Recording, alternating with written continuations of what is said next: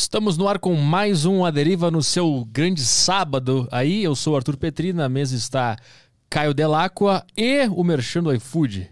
Yeah, isso aí. O cara mandou um yeah. Yeah. Depois, o último cara que falou isso foi o James Redfield. uh, galera, voltamos aqui com o QR Code aqui do primeiro pedido do iFood a 99 centavos. Eu tenho um pouco de receio de pedir pra galera comprar camarão ou lagosta ou essas coisas caras por 99 centavos, porque eu não sei se tem. Mas se tivesse, será bem legal se vocês acharem uma parada que é cara por 99 centavos e mandar pra gente aí. Isso. E a gente vai colocar no grupo aqui do. Colocar no. A gente vai, vai passar na live. A gente passa na live, a gente faz uma coletânea bem foda. Mas é isso, galera. O primeiro pedido do iFood aí para você comer sua comidinha gostosa aí, para você que não tem iFood, você pede por 99 centavos. Você é só você escanear aí o, o QR Code aí, baixar o iFood.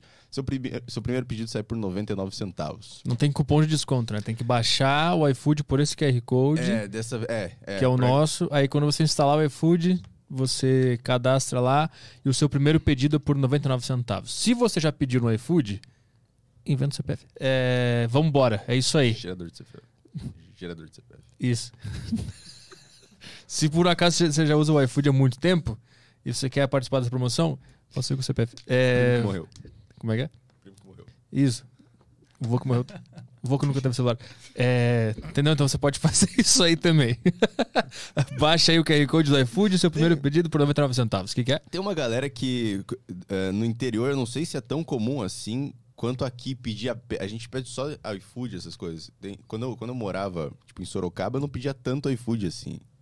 Porque tinha tempo para cozinhar, né? Porque é, é. Agora, é, se você começou a vida adulta, tá sem tempo para cozinhar, por que não? Também é uma boa. É, baixa o iFood, um cara cozinha para você e outro traz a comida para você. É uma ótima, é, uma ótima, é um ótimo serviço. Então baixe aí e o seu primeiro pedido por 99 centavos. É isso aí? É isso aí, tem Tam... mais avisos também. Ah, é, vai lá. As mensagens, galera, as mensagens vocês podem mandar pelo grupo do Telegram da Saco Cheio TV. Você acena, da, é, acessa www.sacocheio.tv TV. TV? Nossa. Ele tem.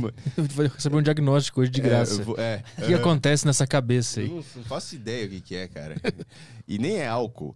É... De atenção, talvez. Eu acredito que sim. Oh, eu, já, eu, já, eu já tive o um diagnóstico disso aí. vamos falar disso hoje. Mas, galera, é sacocheio.tv, você entra no grupo do Telegram lá e manda as mensagens aqui em áudio. Você pode mandar em áudio, pode mandar em texto. E também tem a plataforma do Flow, flowpodcast.com.br. Você compra lá as Flow Coins e manda mensagem aqui pra gente. Você pode mandar mensagem e pode mandar propaganda também, que a gente vai humilhar a sua marca. Propaganda tá na aba Humilhe Sua Marca aqui. A gente humilha a sua marca e é isso aí. Estamos ao vivo no site roxo também. Site roxo, famosa Twitch. Você entra também na, na Switch TV. Vamos falar Switch? É, é Switch. Tá, Switch é... eles não censuram. Isso, Switch TV, o site roxo, você acessa lá e nós acompanhamos na, na Switch também. E temos também, só para terminar, o Extreme 21, que é são treinos para você fazer na sua casa aí, apenas usando o peso do seu corpo. Acesse aí arturpetri.com barra xtreme21. Você não precisa ir necessariamente em uma academia para entrar em forma, você pode acessar o Xtreme21. arturpetri.com barra xtreme21. Se escreve assim, você acessa lá e dá uma olhada na plataforma do Xtreme21, que tem mais de 300 treinos para você fazer usando apenas o seu corpo. Não precisa de equipamento, não precisa de peso nenhum. Só com o seu corpo, treinos de 20 a 30 minutos, você vai entrar em forma, vai emagrecer se esse for o seu objetivo. Dá uma olhada lá, arturpetri.com barra xtreme21. Chega de bobagem, vamos trabalhar. Bora.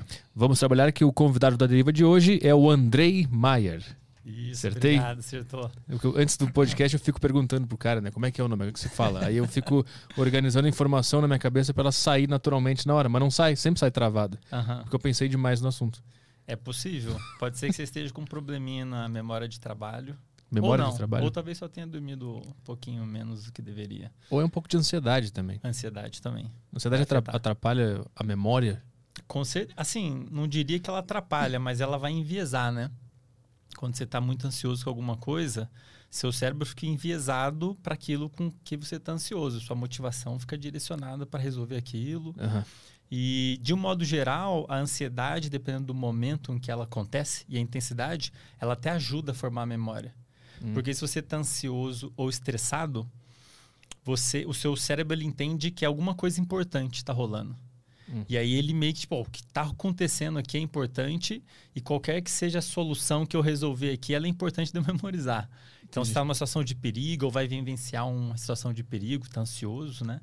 A tendência é isso, talvez até facilitar a formação de memória relacionado ao que você está ansioso, né? Aham. Se você estiver ansioso, sei lá, com uma entrevista e vai assistir uma aula nada a ver, coitada da aula, porque você vai ficar pensando na entrevista. E, então, assim, depende do contexto, pode ajudar ou atrapalhar. Eu, por exemplo, quando eu, perguntei o teu nome se era Andrei ou Andrei, Aham. aí eu, me, eu fiquei apegado ao medo de falar Andrei. Aham. E aí quando eu falei Andrei, não saiu natural, saiu meio falso. o que, que é isso que acontece É. na cabeça? Assim, é, e aí eu acho que já entra num outro ponto, porque tudo que a gente faz, falar, mexer o corpo, é uma resposta que seu cérebro está gerando, né? E ele tem mecanismos para regular isso, para sair direitinho. Só que o seu estado emocional pode atrapalhar. É como se ele gerasse um ruído no cérebro. E aí o negócio não sai, né? A computação que o cérebro gera para gerar a resposta, no caso, falar, ela sai um pouquinho torta, meio. É por conta de um ruído mesmo, como se fosse um equipamento eletrônico que está com um ruído de fundo e está atrapalhando o sinal de sair ok. É por isso que atletas, por exemplo, eles precisam treinar o componente emocional deles. Que foi, inclusive, algo que não aconteceu na Copa lá do Brasil, né? O estado emocional dos jogadores estava, eles estavam muito fragilizados, né? Isso atrapalha muito o desempenho motor. Então, imagina, você fica lá treinando, treinando, treinando, só que você está treinando sozinho. Será que você vai conseguir desempenhar igual se você tiver sob uma forte carga emocional? Tudo muda. O seu músculo, a tensão do músculo muda se você está ansioso ou, ou é, nervoso com alguma coisa, né? Então, isso vai afetar. É como se ali na competição ou agora na entrevista o seu corpo não fosse o mesmo de que quando você estava ensaiando, né? Agora ele está um pouco tenso, é um pouquinho mais difícil Uhum. controlar o corpo assim. E isso inclui cordas vocais, que né, é uma contração muscular também, para emitir som, né? Pra que que serve então ter uma emoção? Só pra atrapalhar mesmo. Não, não, não, não. é, é um ponto interessante, porque as pessoas têm mania de classificar as emoções, às vezes didaticamente, né, como boas e ruins. E, mas de um modo geral, à luz da biologia, da fisiologia, emoções na verdade elas são todas boas, elas são todas úteis. Ansiedade, inclusive. Emoções é o seu cérebro preparando, se preparando e preparando o seu corpo para lidar com uma situação espe- específica. Isso que é emoção. Tem vários tipos, né? Então, por exemplo, a tal da ansiedade que a gente discute muito hoje em dia. É o seu cérebro detectando um potencial perigo no futuro. Sei lá, vai, vai que eu passo vergonha lá no- na deriva. Ou vai que eu não faço o salto do jeito que eu treinei. É que eu erre, eu erre o nome do convidado. Vai que eu erre o nome do convidado. E aí você ele gera uma série de alterações no corpo e no próprio cérebro, meio que para te preparar para aquilo. Como eu te falei agora, se você está ansioso, a tendência é você ficar com seus circuitos que te deixam motivado, direcionado para lidar com essa questão. Meio que te prepara para o potencial perigo ali no futuro, né? Então é útil. Por exemplo, eu para vir para cá, vou me usar como exemplo. Eu fiquei um pouco ansioso, de uma maneira saudável. Pô, vou lá no estúdio, nunca fui, não sei como é que o Arthur é, se é que ele vai errar meu nome. E aí você fica num um pouco mais alerta, inclusive. Você tende até a sentir menos sono, o que é interessante, porque você vai se preparar. Eu posso me preparar. Pô, vou dar uma lida numa parada aqui, ou senão você, pô, vai vir um professor, o que, que eu vou perguntar para ele? Talvez isso tenha te gerado um pouquinho de ansiedade que te fez ir lá, procurar, ler um pouco. Então, é útil. Ela te ajuda a lidar com a situação. O problema é quando é em excesso. Quando, por exemplo, a pessoa fica ansiosa o tempo todo por coisas que nem são tão relevantes. Ou começa a ficar ansioso com coisas que nem são, nem significam um perigo, ou muito antecipadamente. Enfim, quando as emoções começam a trazer problemas na sua vida, começa a ser disfuncional, aí a gente diz que ela não tá legal. Mas não é a emo- a emoção que é o problema. É como você lida com ela, né? E Isso vale para todas as emoções, né? É, você ficar feliz o tempo todo, eufórico o tempo todo, isso não é interessante também.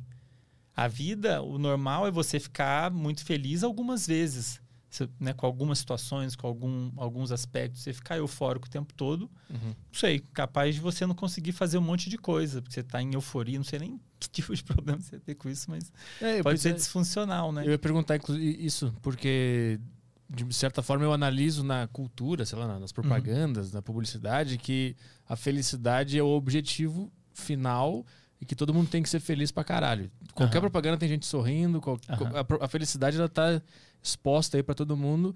E isso focar apenas na euforia, na felicidade, focar apenas em uma das emoções, ela isso atrapalha também e de alguma forma a cultura, as propagandas, o jeito que a gente lida com a felicidade pode ter causado um efeito inverso, por isso que hoje tá todo mundo ansioso e deprimido, etc e tal. Caraca, Arthur, que pergunta boa, mano. Puta merda. Você elaborou essa aí, hein? Foi- essa foi massa. Foi no improviso agora. Não, essa foi massa. É, sim, faz sentido o seu raciocínio. É, as pessoas colocam, e ponto número um, a mídia, de um modo geral, o ambiente à nossa volta, nos influencia muito. A forma como a gente pensa, a forma como a gente vê o mundo é muito influenciada pelo próprio mundo. Né? Então, o que passa nas propagandas, nos filmes, a gente, sem perceber, a gente vai construindo conceitos. Isso influencia muito a forma de ver as- a vida. E, de fato, né, da forma como é colocado, parece que a gente tem que buscar sentir prazer o tempo todo. Né? E isso é uma coisa que de fato a gente busca muitas vezes, sentir prazer. É uma das coisas que motivam, que nos motivam, né? É você ir buscar para sentir prazer, rir, por exemplo. Dar risada é um comportamento que naturalmente gera prazer, ativa áreas do cérebro relacionadas a bem-estar e prazer, como serotonina, endorfina, tudo mais. Mas não é só isso que a vida pode se resumir. Né? É, eu diria que a- a- o ideal é que a pessoa busque mais um equilíbrio. Você não, vai, não pode querer ter uma vida só de risada, porque você não vai conseguir fazer isso. Então, uma outra coisa, por exemplo, que as pessoas deveriam estar buscando é ter saúde, né? A pessoa só se dá conta do quão ruim é não ter saúde quando ela não tem mais. Fala, porra, tudo que eu queria agora era estar saudável. Mas às vezes já era, né? Dependendo da vida que você teve. Inclusive, se você ficar buscando só prazer, coisas que dão prazer, muitas delas vão gerar desequilíbrios em outros aspectos da sua vida, inclusive no aspecto de saúde. E aí você vai pagar um preço por isso. Então, sei lá, ah, Andrei, comer hambúrguer me dá muito prazer. Ok, você vai ficar comendo hambúrguer, só hambúrguer por causa disso? Então fica, você vai sentir prazer quando você comer um hambúrguer, que é rico em gordura, sal e açúcar, por incrível que pareça. Mas aí você vai pagar um preço, por exemplo, na, em relação à sua saúde. E aí, quando você não tiver mais ela, você vai querer muito ter saúde. Você fala, pô, não quero prazer, eu quero ter saúde e vai te motivar muito buscar isso. Seja lá como for, né? Quando você está doente, você quer fazer tudo para resolver, né? Qualquer coisa. Então, sim, você tem razão. Aí a, a mídia coloca, né? Todo mundo querendo, todo mundo sorrindo, feliz. E isso não existe, né? Isso não existe. Ninguém é feliz. É é natural que as emoções oscilem, que variem emoções. Isso que é a graça da vida, né? É natural sentir ansiedade de vez em quando. É natural você estar mais motivado em alguns momentos, menos motivado em outros. É natural você sentir dor. Às vezes, dor física e outros tipos de dor. Isso faz parte da vida. Então, a pessoa ficar buscando não ter essas coisas que ela acha desconfortável, como, por exemplo, dor, é insano, porque é impossível você evitar isso. Então, o tiro sai pela culatra. Você vai ficar, você vai sofrer buscando não sofrer não sofrer. nunca. É. É, uma Uhum. loucura. O, o prazer, ele existe porque qual é a função do prazer? Ahn, de um modo, assim, do ponto de vista evolutivo, né, é todos os comportamentos. Então imagina, né, nós, a, a- a nossa espécie ao longo dos milhares de anos se desenvolvendo no curso da evolução, junto com outros hominídeos, outros, outras espécies parecidas com humanos, né? E qual que é a ideia? Todo comportamento que a gente teve que foi vantajoso de alguma maneira, no sentido de ou ajudou a gente a sobreviver e ou ajudou a nossa espécie a se multiplicar mais. Essa é a regra da evolução, né? Você, quanto, ma quanto mais bem sucedido do ponto de vista de passar os genes adiante, mais bem sucedida é aquela espécie. Então, todos os comportamentos que a gente fez que foram bons, nos ajudaram a ficar vivo, ou nos ajudaram a reproduzir, eles foram é, permanecendo. Então, assim, foram como parte disso, foram surgindo mecanismos como se nos dessem uma recompensa por esses comportamentos. Então, de um modo geral, comportamentos que saceiam as nossas necessidades, por exemplo, você está com muita fome e come, ele de certa maneira gera prazer. Esses comportamentos que te mantêm vivo, eles de certa maneira são re- recompensados no seu cérebro. Falar, ah, isso aí, legal. Faça mais vezes. Sexo também, naturalmente, é muito prazeroso. Imagina se sexo fosse ruim. Não ia ter ninguém na Terra. Ia ser É. E maravilhoso. a nossa espécie. é- Não. a Terra ia estar ótima. Por isso que a gente inventou a camisinha. Isso aqui é o prazer. Isso aqui é o- a, a consequência. Pois é, exato. Se, é um bom exemplo, né? Se sexo não fosse nada prazeroso do ponto de vista fisiológico, não gerasse prazer, é, ninguém ia transar. E aí ninguém. A, a taxa de reprodução da nossa espécie ia cair abruptamente, né? Talvez ia surgir um grupo consciente e ia falar, gente, se a gente não transar, a gente não vai passar a espécie adiante. Vamos fazer uma força aí, transar. Pessoa, ah, não, porra, aí dói, sei lá, finge que dói. Pessoa, ai, tá bom, vai. É só, é E- tipo- ia ser só ir na academia. Só é, esforço tipo físico. isso. É, tipo isso. Então, assim, comportamentos que trouxeram, do ponto de vista evolutivo, alguma vantagem é, para a gente ficar vivo ou, ou é, repassar adiante os nossos genes, eles, de certa maneira, são recompensadores, naturalmente, né? Mas isso, eu não sei se existe. eu- não tem como saber o que veio antes, o ovo ou a galinha, né? Tem, tem como saber o que veio antes, o prazer. Se o prazer ele vem antes e a gente descobriu que se a gente comesse, a gente tinha prazer. Ou o nosso corpo entendeu que ele tinha que nos dar prazer pra gente não parar de transar, por exemplo. Então, é, deixa eu responder do ovo da galinha primeiro. Até onde eu sei, quem vem primeiro foi o ovo.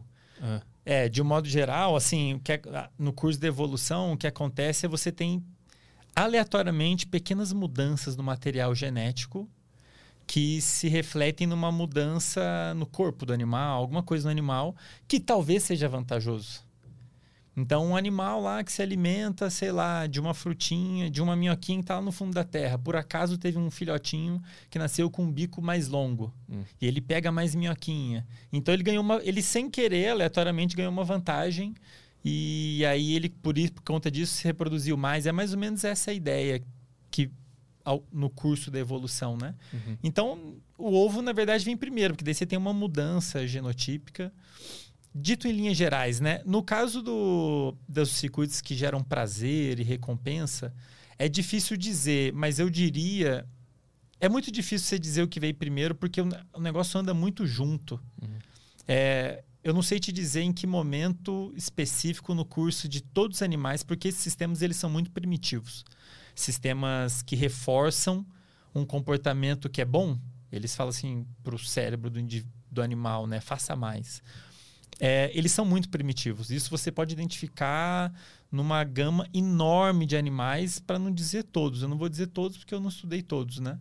É, que tem um sistema nervoso controlando o comportamento deles, né?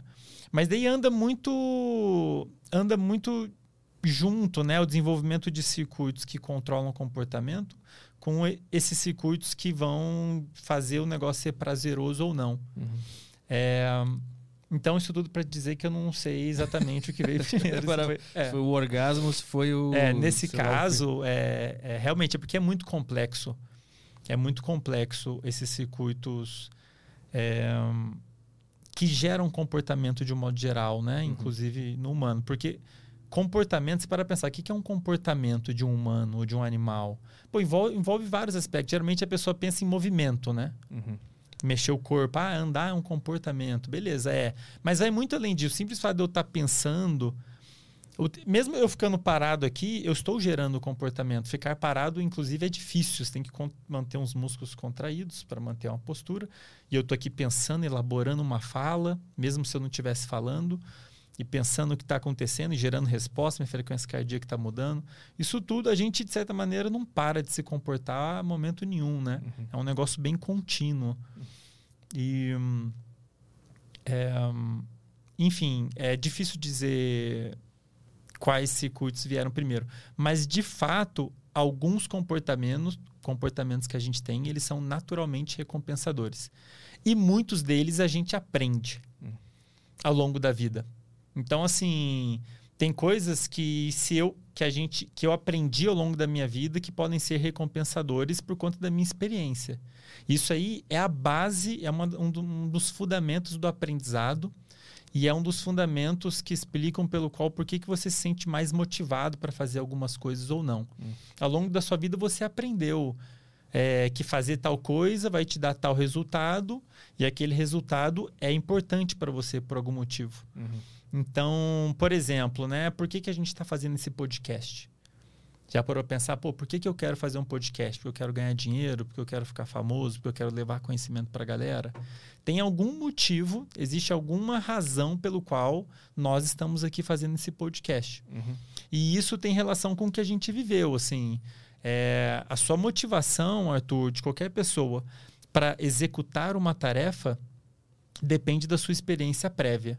Mas, não, tipo assim, eu faço isso porque eu sempre ouvi rádio, desde pequeno. Então, Uhum. eu botei na minha cabeça que eu queria trabalhar com comunicação e rádio. Mas tudo é aprendido ou tem existe alguma, alguma margem para interpretar que exista uma vocação natural, um, um dom? um- porque se, se, se ninguém nunca tivesse me mostrado rádio, provavelmente eu não, não estaria fazendo isso aqui. Uhum. Mas aquela vontade de fazer rádio, ela estaria ali? Ou ela só tá porque eu aprendi que rádio é legal? Pois é, é a maior parte do que a gente faz, inclusive o que a gente quer fazer, das nossas motivações, foi aprendida. Hum. E assim, é fácil você concluir isso, você parar a pensar o que, que um bebezinho sabe fazer. Bebê nasceu, recém-nascido. O que, que ele sabe fazer? Que vontade que ele tem? O que, que ele consegue fazer? Comparado com agora? Quase nada. Então as pessoas têm essa discussão de dons, de nananã. A maior parte do que a gente sabe, do que o seu cérebro sabe fazer, do que ele quer fazer, é baseado em experiência que você viveu desde novinho. Depende da sua infância. Talvez, por exemplo, como você falou, você teve uma infância muito relacionada à rádio.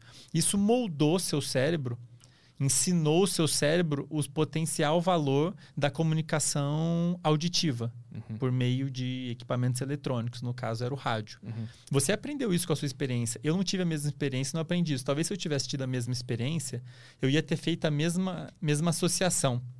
Ah, comunicação auditiva é legal, é útil, é importante. Então você, ao- por causa da sua experiência, você agregou valor a esse tipo de comportamento aqui, a, a comunicação auditiva, não sei qual é o termo, termo técnico, né? Por radio- é, comunicação radiofônica. Radiofônica, é isso mesmo? Existe Aham, radiofônica. é comunicação. Então você aprendeu, né? É, isso faz parte da vida, né? Ao longo da vida, o seu cérebro vai aprendendo o que, que tem valor. Isso é um dos fundamentos, eu diria que é um dos principais fundamentos do comportamento humano. Ao longo da nossa vida, você vai aprendendo o que, que tem valor, o que, que não tem. E isso varia de pessoa para pessoa. E dependendo do que, que o seu cérebro marcou como "Oh, isso aqui tem valor, isso aqui não tem valor, isso, de- isso define sua motivação para o que você vai fazer no futuro. Mas como- como é que ele marca? Pois é, e aí, que excelente pergunta, parece até que a gente combinou. É, a nossa motivação para fazer qualquer coisa, Arthur, quase qualquer coisa, tipo tá aqui nesse exato momento, ou tipo ir academia, depende da famosa dopamina, que eu acho que todo mundo já ouviu falar. Um sinal químico chamado dopamina. Está muito relacionado a gerar motivação para fazer alguma coisa. As pessoas comumente acham que dopamina está relacionada a prazer. Não está. A liberação de dopamina no cérebro não gera prazer. Ela diz para o cérebro que algum comportamento específico que está ali sendo avaliado vale a pena porque ele vai trazer alguma recompensa. E essa recompensa pode ser prazer, que foi o que a gente estava falando, né? Então a dopamina é um sinal é, liberado por um sistema que a gente chama sistema de recompensa, né? Que a gente vê bastante aí falando, né? O sistema de recompensa. E basicamente é um sistema que se ativa toda vez que a gente pensa em executar uma tarefa, que a gente conhece o valor, que a gente sabe que vai dar alguma recompensa, esse sistema se ativa. É ele que gera a motivação de você querer fazer alguma coisa. Ele te move. Sim, ele te move. Inclusive, motivação vem da palavra em latim mo- movere, Hum. que significa movimento. Tem tudo a ver com movimento, né? Mas nem sempre. A sua motivação não, não necessariamente vai te fazer executar o movimento. Pode ser te fazer prestar atenção, como a gente está fazendo nesse exato momento. Isso gasta, isso gasta recurso do nosso cérebro. Então a gente precisa de motivação para isso. Inclusive, é uma das coisas que não está funcionando bem em pessoas que têm transtorno déficit de atenção é justamente essa sinalização de dopamina, uma das hipóteses, né? Mas depois a gente fala disso, sobre déficit de atenção, né? É, a questão é que tudo que a gente faz depende desse- da atividade desse sistema. Então, para você ter uma ideia, você tem lá um, no meio do cérebro, né? Um conjuntinho de neurônios que libera essa tal dopamina em várias áreas do cérebro. Ela modula várias áreas do cérebro. essa tal dopamina, né? É um dos sinais que modulam. A gente chama isso de neuromodulador porque modula. Vai fazer algumas regiões ficarem mais ativas, outro menos, vai meio que modular a atividade da galera. E ela, quando a gente está desmotivado, quando a gente está numa situação basal, você tem esse neurônio se ativando, sei lá, umas três a cinco vezes por segundo. Pá, pá, pá. Quando a gente está motivado, pô, quero. Você pensa assim, pô, vou fazer tal parada. E está motivado para aquilo. Se eu olhar essas mesmas células, elas vão aumentar a taxa de disparos delas, assim, dezenas de vezes. Hum. Vai para 30. Trrr, e aí você libera dopamina.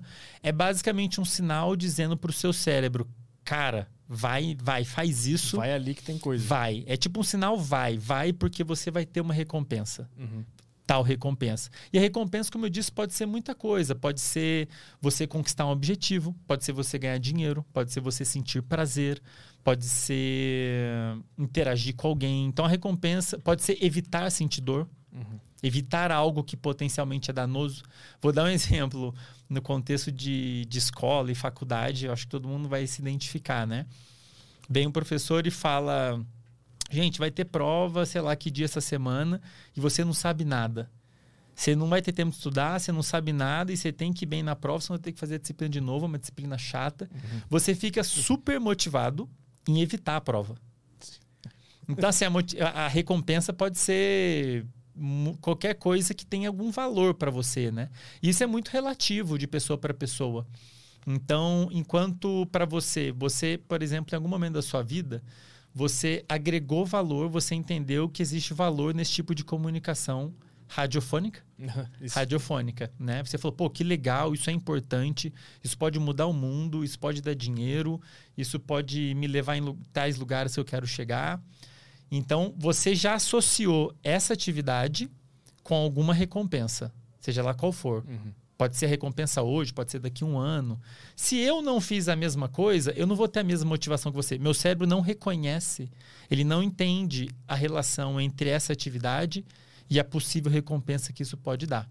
Então, essa relação, algum comportamento com alguma recompensa, ela é aprendida. Hum. Vou dar um exemplo assim, bem, bem esdrúxulo. Imagina você andando na rua, tá num lugar assim, em São Paulo, tá andando tal, tá com fome. Na verdade, nem tá com fome, tá andando e do nada você viu uma, um negocinho de cachorro quente. Fala, vou um pouco de fome comer um cachorro quente. Aí você come, é um cachorro quente maravilhoso. Muito mais gostoso do que você imaginava. Você era um, um negócio sensacional, você sentiu muito prazer com aquele cachorro quente. O seu cérebro vai associar isso. Ele vai pegar o que aconteceu na hora que você comeu o cachorro quente, você teve uma recompensa, nesse caso, o prazer que você sentiu, maior do que você esperava. Seu cérebro não esperava essa recompensa relacionada àquela comer aquele cachorro quente daquela carrocinha, né? No seu cérebro, o que, que vai acontecer? Você vai ter um pico dessa dopamina. Trum. É o seu cérebro falando assim, esse circuito, o sistema de recompensa falando assim, cara, seja lá o que você fez agora, é muito bom. Tem uma recompensa aqui muito legal. E isso vai modular o circuito do seu cérebro, fazendo você aprender. Isso é memória. Uhum. Depois de, nos próximos dias, quando você sentir fome, você provavelmente vai lembrar daquela carrocinha. Graças àquele pico de dopamina que teve lá, que uhum. sinalizou para o seu cérebro, cara, isso aqui é legal, é importante. Então você tem essas. É, é, no momento que você tem esse pico de dopamina inesperado, você vai lá, é, modula os circuitos do cérebro e aprende. Carrocinha, uma coisa muito boa. Uhum. Na, no futuro, as chances de você querer voltar naquela carrocinha vão ser maiores. A sua motivação para ir lá na carrocinha comer o cachorro quente vai ser maior. Mas por que que por que que deu o exemplo de um cachorro quente e não, por exemplo, de um prato de salada? Por que que o cérebro se vicia necessariamente em coisas ruins, industrializadas, com açúcar, com coisas, uma salsicha que não é pra gente comer, uhum. ele não se vicia num, num, prato de salada, por exemplo. A não ser que eu coma durante dois anos e veja depois que uhum. foi bom pra caralho comer uhum. aquele prato de salada. É, é, isso também é mais fácil de entender se a gente olha à luz da evolução, assim, porque, de um modo geral, o nosso cérebro ele é meio que programado para valorizar bastante gordura e carboidrato. Porque são fontes as principais fontes de substrato energético para o nosso corpo. Energia, uhum. né? Algo que não era tão fácil de conseguir antigamente. Então, para a gente sobreviver, antigamente, a gente precisava de energia. mais do que algumas vitaminas que a gente. Era mais fácil você pegar planta, Uhum. né? Você colher agora gordura, só animal e Ou carboidrato. Castanhas, né? Que tinha bastante. Castanhas. Mas era difícil de encontrar. era né? mais difícil encontrar. Então, assim, são. Como eu te falei, aqueles comportamentos que ajudavam, que ajudaram a manter a gente vivo, Uhum. eles são especialmente recompensadores. Eles foram naturalmente entendidos como sendo bons. Uhum. Então, eles é como se eles é, gerassem naturalmente mais prazer no nosso cérebro. Então, de fato, alimentos que são ricos em gordura e açúcar, eles são os que mais vão ativar o nosso sistema de recompensa Uhum. e gerar e também os sistemas que geram prazer. Lembrando que esse sistema de recompensa que libera dopamina, ele não gera prazer. Ele está associado em dizer para o seu cérebro o que, que tem valor, o que, que não tem. Mas a sensação de prazer mesmo é gerado por outros sinais, entre eles serotonina, endorfina e tudo mais. A dopamina só te leva à fonte do prazer. Ou o prazer em si. Isso, a dopamina, outras- a dopamina está envolvida em te levar a buscar o prazer, Aham, a, a você liberar os outros sinais. E, mas voltando à sua pergunta, então isso é, isso é um problema na sociedade atual, né? Porque na sociedade moderna, a gente tem acesso a comidas rico- ricas em gordura e açúcar. A gente tem um acesso muito maior do que antigamente. Não tá entendendo. Nosso isso. cérebro não está programado para lidar com isso. Ele vai ficar, pô, beleza, é isso aí, faz de novo, faz de novo, faz de novo. Ele acha que amanhã não vai ter de novo. Exato. Ele acha que semana Exato. que vem não vai mais ter aquela fonte de energia, então É. come o máximo que tu puder. Isso. Entendi. Isso. Então é como se o nosso corpo ele não tivesse preparado fisiologicamente, né, do jeito que ele foi foi desenhado ao longo da evolução, ele não está preparado para ter tanto acesso a tanta comida rica em gordura e açúcar. Um dos alimentos que tem um potencial gr- grande em ativar esses sistemas relacionados à motivação e prazer é o chocolate. Pelo menos esses mais industrializados, né? É, porque eles são muito ricos em açúcar, um açúcar que é fácil de digerir, então você gera um sinal de prazer muito rápido, é rapidinho você digerir e absorver. E eles são ricos em gordura também. Muita manteiga, muito, Uhum. muito açúcar, né? Aquilo ali é uma bomba, assim, pro, pro, pro seu corpo, pros nossos sistemas de prazer, digamos assim, né? Então, basicamente, ele, ele pensa assim: puta, esse cara é um gênio, ele encontrou fonte de energia. É. Vamos fazer ele querer É. isso aqui pra sempre, porque semana É. que vem a gente vai morrer. É. Não vai mais ter isso Tipo aqui. isso, é assim, como eu disse, esses comportamentos que levavam a gente a fazer algo que nos aju ajudava a sobreviver ou reproduzir, eles foram sendo marcados como bons, né? Então, e aí hoje em dia a gente. Só que a sociedade que a gente vive hoje é completamente diferente de, de quando Uhum. nós éramos caça... Nós, né? Nossa. Nossa espécie. Eu e o Arthur, quando a gente era caçador era coletor. nas cavernas. É, caçadores-coletores, não era fácil encontrar sal, não era fácil encontrar açúcar, gordura. Então, é, tá meio confuso. Nosso cérebro, ele vive hoje, nosso cérebro é um cérebro de homem das cavernas, entre aspas, desculpem aí o pessoal da biologia, que vive numa sociedade completamente... Ele está perdido na sociedade que a gente vive. Aham. Outro parâmetro que confunde muito o nosso cérebro e tem um impacto gigantesco na vida das pessoas, e as pessoas não sabem, é luz. É.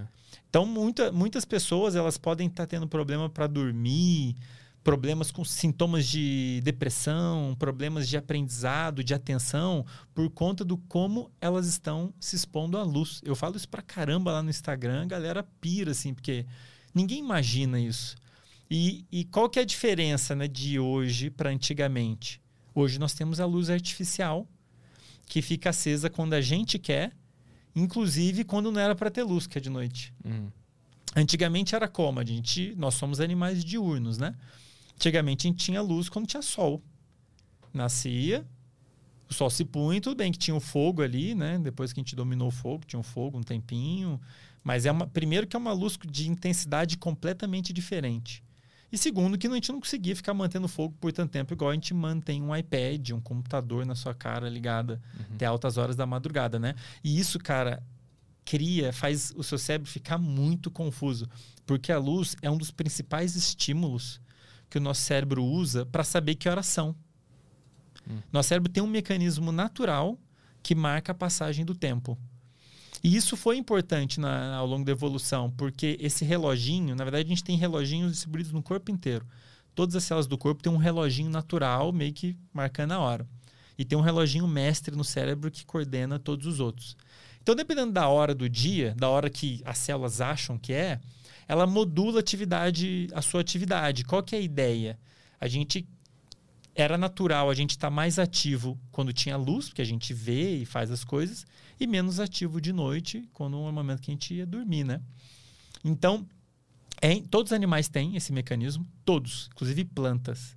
Tem plantinha que abre e fecha a folhinha e dependendo do horário do dia. Por quê? Ela quer estar com a folha aberta durante o dia, fazer fotossíntese uhum. e fechada à noite. Então, os organismos eles têm esse mecanismo que marca passar. Isso é, um, é uma coisa que é muito maneiro porque é uma coisa que parece que está presente em todos os organismos. Uhum. E é um reloginho que é interessante porque faz o, o, aquele organismo, nós, as plantas, os animais, é, aproveitar o melhor horário do dia para fazer o que tem que ser feito. Uhum. E se preservar nos momentos onde você não vai ter como procurar alimento e tudo mais. E esse relógio biológico que a gente tem, o principal marcador, o principal estímulo que regula ele é a luz. O relógio ele não é perfeito, é um relógio que marca um pouco mais de 24 horas. Então é, é como se fosse um relógio que tende a atrasar sempre. Como, então, como assim, mais de 24 horas? Como assim? É, então, você tem esse reloginho natural no cérebro, que está uhum. marcando a passagem do tempo, e ele é um dos principais fatores que determinam quando você vai estar tá mais acordado, quando você vai estar tá sonolento. Isso era para ser uma coisa regular na vida das pessoas. Não é, tá uma zona, né? Tem muita gente que dorme em horários variados, não dorme direito, em boa parte por causa disso. Então você tem esse reloginho marcando a passagem da hora. É, dependendo do horário que ele está marcando, ele afeta, como eu disse, várias funções do corpo. A temperatura do corpo muda, o horário que os músculos está mais ativo, pro, propício para atividade física é um horário específico. O horário em que seu sistema endócrino e gastrointestinal está mais adequado para metabolizar alimentos tem um horário específico. Então, tem várias funções do corpo e do cérebro que são moduladas pelo horário do dia, pelo horário que esse reloginho está marcando, inclusive o sono. O horário que você vai acordar e vai dormir depende em boa parte desse reloginho. Só que você tem um mecanismo, então, lá que marca a passagem do tempo. Só que ele não marca exatamente 24 horas. Uhum. O que, que quer dizer? É como se eu tivesse um relógio marcando 24 horas e pouquinho. Então, se eu não tivesse luz nenhuma, digamos que você fica num lugar escuro, sem luz, você não vê se está dia ou noite. Você só vai poder contar com esse seu reloginho. Como ele marca um pouquinho mais de 24 horas, você vai estar. Tá, a cada dia você vai atrasar um pouquinho. Você vai ah, dormir um pouquinho mais tarde, entendi. vai acordar um pouquinho mais tarde. Uhum. Vai dormir um pouquinho mais tarde. Você não vai saber disso. Entendi. E esses experimentos foram feitos já desde 1930 e alguma coisa, por uma duplinha lá, o Nathaniel Claytman, que é uma grande referência na área de sono, quem quiser jogar no Google e perguntar. E ele, esses experimentos foram feitos. Você pega um pessoal e põe dentro de uma caverna.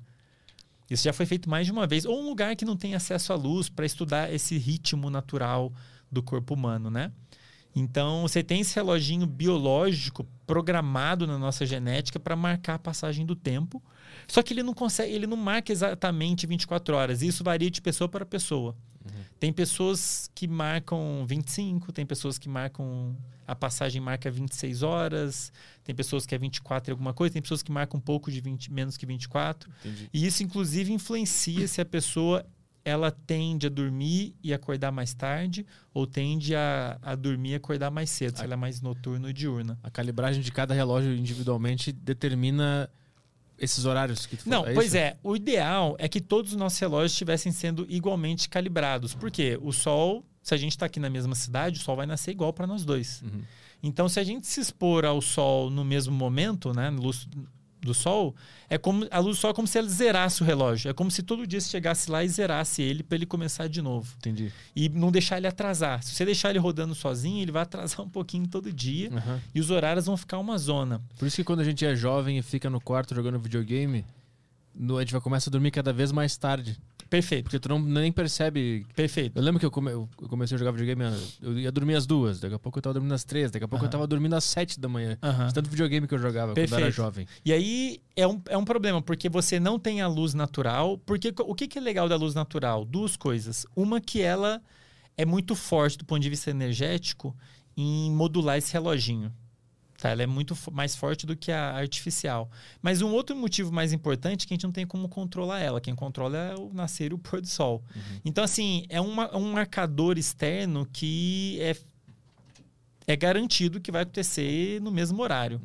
Então, assim, é uma forma muito boa da gente conseguir manter o nosso relógio sempre ajustadinho, é se expor o máximo possível à luz natural. Se a gente não se expõe muito à luz natural, que é algo que pode estar até acontecendo muito na vida das pessoas agora, estão ficando mais em casa, a tendência é esse reloginho perder essa informação importante para regular e o horário das pessoas ficar meio bagunçado. Elas vão começar. Porque daí agora elas ficam mais expostas à luz artificial. E a luz artificial tá lá toda vez que você quiser, né? Então, tá de noite, o seu cérebro acha que tá de dia. Mas a, a luz artificial, o teu corpo interpreta como a, a fosse Sim. a luz natural. Sim. Tá. Depende, de novo, depende do quanto você se expõe à luz natural. Qual que é o ideal? Que eu até falo pra caramba para as pessoas. Se expõe o máximo à luz natural, especialmente de manhã, logo depois de acordar. Porque daí seu reloginho sabe, o dia começou agora.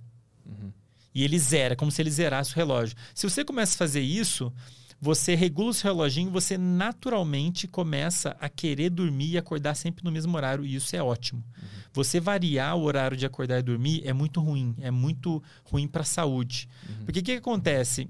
É, como eu disse, esse, esse reloginho, a gente tem reloginhos no corpo inteiro. E é importante que eles estejam todos sintonizados, marcando a mesma hora, como se fosse uma sinfonia. E você quer que todo mundo esteja ali em harmonia, né, entrando no momento certo. Se alguém sai de harmonia, o negócio começa a ficar zoado e o corpo humano é assim também. Se você tem os reloginhos do corpo desregulados, marcando hor- horários diferentes ou variando muito, você começa a ter cultivar uma série de problemas. E Arthur, a lista, a lista de problemas que a pessoa vai ter que lidar se ela não tiver o reloginho dela ajustado e se não estiver, estiver dormindo adequadamente é gigantesca. É isso que eu ia te perguntar, quais são as consequências de não estar Cara- exposto à luz natural e dormir mal. Então, inúmeros déficit de atenção, depressão, ansiedade, é, problemas cardiovasculares. Isso assim, no dia seguinte, se você não dormir o que você deveria hoje, no dia seguinte você já vai colher uma. Mesmo que você ache que tenha dormido, se você não dormiu, no nosso caso, adultos, sete horas, no dia seguinte você vai ter problema de atenção, problema de autocontrole emocional de um modo geral, o que inclui se sentir mais ansioso. É, humor deprimido, impulsividade, você tende a ficar mais agressivo. É, você perde a sua capacidade de autocontrole de um modo geral. E isso, num longo prazo, destrói a cabeça do ser Ao humano. longo prazo, você vai acumular. O problema do- da falta de sono é que ela é cumulativa. Tem uma série de processos que acontecem durante o sono, a atividade do cérebro muda, atividade química muda, passando por vários estágios. Se a gente não passa por todos esses estágios adequadamente, você fica devendo. E alguma coisa que deveria acontecer deixa de acontecer. A longo prazo, você se predispõe, inclusive, a desenvolver doenças neurodegenerativas. Galera. é- e assim, é um negócio. É como se estivesse colocando uma moedinha no cofrinho, né? Um negócio que vai acumulando ao longo da vida. Então, por exemplo, uma das coisas que precisa acontecer durante o sono é. O que acontece? Quando a gente começa a dormir, a gente passa por vários estágios, né? Do sono mais leve ao sono mais profundo. No estágio de sono mais profundo, você tem acontece uma espécie de lavagem no cérebro. Um negócio, um dado que saiu há não muitos anos atrás, foi uma bomba assim. Você tem um fluxo, tem um líquido que banha o cérebro e o fluxo desse líquido, do sangue e desse líquido aumenta no cérebro. Então é meio que lava fisicamente mesmo, lava o seu cérebro nesse estágio de sono profundo, né? E tira um monte de substâncias que se acumularam ao longo do dia, tipo como se fosse o lixo do seu cérebro. É, substâncias que atrapalham a atividade do cérebro, que estão ali meio que poluindo o circuito de funcionar. E algumas delas, inclusive, se elas vão se acumulando muito, elas começam a ser tóxicas. E é justamente esse tipo de coisa que leva ao desenvolvimento da doença de Alzheimer. É o acúmulo de uma proteína, começa a acumular ali, começa a se agregar, e em certo momento ela começa a ficar tóxica, começa a levar à morte neuronal. E, claro, isso não vai acontecer no dia seguinte, né? Nossa, Andrei, dormi mal hoje, será que tem neurônio morrendo? Não, sim, leva anos, né? Mas é de pouquinho em pouquinho que você vai é, perdendo a oportunidade de lavar seu cérebro adequadamente, por exemplo, né? Mas voltando à história da, da luz, Arthur, só para eu fechar, Porque é, como eu ia dizendo, as pessoas não têm noção do impacto que a luz tem na vida delas. Elas talvez estejam enfrentando vários problemas de atenção, de emocionais, de ansiedade, porque simplesmente porque elas não estão se expondo à luz adequadamente. Um, um dos motivos é esse: a luz é importante para ajustar o seu reloginho. Então, assim, dependendo de como você se expõe à luz, você vai afetar seu sono. No caso de um adolescente que fica dentro do quarto, é, tem esse problema, porque daí você fica exposto, o seu cérebro não sabe se é noite ou dia. Aí um, ele tá de noite, ele ainda acha que é dia. Você tá no computador, Tá no computador, e aí ele acha que é dia. Só que já passou um tempão que você está acordado. É uma, é uma, uma confusão. O teu corpo ele fica sempre se preparando para estar acordado. Tipo isso, é. E, e, aí, naturalmente, tu vai sentir sono, e vai, mas não vai ser aquele sono bom. Exatamente. Que dá vontade de dormir. Vai ser um sono que ele está combatendo com é. o fato de ele estar tá com uma luz na cara, vira é. uma confusão o negócio. É, porque um, uma das coisas que você que a gente precisa para. Um dos fatores que gera sono é a atividade desse reloginho. É o reloginho fala, ó, tá dia agora, fica acordado. Aí ele deixa você bem acordado no meio do dia, aí depois vai caindo, especialmente depois que escurece, começa a ter um deveria, uhum. começar a ter várias mudanças no corpo, justamente porque não tem luz. Uhum. Inclusive, você começa a ter produção daquele hormônio que muita gente já deve ter ouvido falar, melatonina, o hormônio da noite. É um hormônio que é liberado quando fica à noite, deveria, por causa da ausência de luz, e ele sinaliza para o seu cérebro, ó, tá de noite. E começa a afetar vários circuitos importantes para te desligar, começa a inibir circuitos que te deixam alerta, então você começa a, deveria começar a ficar sonolento, né? E esse, um, então uma das coisas que regula o nosso sono é esse reloginho, que ele deveria estar ajustado. Um outro estímulo muito importante é uma molécula chamada adenosina, que dito em linhas gerais é uma molécula que se acumula quando a gente está acordado, quando você está ativo, gastando energia, você vai produzindo essa molécula naturalmente, é como se fosse um, o lixo que você vai produzindo ao longo do dia, vai acumulando. Uhum. E ela gera sono. Ela também afeta esses circuitos relacionados a alerta e tudo mais, inibe eles e a tendência é fazer você ficar com sono. O ideal é que esses estímulos estejam alinhados, que o reloginho diga, marque, né, que está de noite, tá na hora de dormir, mais ou menos quando esse sinal está bem alto, fazendo você querer dormir também, né? Então, uhum. tá aí exemplo de dois parâmetros que deveriam estar alinhados, uhum. que muitas vezes não estão, né? Se depende da vida que a pessoa está levando. Uhum. E por isso que eu falo para as pessoas, o ideal é você se expor ao máximo à luz natural, que a luz natural não é você que vai determinar, é o sol, né? Então é mais fácil de você deixar o reloginho marcando a hora certa, especialmente de manhã, porque se você se expõe, tem um trabalho que saiu há não muitos anos atrás mostrando isso. Se você se expõe à luz de manhã, você diminui a sensibilidade da luz de noite. Então, se você se, se expõe bastante à luz natural de manhã, seu, seu reloginho sabe que o dia começou ali. E mesmo que você se exponha à luz de noite, ele, isso vai, não vai afetar tanto o seu relógio. Não vai, ele já vai, ele sabe que o dia começou lá quando você se expôs, então uhum. não vai atrapalhar muito. O problema é quando a pessoa fica dentro de casa. É, eu já, e aí... já conversei com gente que trabalha em shopping e eles têm muito esse problema de, Cara, de não saber imagino. que horas são, de, de, passa o dia inteiro dentro do, do, do shopping, e, tipo, chega de manhã, sai, tá tudo escuro, uhum. vira uma confusão na cabeça uhum. da pessoa. Né? E assim, Arthur, aí, aí qual que é a, a gravidade disso? Uma, pode provavelmente vai afetar seu sono. E daqui a pouco a gente fala de sono de novo, porque na minha avaliação acho que é um dos aspectos mais importantes da saúde humana. Uhum. E tem várias paradas maneiras para a gente falar de sonho também, depois a gente fala um pouquinho mais. Mas o, uma das, um dos problemas é que pode afetar seu sono. E como eu disse, Arthur, se você dormir menos do que você deveria, adultos, vou falar bem calmo para as pessoas terem certeza que estão vendo direito. Adultos precisam dormir pelo menos 7 horas. É de 7 a 9 horas. Se você dorme menos do que isso, você vai pagar um preço dia seguinte e ao longo dos anos, mesmo que você não perceba. Ele não acostuma. Se eu, não. Dur se eu dormir seis, se eu dormir cinco, ele Cara, não acostuma. É, você pode adotar estratégias para compensar, tomar café, tomar drogas, tomar sei lá o quê. Uhum. Mas o seu corpo precisa de pelo menos sete horas. O seu cérebro precisa. Se for menos que isso, mesmo que você não perceba, e as pessoas. Eu ouço direto a galera falando: não, durmo só seis horas, fico bem. Ok, eu acredito que você acha que você está bem. Uhum. Mas você não está bem e a gente tem como traçar isso com teste. Posso pegar um teste que mede a atenção e eu vou te mostrar que você tem um déficit de atenção rolando aí, só que você não está percebendo. Uhum. Tem um trabalho que eu gosto de comentar muito, Arthur, que saiu em 2003 numa das maiores revistas dessa área de sono, chama Sleep. E é o trabalho mais citado dessa revista.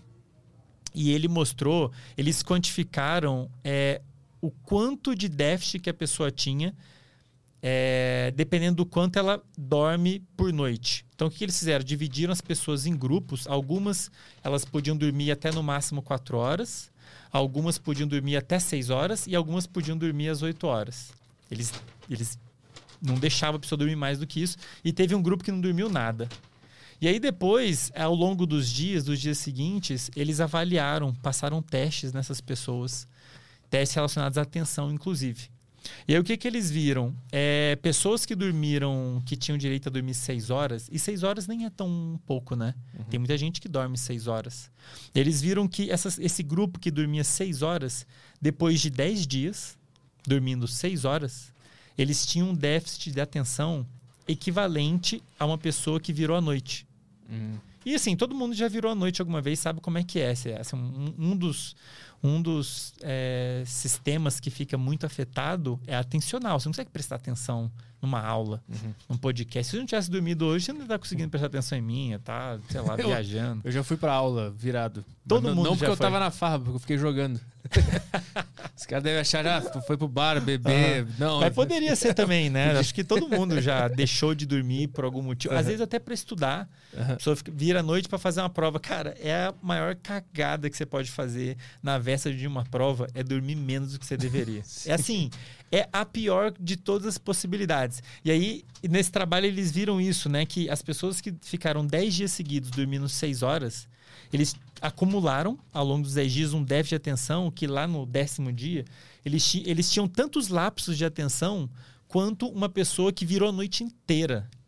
Então, assim, seis horas não é o suficiente. Hum. Muito menos cinco, muito menos quatro. E aqui eu estou falando só de um parâmetro que é capacidade de foco atencional, de controlar a atenção e tudo mais. Tem uhum. vários outros aspectos que ficam super prejudicados com a falta de sono. Uhum. E assim, quando eu digo falta, uma hora faz muita diferença, cara. Tipo, a diferença de você dormir seis e sete não é pouca, é muita. Uhum. Então, qualquer pessoa que me fala, ah, eu durmo seis, durmo cinco, fico bem, eu penso, cara, eu acredito que você acha que você está bem, mas você não está bem. E, e, uma coisa legal é que quando a gente dorme menos do que a gente deveria, especialmente se a diferença não é muito grande, tipo uma hora, uma das coisas que fica afetada é que a pessoa ela perde a capacidade de avaliar a própria sonolência. Hum. Então ela hum. pode falar que não está sonolenta, que está ok, mas na verdade ela está sonolenta e não está ok. Uhum. E, e, esse trabalho mostrou isso também. Eles passaram uma escala lá que a pessoa, uma autoescala, é, muito usada para a pessoa avaliar a sonolência e tal. E as pessoas que dormiam seis horas respondiam a mesma coisa. As, desculpa, as que dormiam só quatro respondiam a mesma coisa que as que dormiam seis, uhum. que ficava próximo de quem tinha dormido às oito. Uhum. Então, assim, a capacidade de autoavaliação fica prejudicada também. Uhum. Então, a pessoa fala, ah, eu tô legal. Tudo bem, eu acredito que a pessoa esteja achando que ela tá legal, mas eu sei que ela não tá.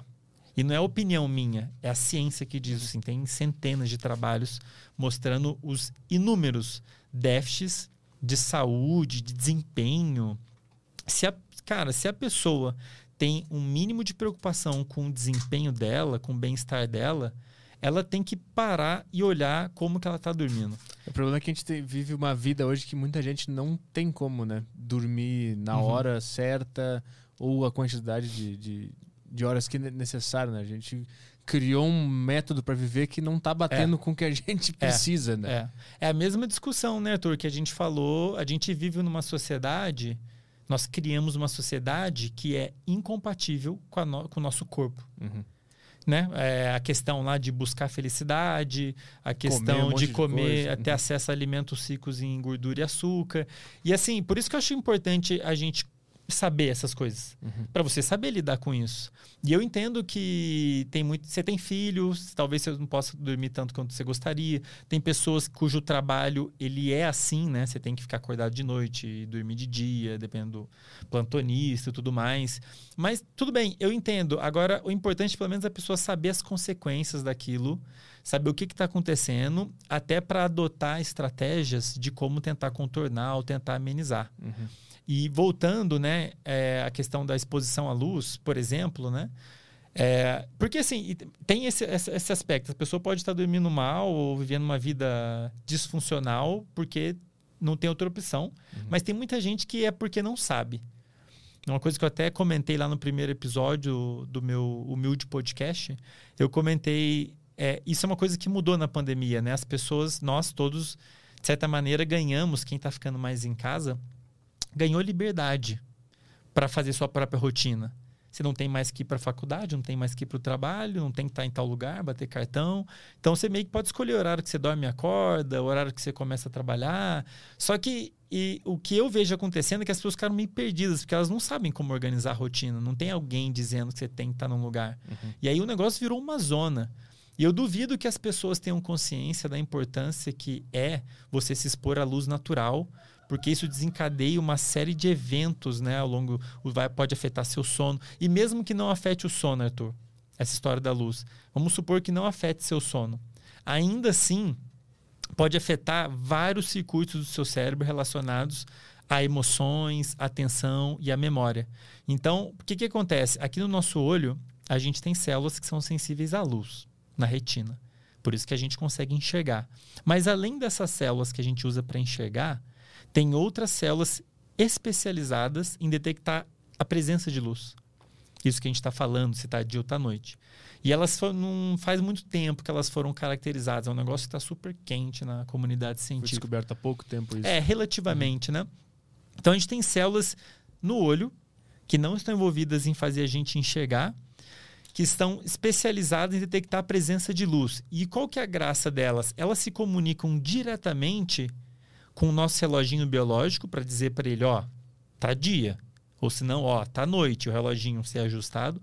Mas ela também se comunica com várias outras áreas envolvidas com várias funções, inclusive processamento de emoção, motivação, prazer e áreas relacionadas a é, processamento de memória.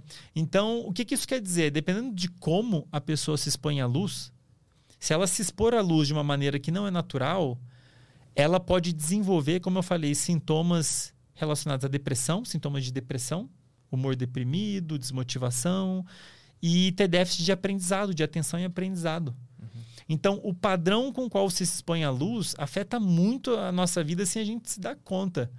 Isso foi demonstrado já nos trabalhos fodásticos, assim, numa serviço de altíssimo impacto. Se você muda o padrão de exposição à luz de um animal nós inclusive, para algo que não seja natural para nós, esses circuitos vão perceber essa bagunça e eles modulam áreas do cérebro diretamente envolvidas com esses aspectos, outros aspectos da nossa vida além do sono, emoções, atenção e memória. É por isso que naqueles países nórdicos lá que, que, não bate sol, às vezes faz só escuridão, às vezes só faz claridade, eles é.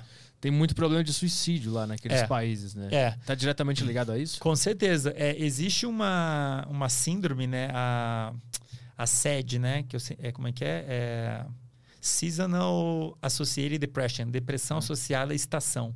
Ah. No inverno, em alguns países, é normal a incidência de depressão aumentar.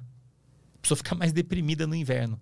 Porque a o, o, tempo total de luz é menor, o dia dura menos. Uhum.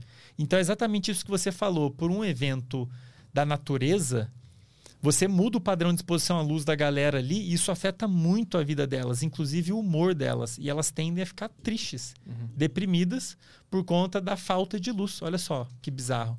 E às vezes a pessoa está fazendo isso com ela mesma sem ela perceber, né? Ficar dentro de casa. Está simulando uma Islândia no teu quarto. Exato. É tipo isso. Basicamente isso que você tá fazendo. Tipo que, isso. Porque lá tem épocas que tem sol até meia-noite, né? E às vezes fica três dias na escuridão. É um negócio assim. Um Aqueles Sim. países lá, é uma uhum. loucura. Tem alguns países que a, o dia dura muito pouco, né? A, o tempo é, de... tem uma janela de sol ali, uhum. né? do meio-dia às quatro, Sim. sei lá. Um negócio assim, e depois Sim. fica tudo escuro de novo.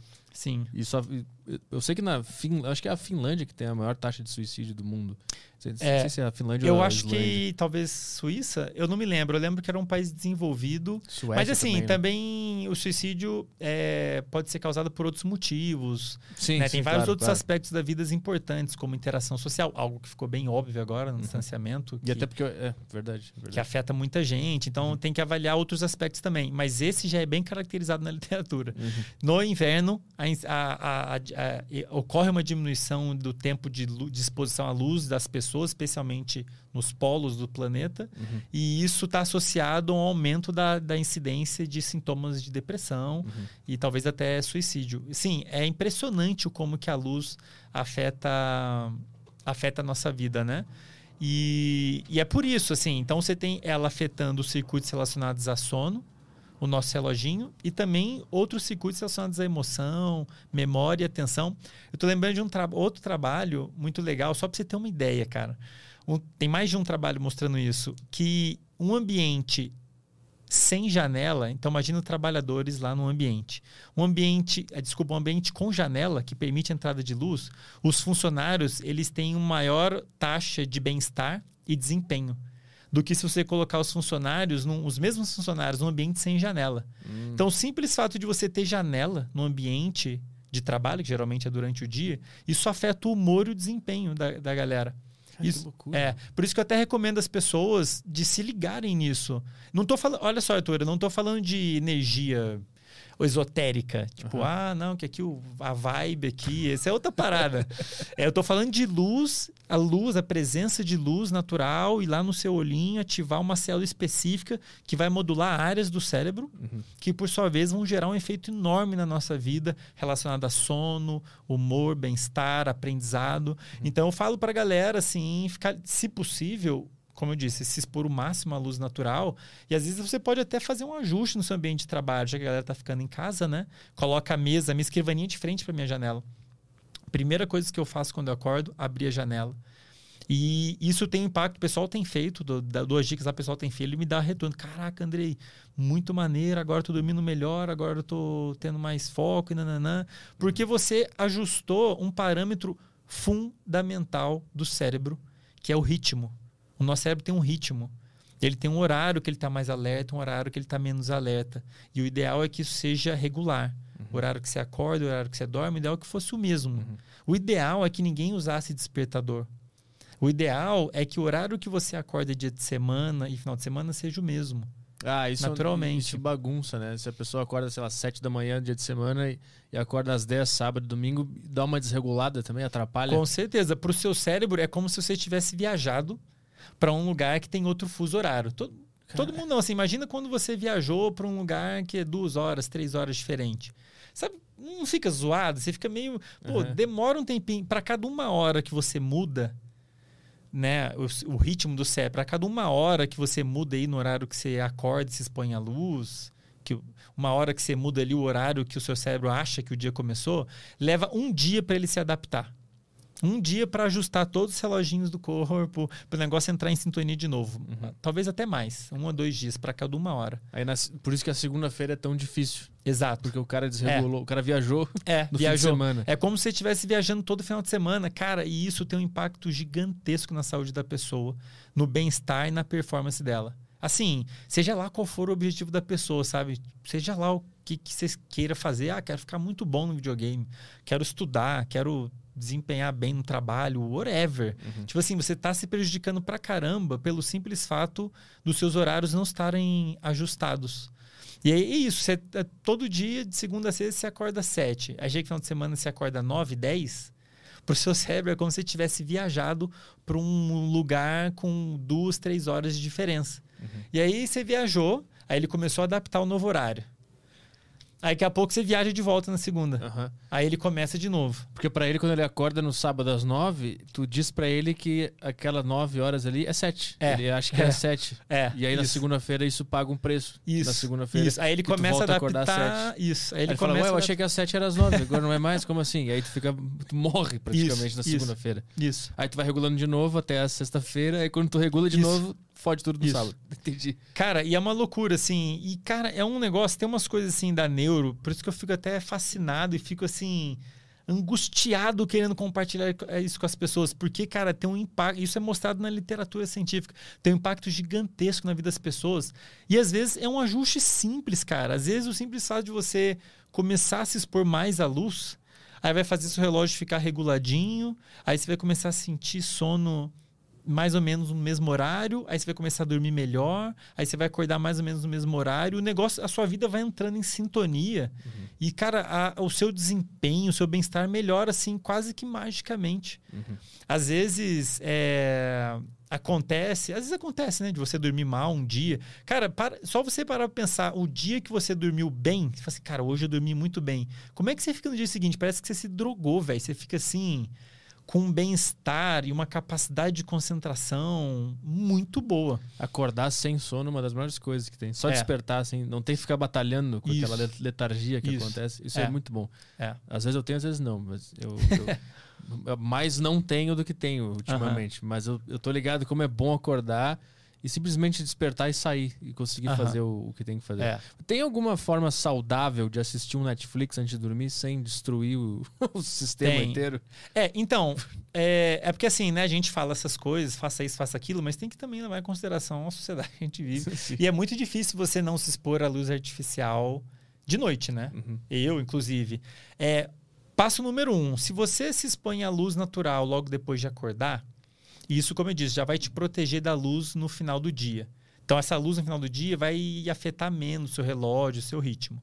Alternativamente, isso varia de pessoa para pessoa. Tem pessoa que é mais sensível, menos sensível. Tem uma variabilidade individual, né? Mas, é, interindividual né, entre as pessoas. Mas é, de noite, o que você pode fazer é ajustar os dispositivos para colocar um filtro. Uhum. Porque essa. Qual, qual luz você não quer de noite? A branca e a azul. A gente não quer luz azul e branca, uhum. porque a branca tem azul, tá? Porque, por que a gente não quer essa luz de noite? Ela tem um potencial maior de ativar aquelas células que eu falei que estão detectando a presença de luz. E te mantém acordado. É, é aquela, aquela célula que a gente tem no olho, detectando se tem luz ou não, uhum. que afeta o nosso reloginho, que afeta as outras áreas, ela é especialmente sensível ao, à luz azul, em comparação a verde e vermelho, tá? Nosso olho detecta esses três, essas três cores e as outras é uma mistura dessas, né? Então, o azul e o branco a gente quer evitar de noite. Imagina assim, de noite você quer uma luz tipo uma fogueira. Uhum. Você pode usar a luz né, da tela, mas daí o ideal é que você tente diminuir a intensidade, a luminosidade da tela. Tem como fazer isso. Tem equipamentos que fazem isso sozinhos.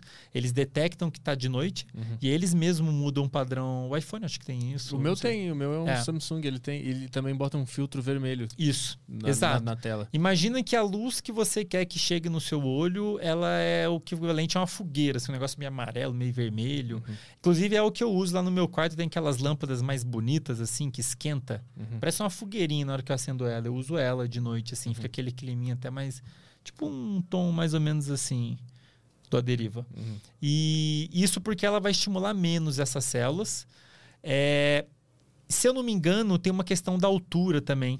Por incrível que pareça, assim, de onde estão vindo os raios, Cara. isso afeta também o quanto essas células vão ser estimuladas. Elas meio que sabem que luz que está batendo nelas em parte pela cor, em, é. Meu Deus. Sol nascendo, sol se pondo, tem umas coisas assim, é, bem maneiras. Então, a gente quer luz, a gente não quer luz branca e azul, especialmente vindo de cima, simulando um sol lá em cima. Hum. A gente não quer isso, dito em linhas gerais. A gente quer um, uma fogueira. Uhum, Pensa assim, isso aqui é um vermelho, amarelo vindo de baixo e tudo mais, né? Mas, e tem isso, né? Se você se expôs bastante à luz de manhã, isso vai te proteger de certa maneira, de noite. Uhum. Porque não tem como, né, cara? Pô, ah, não ligue o celular de noite. Pô. Sim. É a, minha, a, minha, televisão do quarto lá, eu boto o, o brilho, o contraste é, é, muito baixo, assim. Uhum. Durante o dia mal dá para enxergar a TV, sim, se eu ligar sim. durante o dia.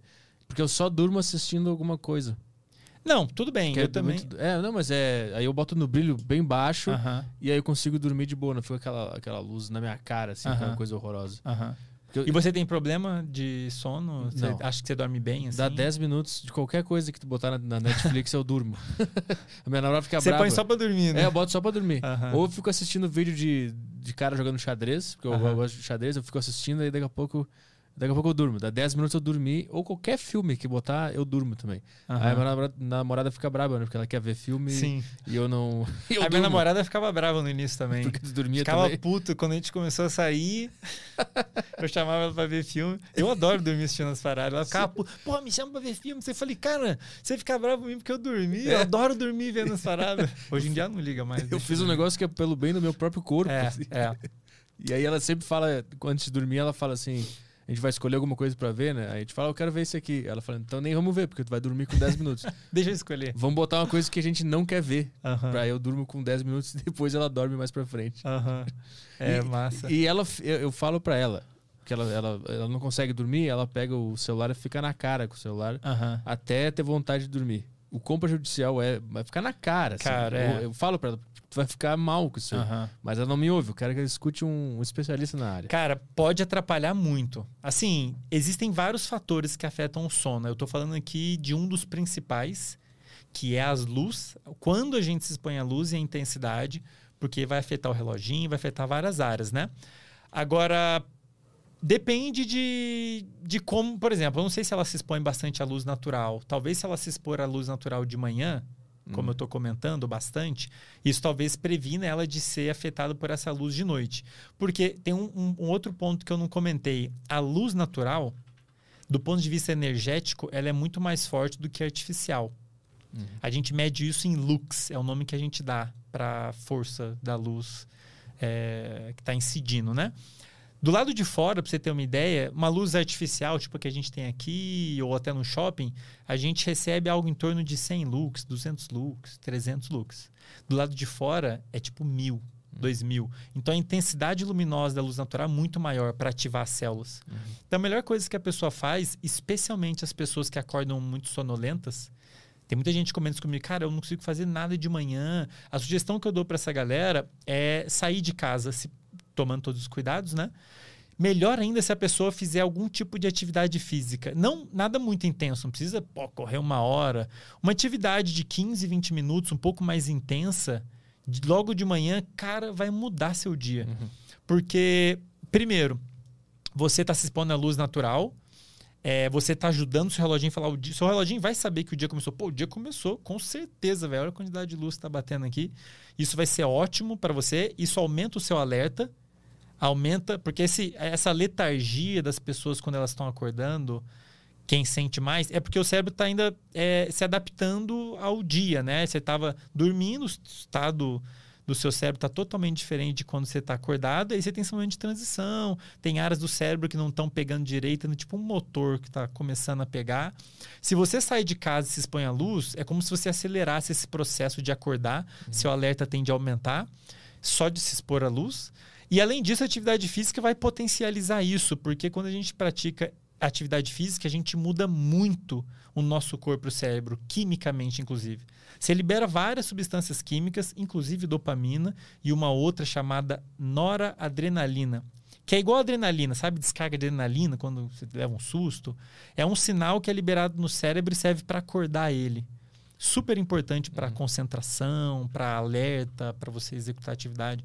Então, cara, isso aí é um puta de um remédio. A pessoa simplesmente sair de casa, sei lá, faz uma caminhada mais intensa, ou só sair de casa, isso já vai amenizar muito essa, o que a gente chama de inércia do sono, né? Que é esse momento depois de acordar meio. ah, Eu treino de manhã, então eu sei como é. Eu acordo, tomo meu café e vou treinar. Eu sei Aham. como, é, como é excelente, assim.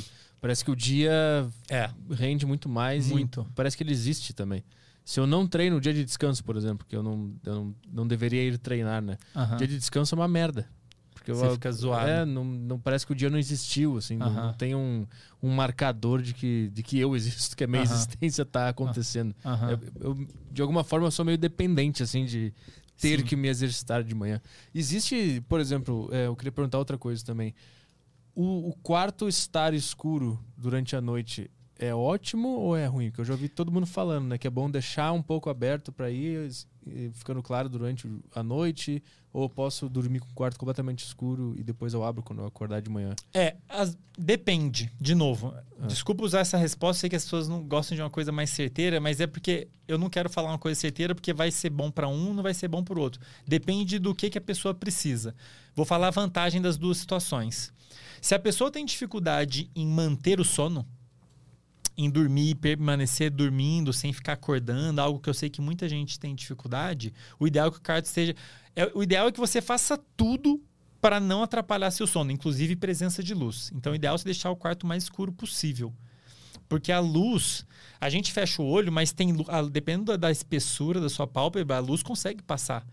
O seu, o seu cérebro sabe se tem luz mesmo você estando de olho fechado. O nosso olho, o nosso pálpebra não é um blackout. Uhum. Então, assim, é, dependendo do que, que você precisa, o ideal é deixar o quarto bem escuro. Se a pessoa quer garantir que vai dormir a noite toda sem ficar acordando, o ideal é ela manter o, o, o quarto mais escuro possível. Por outro lado, se a pessoa não tem dificuldade em, manter, em dormir e manter o sono, não, é até interessante você ter alguma entrada de luz como eu fiz durante muitos anos, eu dormi com janela aberta durante muitos anos. Porque daí você, de novo, ajuda o seu reloginho a saber que horas são. Uhum. Na hora que começar o sol começar a nascer, você vai estar dormindo, seu cérebro vai saber que o sol começou a nascer e que está na hora de acordar. Então isso já ajuda você a manter o reloginho regulado. Uhum. Mas, de novo, se a pessoa tem dificuldade para dormir e permanecer dormindo, o ideal é que ela mantenha o quarto muito escuro. E dependendo do, da época do ano e onde ela mora, pode ser que o sol nasça muito cedo. Então, assim, você tem que também avaliar o horário que você vai dormir naturalmente. Você tem que garantir que você, adulto, nós adultos, adolescentes, precisa de mais. Quanto mais novo, mais sono precisa, tá? Adulto é pelo menos 7 horas. Então, se você acorda às 6, você tem que dormir, estar dormindo até no máximo 11. E para você dormir até no máximo 11, tem que estar tá indo para a cama 10. Uhum. Entende? É, então varia de pessoa para pessoa para fazer esse ajuste. Assim, uhum. Você tem que garantir que você vai dormir bem 7 horas. Se você fala assim, Andrei, deixando a janela aberta, mesmo deixando a janela aberta, eu durmo às 7 horas, fechou, legal. É até bom pro seu reloginho, porque ele vai saber na hora que o sol nascer, ele vai saber que o sol nasceu e vai começar a despertar naturalmente. É o problema da janela fechada é que tu acorda e tu, e tu acha que tá. que é três da manhã ainda. Uhum. E, e, isso meio. Eu já dormi assim com a janela completamente fechada. E eu não, eu não me adaptei a isso aí, porque eu acordo às seis e meia e tá tudo escuro ainda. Uhum. Eu preciso daquela luzinha para saber uhum. que, que, o dia tá começando. Aí eu abro a janela assim, meu Deus do céu, o que é. tá acontecendo? Eu não gosto de acordar e tá escuro ainda. Eu sou muito diurno, assim. Eu, eu tenho tendência. Eu gosto. Eu porque assim, nós temos de, é, é, essa questão da preferência por mais cedo ou mais tarde tem um componente genético. Hum. Então você é geneticamente programado para aquela história do quanto seu reloginho marca de hora, você é meio que geneticamente programado para acordar mais cedo é, e dormir mais cedo ou acordar mais tarde e dormir mais tarde.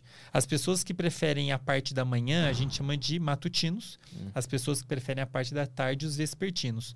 Todos são diurnos tá? Eu já comentei recentemente lá no Instagram, não existe pessoa noturna, nossa espécie ela é diurna. Nós somos programados para ser ativos durante o dia. Então as pessoas que falam, ah, eu sou um cara noturno, eu prefiro trabalhar é, durante é, a e, noite. É, eu vou falar assim, eu entendo que você prefere, mas não é o natural. Você tá, a pessoa está pagando algum preço por aquilo sem perceber. Uhum. Emocional, do ponto de vista de performance. Pelo menos, pelo menos as pessoas que avançam muito, né? Porque começa a escurecer seis, beleza, de 6 às 9. E de fato, é, depois que escurece, a tendência é você, o cérebro deveria começar a desligar. Mas antes do horário de dormir, você tem um pico do alerta. Isso é outra parada caracterizada no, hum. na literatura. É natural, antes do horário de dormir, você ficar um pouquinho mais agitado. Hum.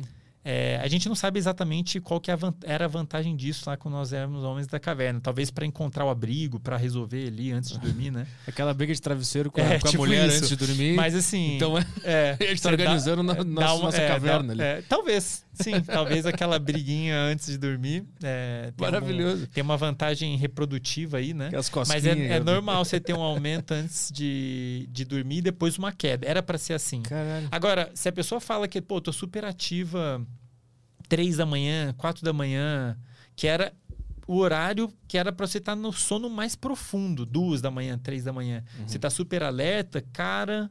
A não ser que você viva num lugar em que você consiga controlar a sua exposição à luz certinho, sem ver, trocou, né? Tem muita luz de noite e nenhuma luz durante o dia, mas tem que ficar isolado. Uhum, uhum. Você criou o seu próprio dia e noite. Tudo bem, mas eu acho que dificilmente você vai conseguir fazer isso, né? E aquela, agora a gente tá falando sobre ficar meio doidão antes de dormir, né? Tem aquela, aquela bobeira que parece que o cara tá chapado e o cara fica muito criativo. Uhum. Começa a falar bobagem, começa a falar umas coisas engraçadas ali antes de dormir ali. O uhum. que, que é isso? O que, que é essa chapadeira é, que dá? O, assim, porque quando a gente começa a dormir, Uh, o, o, o, padrão de funcionamento do nosso cérebro começa a mudar muito, né? Como eu falei, a gente vai entrando em vários estágios, entra no sono leve, vai para o sono profundo. E dependendo do padrão de funcionamento, você pode ter um padrão que ajuda você a ter alguma criatividade, por incrível que pareça. Então tem um, um padrão de funcionamento, né? Como se, por exemplo, né? Então, vamos lá. Na hora que você começa a dormir, você fica naquele estágio de sonolência. Se eu coloco eletrodos no, no, na cabeça de uma pessoa, você vai ver que o padrão de atividade dos circuitos começou a mudar. E é como se eles ficassem mais soltos, assim. O padrão ficasse mais bagunçado. Uhum. O que é confuso, porque você começa a misturar a realidade com uhum. a realidade. Inclusive tem aquele sono antes de cair no sono, que tu sempre sonha alguma coisa muito bizarra. Sabe aquele antes de dormir, quando tu tá uhum. quase dormindo, uhum. sempre tu sonha que tem um esquilo conversando contigo. ah, isso eu nunca passei. Não, mas umas coisas meio nada a ver, é isso, é esse o... É, mais ou menos assim, porque é tipo, é um estado de transição. Você tá passando de um estado de vigília, que você tá acordado, e tá indo para um estado em que você tá ficando inconsciente, né? E aí o padrão muda muito, fica naquele negócio meio bagunçado, você até perde meio que a noção do que é realidade, o que, não é. De certa maneira, pode ser interessante para a criatividade, porque o que, é, o que é criatividade, Arthur? Criatividade é o seu cérebro pegar informações que ele já tem, misturar e criar uma informação nova, uhum. certo? A gente pode fazer isso enquanto a gente está acordado, que é quando, por exemplo, você está viajando assim, né? A gente chama isso no inglês é mind wandering, que é viajar na maionese. Uhum. Você devagar, né? A gente faz muito isso, isso é super importante. Aliás, tem um trabalho que sugere que a gente fica quase que metade do tempo acordado viajando. Que, que, que a gente deveria ficar? não, a gente, gente, fica. Não, você vai ficar, quer você queira ou não. Mas aí eu queria te perguntar: uh, celular, smartphone, estímulos, é, sempre a tua mente está ocupada com alguma coisa, não acaba com esse momento de, de estar vagando? Que eu, que eu percebi isso, que o celular ele me fode, porque eu tava conversando com a minha namorada ontem sobre isso. Que é quando ela me conheceu, por vários momentos eu tava olhando assim, uhum. pro nada, e ela falou: O que, que tá pensando? Eu, não, tô pensando numa piada, numa ideia, uhum. num negócio. E isso ao longo do tempo foi acabando em mim. Eu, uhum. eu, tô, eu senti que eu parei de fazer isso. E eu tenho quase certeza que é por causa do celular, porque no momento que eu vou estar entediado, uhum. eu pego o celular e faço alguma coisa. Uhum. E eu quebro esse momento onde uhum. eu estaria sendo criativo. Isso tem algum fundamento, o estudo, alguma coisa Com certeza. Isso? E de novo a gente vai cair na mesma questão do nosso cérebro estar vivendo num lugar errado. Tá aí um outro exemplo da, do avanço tecnológico afetando o funcionamento natural do cérebro. É natural a gente. Daqui a pouco acho que a gente vai acabar caindo acho que é até legal a gente falar de déficit de atenção, porque tem muito a ver com isso. É natural a gente ter esses momentos em que a gente está focado em algo externo e focado em algo interno. Uhum. Né? Isso é interessante. Eu, a, os dois modos de atenção. A gente sempre está prestando atenção em alguma coisa, Arthur. Não existe isso, não estou prestando atenção. Inclusive, as pessoas que têm algum tipo, que sofrem com um transtorno de déficit de atenção, não é que elas não estão prestando atenção, é só porque elas perderam o controle os mecanismos relacionados a controlar o foco atencional, eles não estão funcionando adequadamente.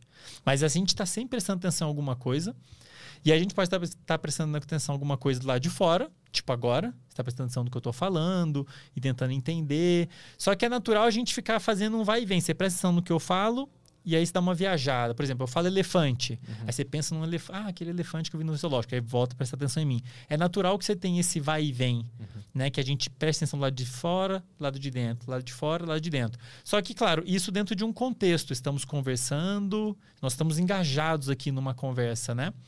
E isso é super interessante. Você tá, quando a gente está focado lá de fora, você está colhendo informação. Quando você está focado lá de dentro, você está meio que misturando Uhum. as coisas que você já sabe. E a, part... é, Uhum. e a partir disso você pode falar, você pode... eu posso falar uma parada e você pega isso e fala, ah, tem a ver com aquilo que não sei quem falou, tem a ver com aquilo que não sei o que lá. Será que tal coisa? Aí você elabora uma pergunta. Aham. Você fala, André, então, nananana. então a gente, você está fazendo esse vai e vem naturalmente, você está criando. Só nesse episódio aqui você já criou várias perguntas, Uhum. sem falar nas várias ideias e conceitos novos que você deve ter criado, porque você está pegando o que eu estou falando, muito sabiamente, inclusive, e está misturando com o que você já sabe, está tendo insights, isso que é criatividade e está sob o seu controle, né? E aí você fala assim, ah, o celular atrapalha isso? É possível que atrapalhe, assim, depende, né? Porque o celular, ele ganhou uma magnitude na nossa vida. O celular, ele é muito importante na nossa vida. Interação social tá ali, o nosso trabalho tá ali. Quem trabalha com rede social tem que ficar na rede social, tem que aparecer, tem que chamar o convidado, tem que não sei o que lá. Então, muito da nossa vida tá no celular, é muito. O nosso cérebro está treinado, literalmente, ele está treinado a dar atenção para o celular, porque ele entendeu, voltando lá no nosso início da conversa sobre motivação, ele aprendeu que essa paradinha aqui tem muito valor em vários aspectos da nossa vida. Então isso aqui tem um potencial, sem falar que os aplicativos que tem aqui, eles são projetados para roubar a sua atenção. Uhum. O Instagram, as redes sociais, eles rodam um algoritmo de modo que eles para fazer você ficar o mais engajado possível neles. Uhum. Eles sabem mais sobre você do que você, provavelmente. Eles sabem o que, que você gosta. Eles sabem que você curte ver vídeo de xadrez e vai ficar te mostrando vídeo de xadrez. Às vezes você nem se ligou que você gosta tanto de xadrez. Uhum. Mas toda vez que mostra, parece um xadrezinho, ele vê que você para. Ele Sim. sabe tudo que a gente faz, o algoritmo roda, e ele te conhece muito bem. E, e então, assim, é um. É, é, é um, um equipamento projetado para roubar a nossa atenção. Uhum. Agora, isso vai atrapalhar a sua criatividade? Não necessariamente. Você pode estar mexendo ali, do mesmo jeito que você está conversando comigo, você está colhendo dados, e com base naquilo você fala, ah, sei lá, você vê um vídeo de Hum. xadrez, você fala, pô, podia chamar um Sim. cara que joga xadrez e tal. Mas o problema é que aqui não tem um algoritmo que tá me dando só o que eu quero, como tem no celular. Aqui eu tô sendo desafiado com um monte de informação nova, desconfortáveis em alguns Sim. momentos, que o celular só vai me dar o conforto, né? Perfeito. E é que eu, eu te pergunto isso porque eu percebi que, por exemplo, eu- quando eu ia no banheiro, por exemplo, para dar Aham. um aquele o número dois, naquele momento era o momento onde eu mais pensava coisas. Uhum. E agora isso é quebrado porque eu tô com o celular.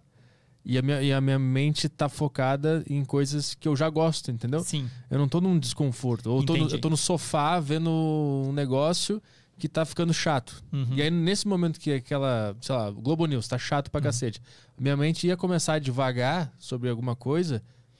Nesse momento de tédio que dá, ao invés de eu aproveitar que eu vou devagar, eu pego o celular e esse momento de divagação ele é quebrado. Uhum. E por isso que eu tenho uma sensação que o smartphone Aham. ele diminui a capacidade criativa do ser humano. Aham. Na verdade, mais do que isso, até eu diria. É... Sim, é- na verdade, o celular ele está afetando um dos aspectos mais importantes do nosso cérebro, que, como eu disse, é a capacidade de controlar a atenção. E a gente precisa disso para tudo. Inclusive para criatividade. Para você criar, você tem que entrar como se você colocasse o foco atencional para dentro, para as coisas que você já sabe, que você já vivenciou. Aí você fica lá brincando, fica lá misturando, eventualmente você cria uma coisa nova, está viajando. E tem, e, cara, eu faço muito isso, eu uso isso a meu favor. Eu me, eu me permito, mesmo quando eu estou estudando, lendo, eu entendo o valor desse momento e eu me permito é, viajar. Porque eu sei que é ali que eu vou ter umas ideias novas. Pô, podia fazer tal parada, eu podia explicar um assunto de tal jeito, fazer uma analogia, sei lá, o que quer que seja Exato. novo. Então, nesse sentido, sim. Então, um momento que você deveria dar devagando e poderia criar co- coisas novas, o celular está roubando sua atenção. E isso vai atrapalhar em vários. Vai, vai atrapalhar. É como se fosse um, um buraco negro sugando sua atenção e ela vai ser sugada em vários momentos da sua vida e vai atrapalhar vários aspectos. Por exemplo, pode atrapalhar uma interação social. Imagina uma pessoa viciadona, isso acontece direto, né? Sim, sim. As pessoas sentam na mesa, deveriam interagir e coisa, coisa. Aí a, gente- a galera, naturalmente, sem perceber, fica pegando o celular em vez de interagir aqui pessoalmente. Está atrapalhando, inclusive, um aspecto social da pessoa. Um outro aspecto que é muito afetado é estudos, né? Eu recebo muito, eu falo muito disso no Instagram sobre atenção, procrastinação, hábito. E a galera me conta muito isso, a dificuldade que eles têm de se manter focado, por exemplo, nos estudos, né? E eu falo, né, quando eu discuto com eles estratégias do que pode ser feito para você conseguir para te ajudar a manter foco numa coisa, é você simplesmente desligar o celular. Ou eventualmente até colocar ele em outro cômodo. Uhum. Porque esse buraco negro da atenção que vai sugar sua atenção uhum. vai atrapalhar você de viajar e criar coisas novas, vai atrapalhar você de manter engajado num estímulo externo, vai atrapalhar você em vários aspectos. Uhum. E tem vários trabalhos mostrando isso, Arthur. Eu estou me lembrando de um agora que saiu recentemente também, mostrando que as pessoas que estão que estão. Tem como medir isso por meio de escalas, né? As pessoas que estão mais habituadas a multitasking, né? Fazer várias tarefas ao mesmo tempo em mídias digitais, sabe? Fica, abre o Netflix, abre o Spotify, fazendo um monte de coisa digital ao mesmo tempo. Elas têm menor, uma, uma maior, dificuldade em acessar memórias. Hum. Porque a atenção ela é importante, inclusive, para você buscar memórias. Tipo, uhum. você tenta lembrar uma parada, você precisa de foco atencional para conseguir fazer isso. Uhum. Se por algum motivo você não tá tendo, não consegue manter um foco atencional, ou tem dificuldade em manter o foco atencional por algum motivo, seja um quadro clínico, ou seja porque você dormiu mal, ou seja qualquer outro motivo, isso afeta inclusive você conseguir acessar as memórias. E eles viram isso, porque as, as pessoas que estão mais acostumadas a multitarefas, elas meio que, sem querer, treinaram o cérebro a ficar trocando foco atencional. Porque quando você faz muitas coisas ao mesmo tempo, você não divide sua atenção várias vezes. Você tem a mesmo foco atencional que fica mudando. Uma pessoa que fala, ah, eu consigo fazer um monte de coisa ao mesmo tempo. Ok, isso é interessante em alguns contextos. Mas isso é ruim para quem quer manter foco atencional em uma coisa só. Uhum. Seu cérebro fica meio. O, o, problema das mídias digitais, de modo geral, é que elas meio que treinaram o cérebro da galera a ficar trocando foco. Uhum. As pessoas estão habituadas a olha aqui, olha ali, olha aqui, ouve uma música, vê uma mensagem aqui, olha aqui, fala com alguém, sabe aquele negócio pá, pá, pá, pá, pá, pá. E aí, na hora que a pessoa precisa manter o foco em uma coisa, ela tem dificuldade, porque o cérebro dela não está acostumado. Uhum. E aí tem vários trabalhos caracterizando isso. As, as pessoas que têm uma maior uso de multitarefas em mídias, né? Elas têm um menor desempenho atencional. Então tá aí um bom, um bom exemplo do que, que pode estar causando déficit de atenção uhum. em tanta gente atualmente. André, por que, que eu não consigo sentar para estudar uma hora, uma hora e meia? Tem gente que não consegue, cara, ficar uma hora concentrado em uma coisa. Uhum. E uma hora não é muito, tanta coisa assim, focado só em uma coisa. Por que, que ela não consegue? Tem vários motivos para ela não conseguir. Um deles é porque o cérebro dela não está treinado para isso. Ele está treinado a ficar trocando. Tum, tum, tum, tum, uhum. tum, tum. E aí, na hora que ela precisa focar, ela não consegue. Uhum. O, o, momento de ócio, o momento de fazer nada, ele, ele é importante para o cérebro. Uhum. Em, em, quais aspectos, além da criatividade, que é o que eu percebo? Que eu, tu fala sobre isso, né? Sobre ter o momento de, uhum. de viajar e de não fazer nada. Além da criatividade, o que é mais importante no cérebro não estar sempre distraído com algo? Uh, então, um dos motivos, eu até comento com o pessoal, né? Que eu falo bastante sobre, sobre isso, né? Atenção no contexto de aprendizado, ensino. E uma, da, um, uma das vantagens que você tem de fazer pausas, digamos assim, que você está muito focado em alguma coisa fala, fazer uma pausa. É porque você para de usar aqueles circuitos que você estava usando. Então, digamos que a gente está usando aqui um circuito, nós estamos realmente usando um circuito relacionado à atenção, uhum. atenção externa, tá? Então, está aqui prestando atenção no que eu estou falando, para não perder nenhuma palavra, tentar entender ali de raciocínio, a gente está usando. Natura Esse é um recurso, atenção, que esgota. Naturalmente, a nossa capacidade de manter essa atenção, ela vai se esgotando. Isso é um processo natural. Vai acumulando sinais químicos ali nesses circuitos relacionados à foca atencional e vai atrapalhando. Por isso que a nossa capacidade de manter atento vai caindo, você começa a ficar fadigado. É interessante você fazer uma pausa, porque daí você para de usar esses circuitos e você permite que um... É como se algumas áreas elas meio que dessem uma dormidinha. Uhum só, isoladamente. E você meio que restaura esses circuitos. Então, fazer pausa é interessante, né? Você trocar os circuitos que você está usando. Então, uma hora você usa o circuito para manter, se manter atento ao que está aqui fora. Aí você troca para um circuito que mais difuso, mais permite você dar uma viajada. Isso é legal porque você permite criar coisas novas e permite o outro circuito descansar, digamos Restaurar. assim. Restaurar. Mas também eu acho que tem gente que faz a pausa e vai pro celular, né? E aí não adianta nada. Exato. É, sim, é, não é que não adianta, mas quando você faz uma pausa, o ideal é você fazer algo bem diferente do que você estava fazendo. Então, se você estava prestando atenção em algum estímulo externo, estou vendo uma videoaula, ou estou prestando atenção nesse podcast massa. O ideal é que na hora que você fizer a pausa, que você faça alguma coisa que não exija que você preste atenção visualmente uhum. e auditivamente. Uhum. Para você deixar esses circuitos descansarem. Uhum. E realmente, cara, é uma literatura bem recente também, mostrando que a, esse, esses circuitos, eles meio que entram num estado de sono sozinhos, isoladamente. As células começam a se comportar sozinhos, uma área isolada do cérebro, começa a se comportar mais ou menos como o cérebro fica quando a gente dorme. Uhum. E aí meio que restaura o circuito pronto para uma outra sessão. Então, o que que parece ser o natural, né? O que que é que inclusive é o mais adequado é você ter alternância de momentos de foco, momentos de desculpa, foco externo, né? E depois foco interno, você dá uma viajada. Uhum. Você alternar esses momentos de prestar atenção do lado, do lado de fora, enquanto você está estudando ou vendo um vídeo, e aí você dá uma pausa para deixar esses circuitos descansarem, e ao mesmo tempo você usa esses outros para misturar né? Uhum. coisas que você já sabe, criar coisas novas. E, então você restaura os circuitos relacionados à atenção nessas pausas. Um, uma das vantagens de você fazer isso. Tem algum estudo relacionado a isso que fale sobre a importância do tédio porque me parece que na hora que o TED vai chegar, depois dele é o que, é o que tem uma coisa. Tipo assim, tu tá focado uhum. no negócio, aí tu começa a sentir um tédio.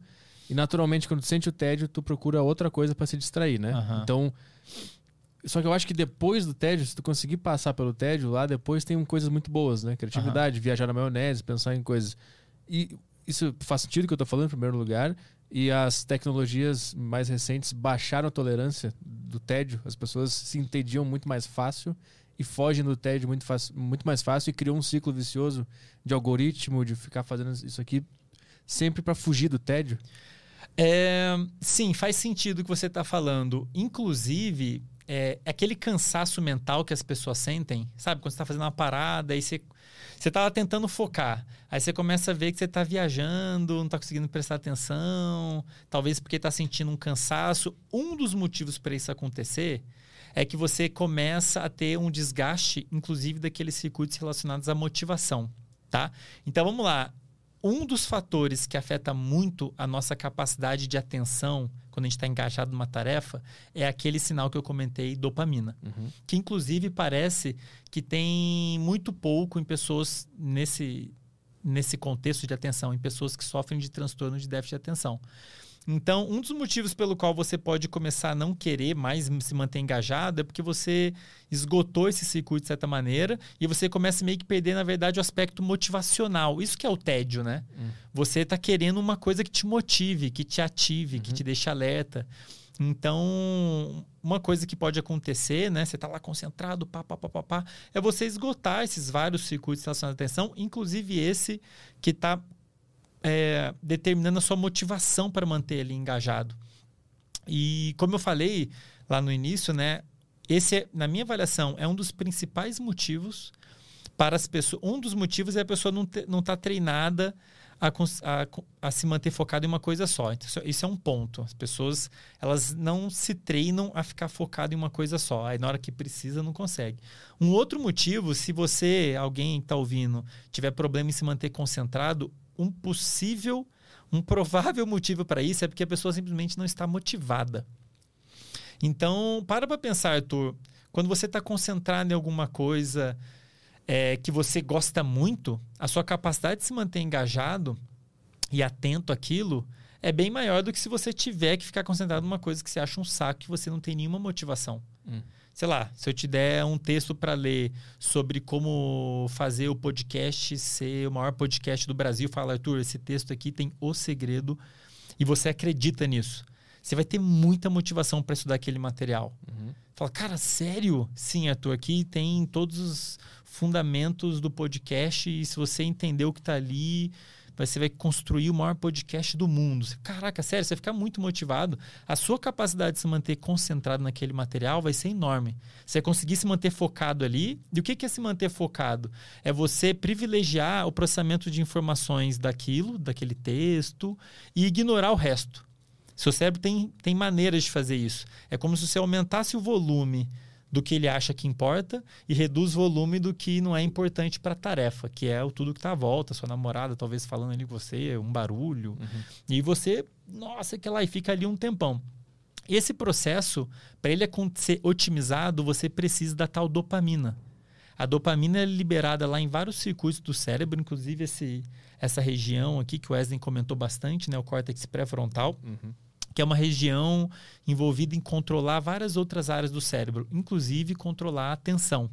Então a dopamina chega ali e fala: cara, isso aí, se mantenha atento aí, que isso aí é importante, e meio é como se fosse um turbo. E aí meio que faz você conseguir se manter atento, pô, legal, não sei o que lá, ignora todo o resto. E você vai conseguir fazer isso durante um bom tempo. Por quê? Você está muito motivado, você tem muita dopamina sendo liberada, falando isso aí, Arthur, mantenha atento aí que essa informação é super importante para sua vida. E você vai conseguir. Agora, vamos fazer o, o, oposto disso. Eu te dou um texto de um assunto, sei lá, um assunto que você acha muito chato. Fala um assunto que você acha muito chato. Putz, é... Agora não vem nada na minha cabeça. Tá, sei lá, direito. Coisa. Você gosta de direito? Não, chato. Contabilidade. Chato. Contabilidade. Beleza, eu te dou um texto com o mesmo número de páginas e fala, Arthur, você tem que saber isso aí, cara. Uhum. Lê isso aí. Mesmo horário do dia, tudo igual, só vou uhum. mudar o texto. Tá tudo igual, está alimentado, te dou um texto de contabilidade. Para que, Andrei? Uhum. Ah, sei lá, tu, porque tem que fazer. Cara, que motivação que você vai ter para estudar aquilo? A sua capacidade. Aí o que, que isso quer dizer no seu cérebro? A tarefa de prestar atenção e adquirir aquele conhecimento ali. Você não vai ter motivação nenhuma, zero dopamina. Muito pouca dopamina. Hum. E se você não tem dopamina sendo liberada nesses circuitos que controlam a atenção, que controlam o movimento, que controlam o seu comportamento, né? A sua capacidade de se manter concentrado naquilo ali vai cair drasticamente. Mas você não vai conseguir, você vai ficar toda hora despertando, toda hora você vai querer pegar o celular, toda hora qualquer barulhinho vai tirar sua atenção, porque não você um... não tem motivação.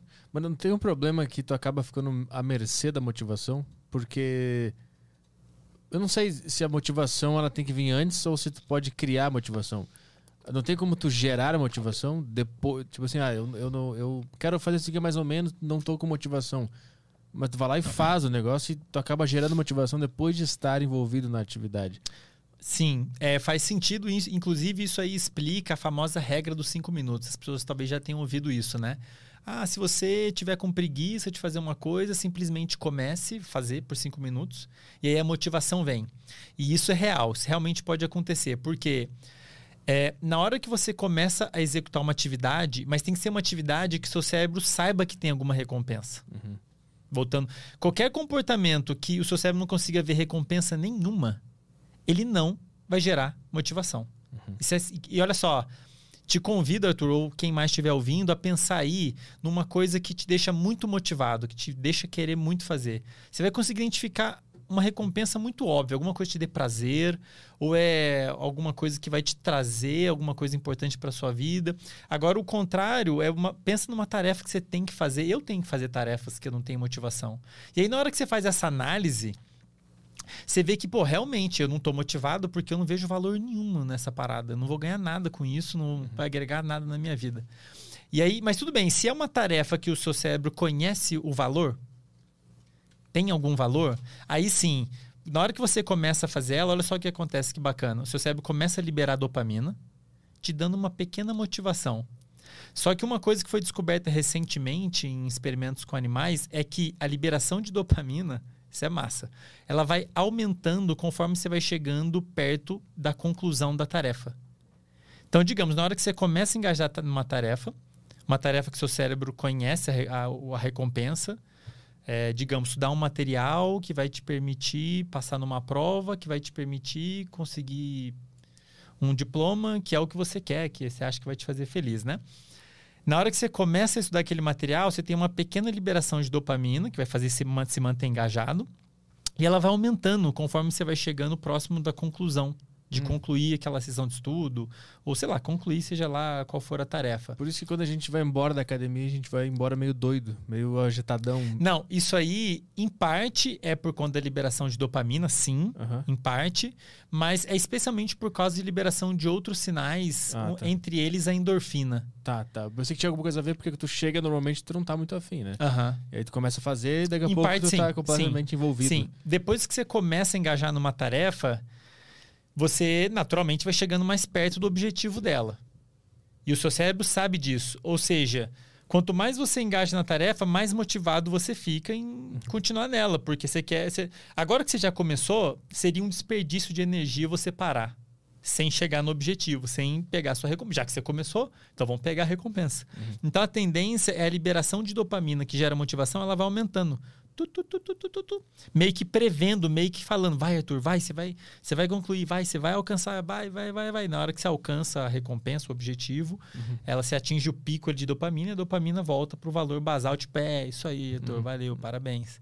Então, assim, de um modo geral, quando a pessoa é uma estratégia, quando você está relativamente desmo- um pouco de preguiça, naquela inércia de começar uma coisa que você sabe que é importante, vale a pena você simplesmente começar. E assim, realmente funciona, porque depois que você começou, você vai começar a ter um aumento gradual da dopamina que vai te fazer cada vez querer ficar mais engajado naquela tarefa até você concluir. Mas isso só vale para tarefas que o seu cérebro conhece o valor. Uhum. Veja bem, Arthur, esse sistema que eu comentei lá no início, que a gente chama de sistema de recompensa, que libera dopamina e gera motivação, ele nada mais é do que um sistema que diz para o seu cérebro, como eu te falei, o que, que tem valor. Isso aqui vale a pena, isso aqui não vale a pena. Por quê? O seu cérebro quer saber aonde que vale a pena gastar energia. Isso é super importante. Uhum. O seu cérebro está o tempo todo, agora, antes, depois, calculando o custo-benefício de todas as tarefas que você tem disponível. Mas deixa eu perguntar no meio da explicação. Claro. O sistema de recompensa, ele é, ele é confiável a esse ponto? Porque ele não pode também estar bagunçado, o sistema de recompensa? Pode. E a gente está analisando tudo errado, na verdade, errado entre aspas. Tudo tá tudo confuso porque o sistema de Com recompensa foi bagunçado com, Com a certeza. sociedade moderna. Com certeza. Peraí, qual que eu respondo primeiro? Vou responder essa toca- coisa e a gente volta. Não, não, não, vamos, vamos na sua, essa é boa. Sim, o nosso sistema de recompensa pode não estar funcionando adequadamente, que é inclusive uma das coisas que acontece quem sofre de depressão. Ah. Um dos sintomas da depressão é, uma des- é um deles, né? A depressão é um quadro multifatorial, né? Um dos sintomas característicos é a pessoa estar relativamente desmotivada para tudo. E por que, que isso acontece? Porque alguma coisa está levando a uma hipoatividade, uma atividade abaixo do normal desse sistema.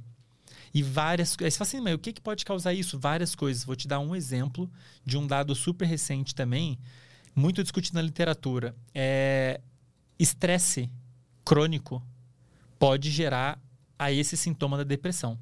Então, se você fica estressado por muito tempo, ou ansioso, estressado ou ansioso por muito tempo, isso pode levar a uma inatividade desse sistema, fazendo a pessoa ficar relativamente desmotivada. Como que isso acontece? Um dos mecanismos que faz essa relação é o seguinte: quando a gente está muito estressado ou ansioso, né? Todo mundo já ficou estressado ansioso. Seu corpo fica, muda, né? Você fica agitado, frio na barriga. Isso tudo é uma resposta natural do seu corpo. Em teoria, era para te ajudar a lidar com aquela situação. E se for num curto período de tempo, vai te ajudar. O problema é que se ficar muito tempo, aquela, sabe aquele negócio, você fica agitado pensando naquilo, frio na barriga, mão suando, você gera uma série de alterações no corpo. Entre elas, uma resposta que a gente chama de resposta inflamatória, uma inflamação. O que que é inflamação? Sabe quando a gente machuca e incha? Uhum. É porque teve uma resposta inflamatória ali. Você libera várias substâncias que fazem inchar. Agora imagina mais ou menos isso acontecendo no corpo inteiro. Você liberando um monte de substância no corpo inteiro, porque você está estressado há muito tempo. Parte dessas substâncias que são liberadas nesse quadro, elas vão lá no seu cérebro e elas vão conseguir afetar essas áreas que liberam a tal dopamina. Inibindo elas, diminuindo a produção de dopamina, diminuindo a liberação de dopamina, diminuindo a atividade do sistema de recompensa de um modo geral. O que, que ele acha que ele tá fazendo? Porque ele tá tentando te proteger, né? Não, isso aí já é uma disfunção. Isso ah, aí já não é uma, uma coisa que é para te ajudar com alguma coisa. É tipo, tem alguma coisa em excesso que acabou causando um desequilíbrio em outro lugar e o negócio começa a virar uma bola de neve. Aham. Entendeu? Então, assim, não é natural a gente ficar estressado tanto tempo Uhum. do jeito que a gente fica na sociedade moderna, ou algo que você discutiu pra caramba com Wesley, né? Ou ficar ansioso durante muito tempo. Isso é uma coisa característica da sociedade moderna. Então, o mesmo vale para obesidade. Não é natural as pessoas ficarem obesas. Obesidade é uma doença que comum hoje em dia, em parte por conta do- da forma como a gente vive, comendo muito açúcar e gordura, é, sendo menos ativo e por aí vai, né? Uma tonelada de fatores. Então, assim, a gente tem, a gente está colhendo os frutos da nossa sociedade. Então, e, e na obesidade você tem a mesma coisa acontecendo. Você tem essa resposta inflamatória, o seu corpo e o seu sistema de defesa, o sistema imune, produz substâncias que vão afetar a atividade do seu cérebro. Inclusive desse sistema de recompensa, fazendo a pessoa ter relativamente menos motivação para tudo. Tem um trabalho que saiu recentemente numa revista de altíssimo impacto também, a Cell Metabolism, mostrando que isso é um experimento com animais. Eles davam muita comida rica em calorias, né, pro animal, o animal ganhava peso, e uma das coisas que acontecia no cérebro do animal é que o cérebro dele ficou menos sensível à dopamina. Então, assim, mesmo o sistema, o sistema que gera motivação libera, liberando dopamina para gerar motivação, certos circuitos do cérebro do animal estavam menos sensíveis, então gera menos efeito. A dopamina tem menos efeito e o animal tende a ficar menos, se movimentar menos. Então, olha só, o animal ficou obeso porque comeu muito, mudou o corpo dele, mudou o cérebro dele, fez o cérebro dele ficar menos sensível à dopamina, que fez o animal tender a se mexer menos. Ele tem menos motivação para mexer o corpo. E aí vai engordando cada vez mais. Então, assim, mas daí já é uma situação de desequilíbrio. Uhum. Uma situação, aquele negócio vira uma bola de neve, né? A pessoa você desequilibrou tanto uma coisa que você começa a desequilibrar outra e outra e outra e vira um ciclo vicioso. Se a gente não intervir, o negócio só piora. Uhum. E, e voltando à sua pergunta, sim, o sistema de recompensa, ele não, ele pode, em muitas situações, ele pode não estar funcionando adequadamente. E aí, cara, se afeta a sua vida inteira, a sua capacidade de prestar atenção vai ficar prejudicada, sua capacidade de aprendizado fica muito prejudicada, sua capacidade de fazer qualquer coisa fica prejudicada. Se o seu sistema de recompensa estiver ina- inibido de alguma maneira, Arthur, você não vai ter a mesma motivação para academia, para vir gravar no podcast. E assim, as- e aí o que, que causa isso, Andrei? Sei lá, às vezes é alimentação. Um outro fator que afeta muito o sistema de recompensa, adivinha, é o sono. Se as pessoas, tem vários trabalhos mostrando isso também. Se a pessoa dorme menos do que ela deveria, você perde a oportunidade de passar por vários estágios importantes do sono e a pessoa vai acordar, isso é fato, ela vai acordar menos motivada para tudo. A pessoa tende a ficar preguiçosa no dia seguinte porque esse sistema ele está relativamente inativo, digamos assim, está sendo inibido. Tem vários motivos para isso acontecer. Entre eles é porque você está atrapalhando esse sistema de funcionar direito. Então a tendência é a pessoa ficar menos. Ela tem menos, ela tem menos dopamina e isso afeta tudo na vida dela, inclusive a capacidade de se manter concentrado. Então, um dos motivos pelo qual uma pessoa vai ter déficit de atenção se ela dormir menos é porque ela tem menos desse sistema funcionando. O sistema de dopamina, que é importante, inclusive, para te manter atento ali. Tipo, ó, presta atenção nisso, que isso aqui é importante. Se a dopamina não for liberada ou o cérebro estiver menos sensível à dopamina, você não vai conseguir prestar atenção, você não vai ter motivação para sair de casa, para ir à academia. A vida, a vida inteira fica afetada. Eu, eu te perguntei sobre o sistema de recompensas, é poder estar desequilibrado ou não calibrado, porque me parece que, pelo que a gente está falando aqui, que esse sistema de recompensa que está sempre analisando tudo ao redor e tomando decisões, né? Para ver se vale a pena. Mas ele, ele- esse sistema de recompensas, ele também pode ser meio que corrompido e é por isso que vício surge. Com certeza. É outro excelente exemplo, né? Uma situação em que ele está corrompido é quando você, o indivíduo faz uso de drogas que ativam esse sistema. Então, se eu consumo uma substância que vai lá diretamente ativa o sistema de recompensa, faz a dopamina ser liberada, prrr, o seu cérebro vai entender assim. O que, que o seu cérebro vai entender? Cara, puta merda, velho. Seja lá o que você fez aí, é muito bom, porque qualquer coisa que ative o sistema de recompensa mais do que o esperado, O seu cérebro entende que o que quer que você tenha feito trouxe alguma coisa muito valiosa. Hum.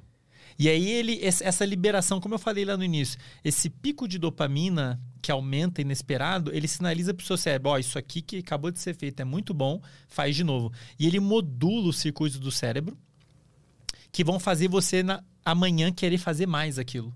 É uma loucura. Fecha um ciclo vicioso. Então, qualquer coisa que leve a um aumento da atividade do sistema de recompensa além do esperado, além do que o cérebro estava prevendo, né? O cérebro entende que ter, aquilo gerou uma recompensa maior do que o esperado, então deve ser muito bom.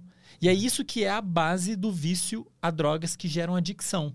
A pessoa consome uma droga que ativa o sistema. E aí essa, atividade faz a pessoa querer faz, usar mais a droga. Ela vai usar mais a droga, vai ativar mais o sistema. E isso faz ela querer usar mais a droga. Só que isso é tipo. Você tá roubando, né?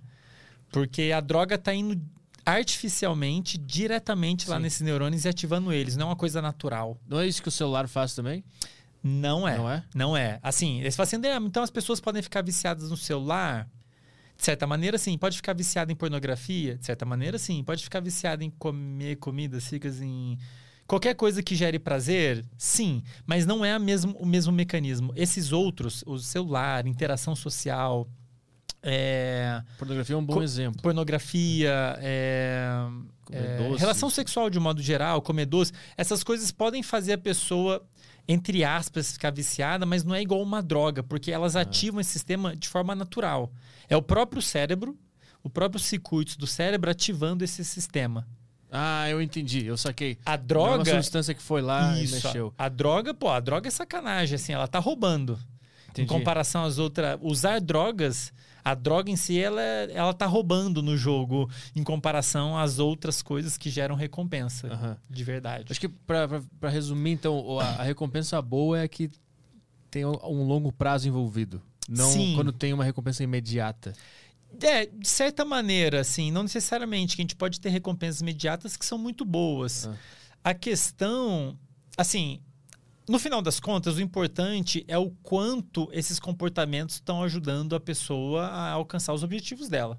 Tá. Você fala assim, André, meu objetivo é ficar viciado em droga e perder peso e gastar todo o meu dinheiro. Então tá, então você usar droga vai te ajudar a chegar nesse objetivo. Mas, de um modo geral, as pessoas têm objetivo, é, sei lá, construir é, relações, é, interações sociais legais e ter saúde. Então, qualquer coisa que sugue demais a sua, sua motivação para um lado só, ela não vai ser boa. O natural, o que a gente quer, como sempre, é ter um equilíbrio, né? Se você tem uma motivação muito grande para uma coisa só, para apenas uma coisa, provavelmente vai faltar. Você vai perder em algum aspecto da nossa, na sua vida. Por exemplo, você fala assim, Andrei, eu sou viciado, entre aspas, jogar videogame. Videogame, cara, gente pode falar um pouquinho mais disso, mas os jogos de videogame, eles são projetados para manipular o nosso cérebro, para fazer você, que igual o aplicativo, para fazer você querer ficar naquela parada ininterruptamente. Você chega numa fase, você quer passar na próxima. Os jogos são desenhados para brincar com o nosso sistema de recompensa. Assim como o neuromarketing. Eles são manipu ele- é- O negócio é projetado para te fazer querer ficar ali, né? Como assim, neuromar neuromarketing é um nome. O neuromarketing, já ouviu falar de neuromarketing? É uma área da neurociência. Quer dizer, o neuromarketing é a área da neurociência que estuda o efeito do marketing. O que, que o marketing faz? Ele quer fazer você comprar alguma coisa. E para você comprar, você tem que ver valor naquilo, você tem que gastar para gastar o dinheiro. E tem várias estratégias para fazer isso. E isso é estudado na área da neurociência. Tem uma área da neurociência que estuda o efeito, estratégias de marketing no comportamento da pessoa, no cérebro da pessoa, e o negócio funciona. Tipo, tipo o quê? Que, que foi Tipo, entendido? por exemplo, é, tem uma- eu acompanho uma galera do. Até escuto o podcast, uma galera do marketing, né? O, o Bruno Perini, o Thiago Nigro, o Jota, que veio aqui já, né? E eles, eles falam muito de marketing, né? De vender curso. E uma coisa que eles fazem muito, que eu acho bem maneiro, eu não sei, eles sabem. É óbvio que eles sabem como fazer a parada. Eu não sei se eles sabem do ponto de vista neurocientífico, eu não sei, mas faz sentido. Uma coisa que eles fazem quando eles vão lançar um curso, eles fazem assim: eles, eles não abrem inscrição do curso que eles vão vender. Eles falam muito do curso, ah, esse curso, você aí, Arthur, que quer construir um podcast, e você quer isso, quer sei que lá, eu tenho um curso aqui, e você fica, caralho, eu quero isso mesmo, e não sei o que lá, é você que não está conseguindo prestar atenção e quer descobrir uma maneira de começar a prestar atenção, melhorar seu foco e tal, tal, pessoa, quero, quero. Você faz a pessoa querer muito, você de certa maneira está mostrando para a pessoa o valor do curso. Uhum. Você tá, antes de abrir inscrição para o curso, está fazendo ela querer. E aí você vai preparando o sistema de recompensa dela, digamos assim, né? Ó, eu vou abrir um curso que vai resolver esse problema seu. Ou seja, você agregou muito valor ao curso. E eles ficam, é uma estratégia que eles usam muito. Eles ficam falando do curso, fazem lá lives e posts, tem todo um esquema, né? Antes, Aquecendo a, a galera. Antes do, tal, do lançamento do, uhum. do infoproduto, né? Aquecendo, de certa maneira, você está aquecendo o sistema de recompensa da pessoa. Uhum. Primeiro, você mostra para ela o valor daquilo, porque ela vai ter que gastar dinheiro. A pessoa vai ter que decidir, tomar a decisão de gastar um, um dinheiro que ela gastou energia para obter de alguma maneira, gastou recursos próprios para obter aquele recurso que é o dinheiro, ela vai ter que decidir gastar aquilo para obter aquilo que você quer vender. Uhum. E ela só vai fazer isso se ela entender o valor daquilo. Se você conseguir convencer ela de que aquilo tem muito valor, fala, ó, esse curso vai resolver esse problema enorme da sua vida, e inclusive você vai poder ganhar mais dinheiro e nananana. Na hora que você abre o curso, a pessoa já está super motivada para ter aquilo. E o que, que isso quer dizer lá no cérebro da pessoa? Na hora que você abrir o curso, o circuito dela vai liberar uma churrada de dopamina falar, cara, compra esse curso que ele é muito importante, tem muito valor, vai fazer muita diferença na sua vida. E essa dopamina é super importante para a tomada de decisão. Toda vez que você vai tomar alguma decisão, vou fazer isso, vou me relacionar com a pessoa, vou namorar, não vou namorar, vou não sei o que lá. Você faz esse cálculo de custo-benefício, hum. basicamente. Seu cérebro está fazendo esse cálculo o tempo todo. Aonde que você vai gastar dinheiro? Aonde que você vai gastar energia? Vou ou não vou? Você está fazendo esse cálculo o tempo inteiro, mesmo sem se perceber. E quem está sinalizando para o seu cérebro o valor é a dopamina. Uhum. Ela que fala, tem valor mesmo. Uhum. É a galera tem, o marketing tem várias estratégias para brincar com isso, né? Sim. De fazer você querer, basicamente. Uhum. O, o, voltando para o vício em videogame, ele, ele. O termo técnico é vício em videogame. E não, e, tipo assim, não é uma energia gasta no nada. Como é que isso afeta o teu cérebro? Trabalhar tanto num negócio virtual, numa fase, num personagem que não existe. Aí tu se vicia naquilo ali, tu bagunça o teu sistema de recompensas com uma recompensa digital, virtual, uh -huh. do, do, bonequinho que não é tu. Uh -huh. E depois tu volta pra tua vida e tu não evoluiu absolutamente nada. Isso não atrapalha também o sistema de recompensas?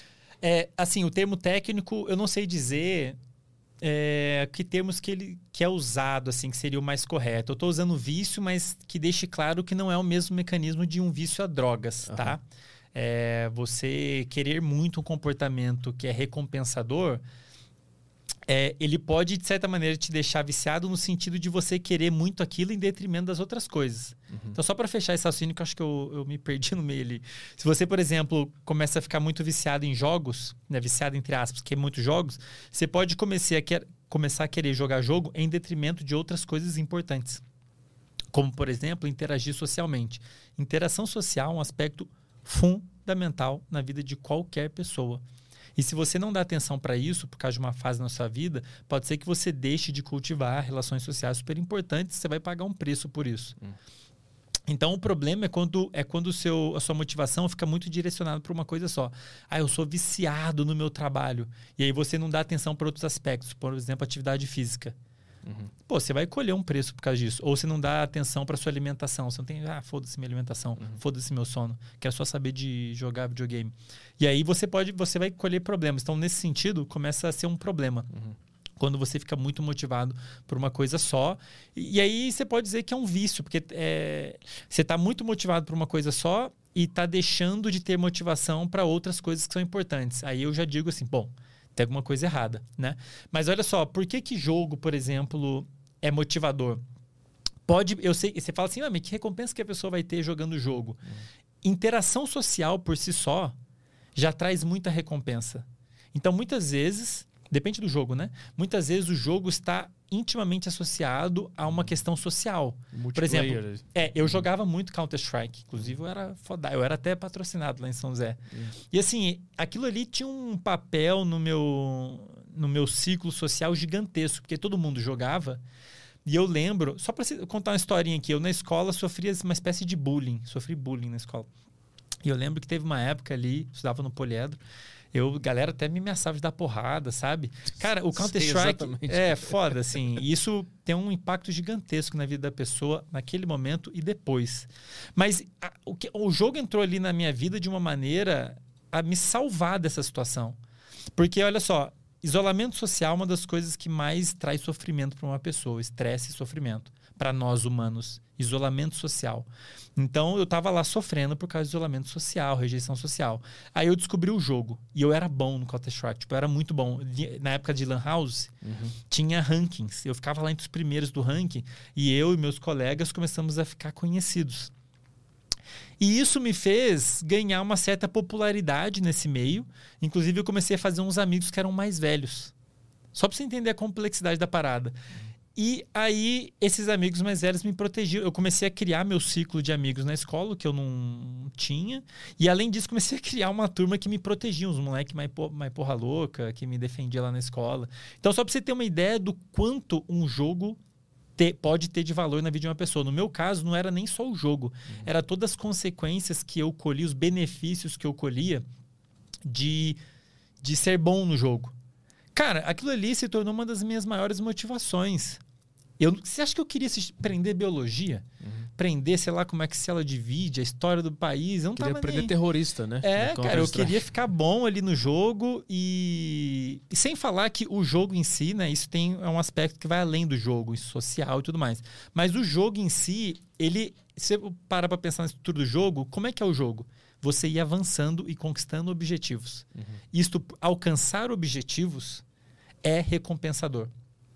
Qual que é o seu objetivo? Zerar o jogo. Quero ver a história. Uhum. Estou muito curioso com a história. Eu quero construir a história. Isso é legal. Você quer ver igual ver um filme. Só que para isso tem que alcançar objetivos. Cara, isso está muito. O jogo deixa isso muito claro para o seu cérebro. Ó, você quer isso aqui no final, zerar o jogo. Para você fazer isso, tem que passar por essas 10 fases. Uhum. E aí isso, você fica muito motivado em passar por cada fase. Você passa a primeira fase, fala... e na hora que você engaja na tarefa, jogar, né? Tem os desafios, tem adrenalina, tem sinais químicos sendo liberados, deixa a gente alerta, é gostoso por si só. E o fato de você alcançar o objetivo, passar de fase, isso é recompensador. Se você fala, cara, parabéns, você engajou na tarefa e alcançou seu objetivo. É isso aí, faz de novo. E aí você quer fazer mais. Fala, cara, quanto mais você alcança o objetivo, mais você quer fazer. Quanto mais você ganha, mais você quer ganhar. Uhum. Isso é culpa da dopamina. Se você começa uma parada e alcança o objetivo, você vai querer de novo, vai tender a querer repetir tudo de novo e ganhar de novo. Inclusive, tem dados mostrando trabalhos que saíram mostrando que pessoas que, olha só, pessoas que ganham um campeonato, elas tendem, têm uma maior facilidade de, de roubar depois, ah. de ser desonesto. Porque a pessoa quer tanto ganhar de novo. O que, que você, o seu cérebro fala assim, cara, você fez, você competiu e ganhou. Faz de novo. Uhum. Só que aí, como você já passou por aquilo, você vai querer mais. Você meio que faz qualquer coisa por isso. Inclusive, você pode até ser desonesto e roubar, porque você já venceu e quer muito vencer. O jogo faz isso também. Uhum. Quanto mais você alcança o objetivo, mais você quer alcançar objetivos. Então, você pode, de certa maneira, ficar fissurado em jogar, em alcançar objetivos. Olha só que massa. E aí, olha só, é, e aí é um bom exemplo essa história que eu contei, porque no contexto que eu estava vivendo, e isso é uma coisa que eu acho que muitos jovens devem estar tá vivendo agora. Acho que é quase certo que eles estejam vivendo agora. Que motivação, Arthur, você, eu tivemos, ou um jovem vai ter, de aprender o que é ensinado na escola? Tipo assim, eu não me lembro de conhecer alguém que realmente queria saber o que estava sendo ensinado lá, sabe? Só os caras que sentavam na frente. Mas aí, se você for traçar, às vezes, se você for traçar qual a motivação que eles têm, às vezes nem é o conteúdo em si. É tipo, ah, não, porque se eu souber isso, eu vou passar no vestibular de medicina ah, e eu ah, quero sim. ser médico e meu pai vai me aprovar e eu vou ganhar dinheiro. Eu não tinha isso aí construído na minha cabeça. Uhum. Eu não tinha motivo. Resumindo, eu não meu cérebro não via valor nenhum em estudar aquilo que era dado na escola. E isso é um drama que muito jovem deve enfrentar, acho eu diria até a maioria, na escola e na faculdade, possivelmente, né? Sim. Por que, que você tem que aprender aquilo, assim, qual que é o valor daquele conhecimento, entende? É aquela história do texto. Se eu te falar, Arthur, vamos assistir um curso ali, cara, que fala de sobre a história da comunicação radiofônica. Fala, caralho, que da hora. Eu que não conheço a história, eu vou ficar assim, pô, mas por que, que eu vou querer saber isso? Será que é da hora? Bom, se o Arthur falou que é da hora e eu acho o Arthur maneiro, talvez isso mude minha cabeça, eu comece a ver valor, mas a princípio meu cérebro não vê o mesmo valor que o seu. O seu desempenho no curso vai ser maior que o meu, que a sua motivação é maior. Você tem dopamina, sua atenção vai ser maior, sua capacidade de formar memórias daquele conteúdo vai ser bem maior que a minha.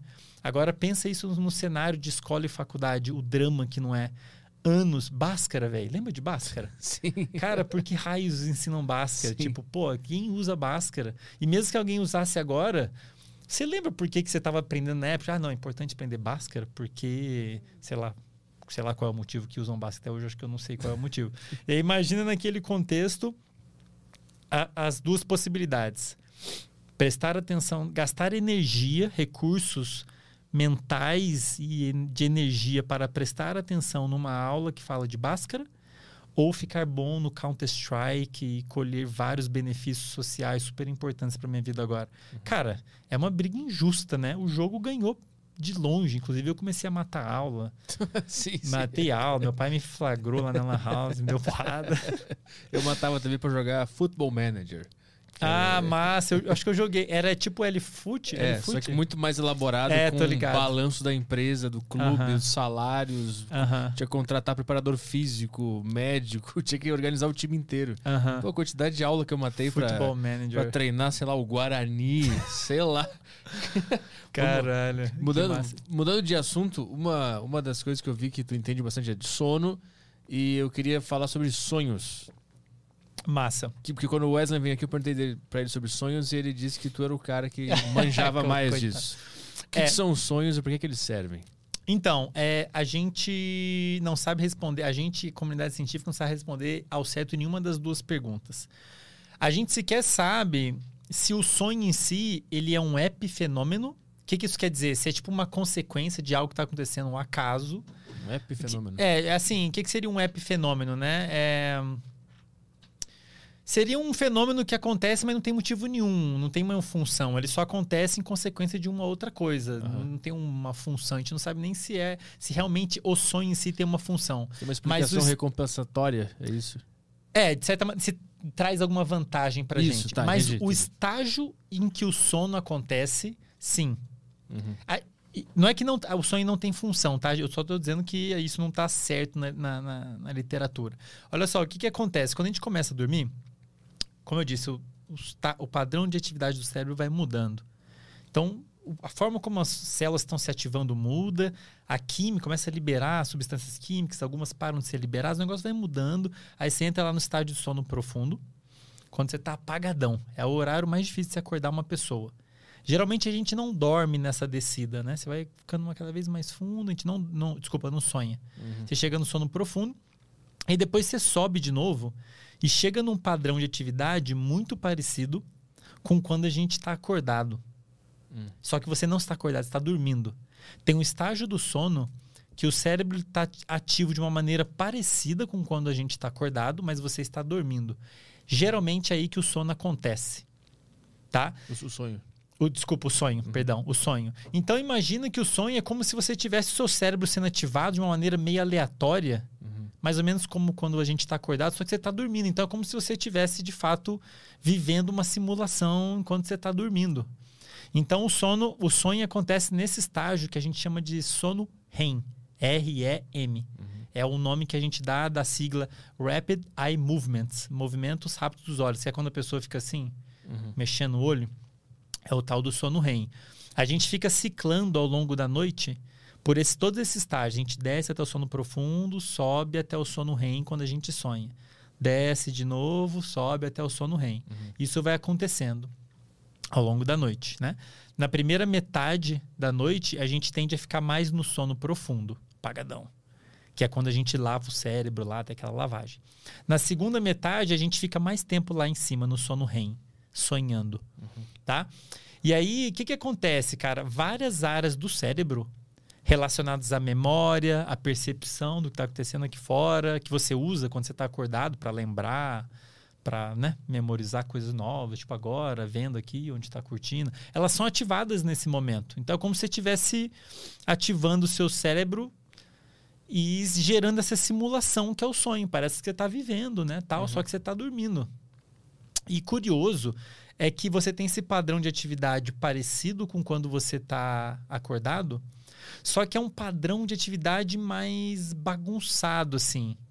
De modo que você, o seu cérebro é capaz de fazer, associar coisas que nem fazem muito sentido estar associadas, tipo você voar. Uhum. A gente sabe que a gente não voa, mas no sonho você voa e nem parece estranho, né? Uhum.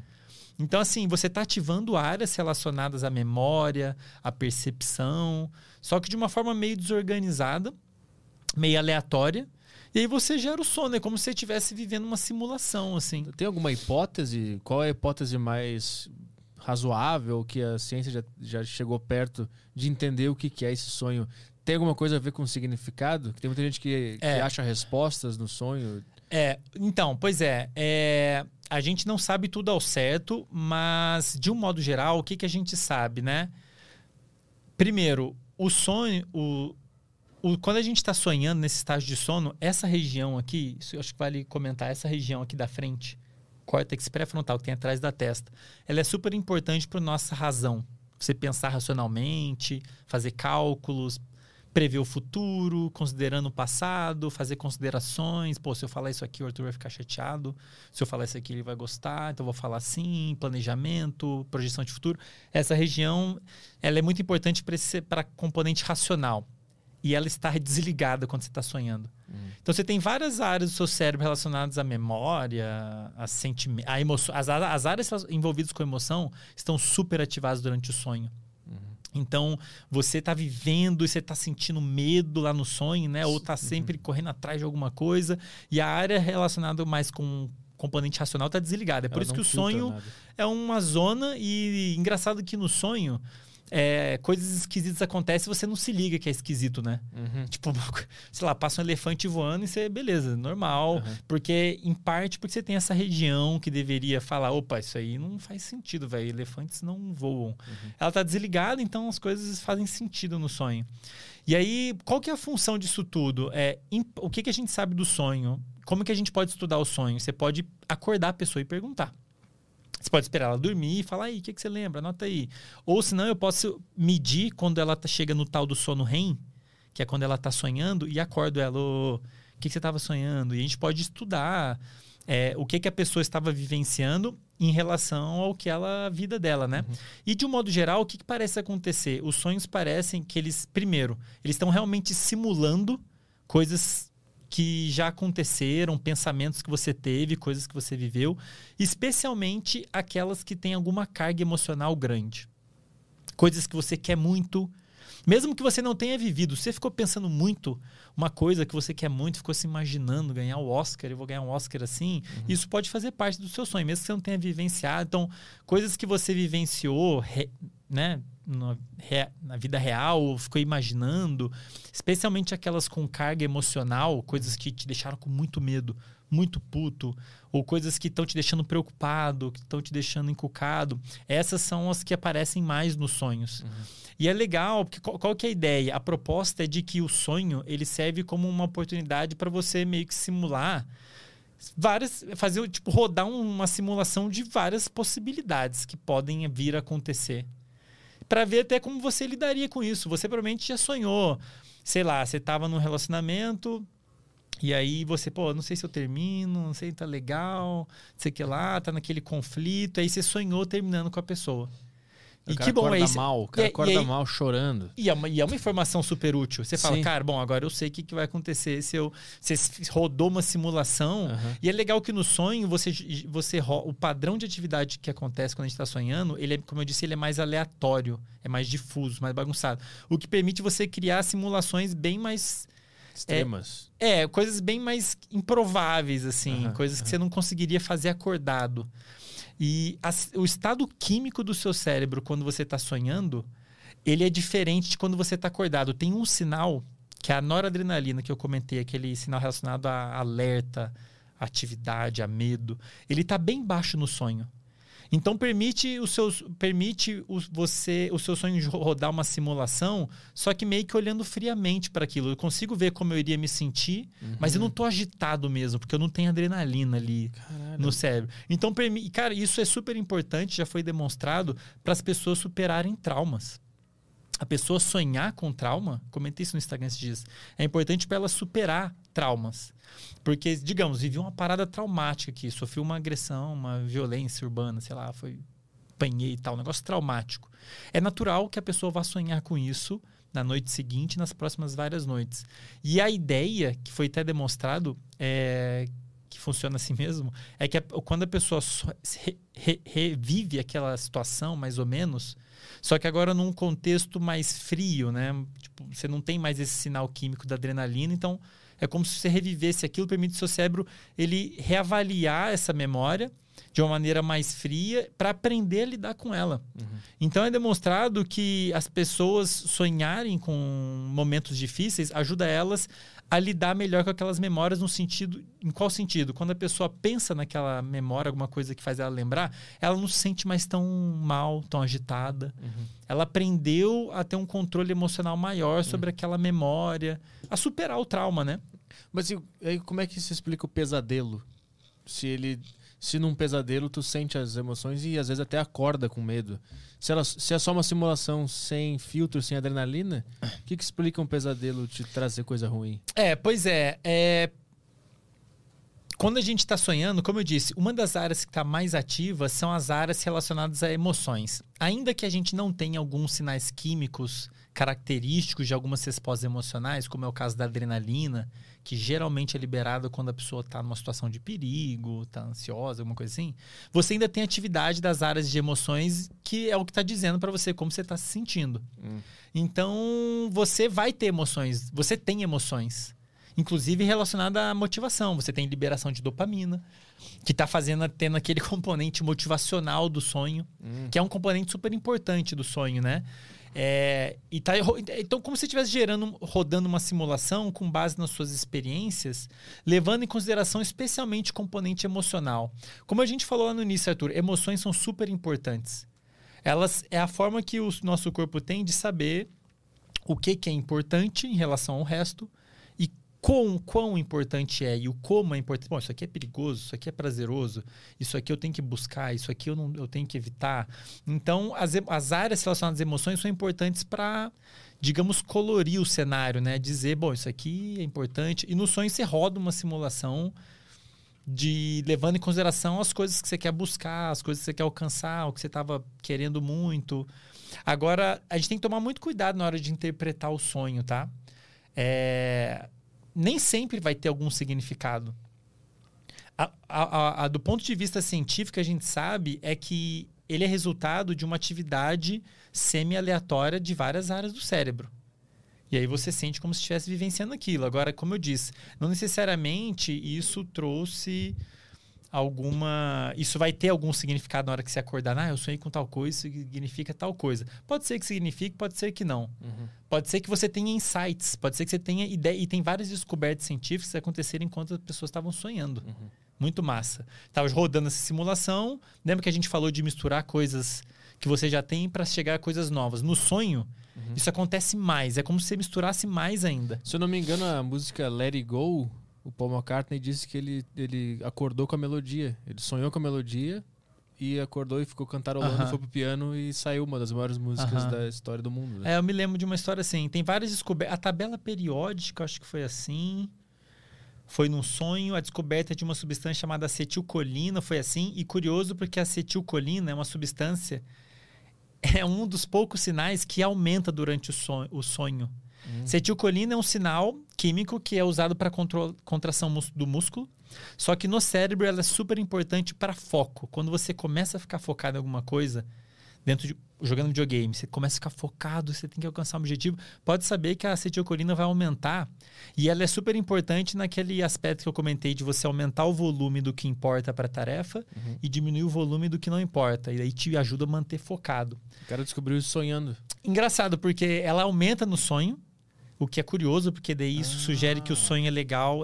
Porque a acetilcolina, ela gera- no cérebro, ela geralmente está associada a foco e aprendizado. Ah, então eu tenho alguma coisa no corpo que quer estar focado naquele sonho. Pois é, cara, curioso. Assim, a gente não sabe, né? Tô Aham. dando uma especulada aqui, mas a gente sabe que a acetilcolina aumenta durante o sonho, não sei porquê. E aí o sonho você tem essa simulação meio zoada, você tem um sinal que é importante para foco e aprendizado. E curioso que o cara, esqueci o nome do dele, Owls, não me lembro o nome dele. O cara que descreveu a acetilcolina, ele teve, ele teve a sacada dela durante um sonho. A própria substância apareceu e falou, É, eu existo. Sim, é, eu, eu, tô aqui, vai, me descobre. Caralho, que É, loucura. massa. E assim, mas aí é difícil dizer a função do sonho. A gente consegue, os pesquisadores já descreveram várias funções para o estágio do sono onde o sonho acontece. O sonho em si Uhum, entendi. tem um pouco de especulação. Uma outra possibilidade que é até discutida, acho que o Wesley comentou, que é muito discutida por um pesquisador brasileiro, inclusive o Siddhartha Ribeiro, que esse sim é um puto especialista na área de sono e sonhos, é a possibilidade de que o sono ele simula possibilidades no futuro e, como eu te falei, né, te ajuda a tomar decisões. Ele cumpre um papel de sobrevivência, então. É, sim, Essa poderia. é uma, uma tese, uma, tese, uma, Uma outra, uma outra tese é isso que a gente está fazendo agora, falar sobre os sonhos, a interação social e compartilhar experiências. Ah. Isso acontece desde sempre. Cara, eu sonhei com uma parada, papapá, papapá, papapá. E você, ah, eu também já sonhei isso. papapá, Criar vínculos Criar vínculo. na tribo ali. E tem um aspecto de aprendizado, né? Você... Caralho, eu fiquei, eu fiquei imaginando agora o primeiro cara que sonhou alguma coisa na vida dele. O cara não entendeu nada. O primeiro cara, o ser humano que sonhou, eu, com certeza ele quis falar pra alguém. Cara, eu vivi É, um eu- negócio, mas eu eu não acho sei se eu isso- vivi ou não. Eu acho que isso sempre aconteceu, né?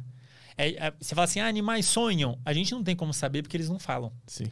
Esse que é o, a o limitante do sonho. A gente depende de relatos das pessoas. Aham. E o problema é que muito do que as pessoas sonham, elas não lembram. As pessoas falam, ah, eu não sonho nada. Todo mundo sonha. Uhum. Só que talvez você não lembre. Na hora que você acorda, você começa a pensar em outra coisa. Já, já Como eu falei, a atenção é importante para você memorizar coisas e para resgatar memórias. Isso vale para sonho. Então, se você não prestou atenção nele, ele se perde. É igual você tá numa aula, alguém falou uma coisa, você ouviu e já esqueceu o sonho. Se você não prestar atenção no sonho, ele vai se perder. Mas todo mundo sonha.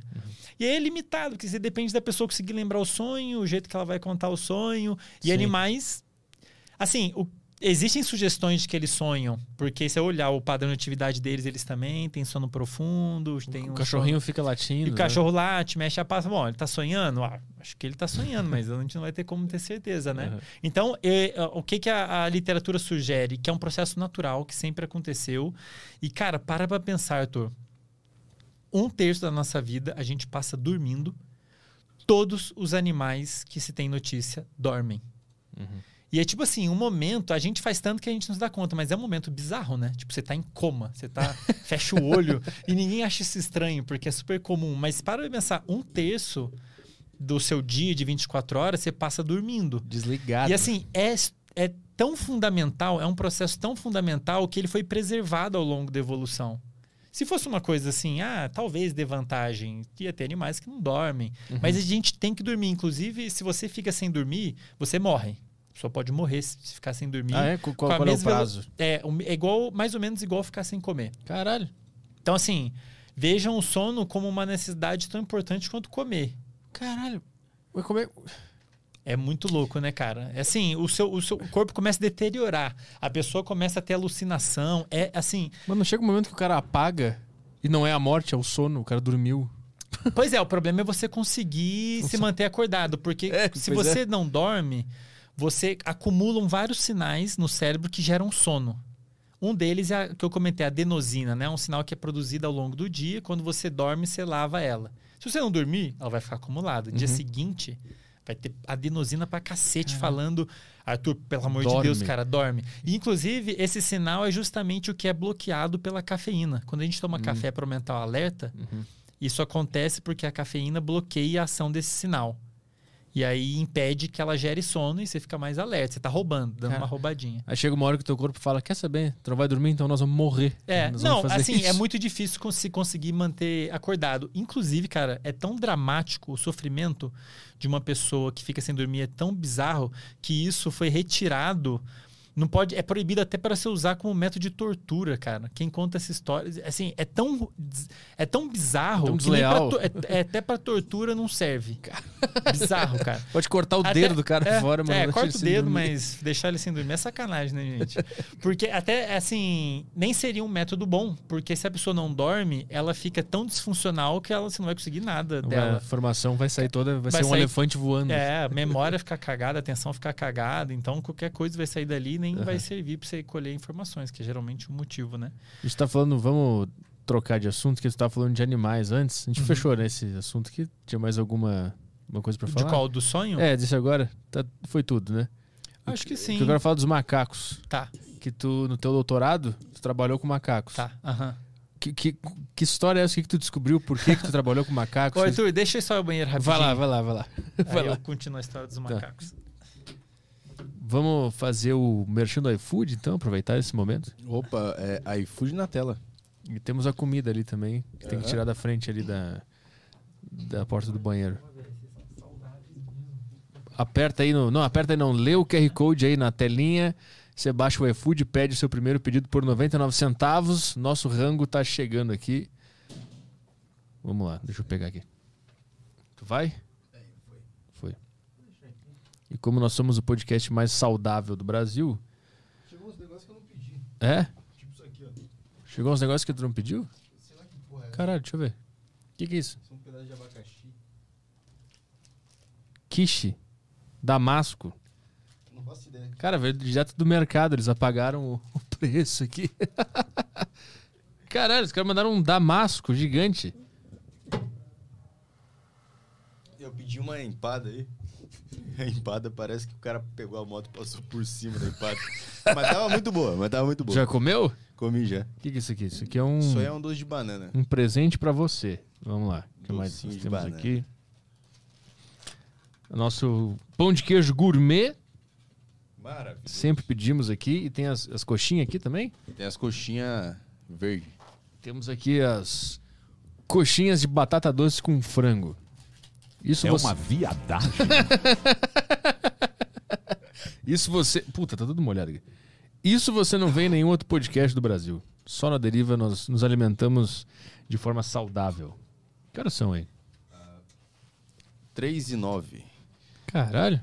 Já foi 2 horas e 50 de programa. Caralho. Jesus. E, e olha, e tem coisa ainda aqui. Tem coisa ainda. Pô, roubar um pão de queijo aí. Vamos lá. Vamos Ah, dar. lembrando, galera, é, tem, tem gente já mandando mensagem aqui no, na plataforma do Flow.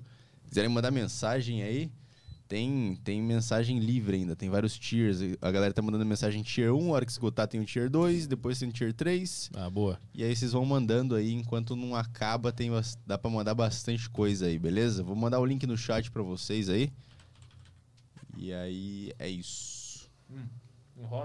Tá uma enrolada. Também estamos ao vivo no site roxo. ah, deixa eu falar uma coisa aqui. É, canais de cortes, as regras mudaram de novo aqui. A gente, como que é a- as regras agora? É depois, depois que sair os cortes no nosso canal. Não, 36 horas e 7 minutos depois. 36 horas, tá, e 7 minutos. Tá, tem uma equipe de profissionais capacitados realizando esse trabalho. Com o relógio suíço. Você Se- segura no relógio e quando passar 36 horas você tá liberado. É, e não adianta esperar só 36 horas. 36 horas e 7, Sete minutos. Se quiser pegar uma coisinha aí, Não, obrigado. é ruim falar Comi comendo. muito. História dos macacos. Essa aí Peraí que eu fiz cagada aqui. Certo? Tá sendo Tudo bem? certo. É, pois é, é a maior parte da minha formação científica, porque atualmente, né? Acho que eu não comentei, né? Hoje, atualmente eu sou professor da Universidade Federal de Santa Catarina. Dou aula principalmente de neurociências, né? Para curso da biologia, da saúde e tudo mais. Mas também sou professor de fisiologia geral, corpo humano como modo geral. Atualmente eu tenho duas linhas de pesquisa, né? Uma na, na UFSC, na Florianópolis, que, onde eu estudo beleza? Onde eu estudo é, atenção, formação de memória, a neurociência por trás de ensino e aprendizado de modo geral. Por isso que eu acho que eu discuto bastante isso lá nas redes sociais, né? Mas eu tenho uma outra linha de pesquisa que é uma continuação do que eu fiz na minha pós-graduação, no mestrado doutorado, que é com primatas. Hum. E a maior parte da minha formação científica, eu diria que foi estudando macacos. No caso, a maior parte eu estudei o macaco prego. Hum. E basicamente, né, lá no laboratório onde eu trabalhei muitos anos, o interesse era tentar entender o que, que tem no cérebro, no nosso cérebro, que permite a gente executar comportamentos com as mãos de forma tão hábil, inclusive usar ferramentas, né? Isso é uma das coisas que nos diferencia bastante dos outros animais, né? Nossa capacidade de abstração, nossa capacidade de usar ferramentas da forma como a gente faz é um e celular que o diga, né? A gente começa a usar atualmente a geração atual desde novinho. Então, a gente para entender os circuitos por trás disso, pô, o que, que tem tão especial no cérebro humano que permite fazer essas paradas tão massa? A gente estudava circuitos, os mesmos circuitos em macacos, macaco prego, porque o macaco prego Macaco Prego é um. Vocês devem ter visto, ele aparece direto em filme. Bota um macaco prego pra nós na, te, na é, TV. É aquele mais. É um grande, assim. É comum ver no. Aquele, aparece com um chapeuzinho em filme, assim. Aqueles que roubam metralhadora? É Aqueles tipo que... esse. É esse aí, ó. Ah, tá. Tá. É. E ele é, e assim, é um animal. Por ser um, uma, um primata, nós somos primatas, né? Eles, em muitos aspectos, do ponto de vista do cérebro, é muito mais parecido com nós do que outros animais, né? Então, nesse sentido, é um modelo de estudo muito interessante. E ele, em especial, em, em contraste com todos os outros macacos, pelo menos todos os das Américas aqui, ele é capaz de executar o famoso movimento de pinça. Hum. Ele é capaz de executar movimentos precisos com as mãos, que foi uma das coisas que nos trouxe muita vantagem para nós primatas, porque daí a gente consegue modificar o mundo à nossa volta do jeito que a gente quiser. A gente consegue manipular, fazer coisas. E eles também, então eles são um dos poucos que conseguem fazer esse movimento de o famoso movimento de pinça, né? E eles conseguem usar ferramentas também. Ah, dá pra ver as mãozinhas dele ali, ó, naquela foto ali embaixo. É, aquele, a aquele, da esquerda. Na esquerda ali, ó. É. Que ele tá com ele, as mãos... Ele faz movimento de pinça, ele, ele faz ferramenta, ele usa pedra. Sabe aquela cena clássica de pegar pedra e pá, uhum. quebrar? Uhum. Eles são um dos poucos animais que conseguem fazer isso no mundo. E então é uma oportunidade de entender os circuitos por trás desse, desse comportamento, né? O que, uhum. que tem, que não tem. Então eu passei a maior parte do meu mestrado e doutorado estudando ainda, tenho dados para analisar sobre isso, como que estão organizados os circuitos do cérebro de modo a permitir que esses comportamentos sejam executados. E, cara, parece simples, né, Arthur? Mexer a mão parece super simples. Todo mundo mexe a mão. Pegar a garrafa aqui parece super simples. Cara, do ponto de vista computacional, isso é muito difícil. Mexer o corpo, controlar o corpo é muito complexo. É muitas, são muitas possibilidades, muitas células musculares. Então, isso exige uma quantidade enorme de áreas do nosso cérebro para conseguir fazer isso, envolvidas em sentir o corpo, em perceber o corpo, em controlar o corpo do jeito que você quer. Parece que é uma coisa super simples mexer a mão. Eu lembro quando eu entrei no laboratório, eles falaram assim para mim, falaram, ah, a gente estuda comportamento manual. Eu fiquei assim, quê? Falei, para quem, quem quer estudar comportamento manual? E só depois que eu me liguei que quase tudo que a gente faz, você usa a mão. Uhum.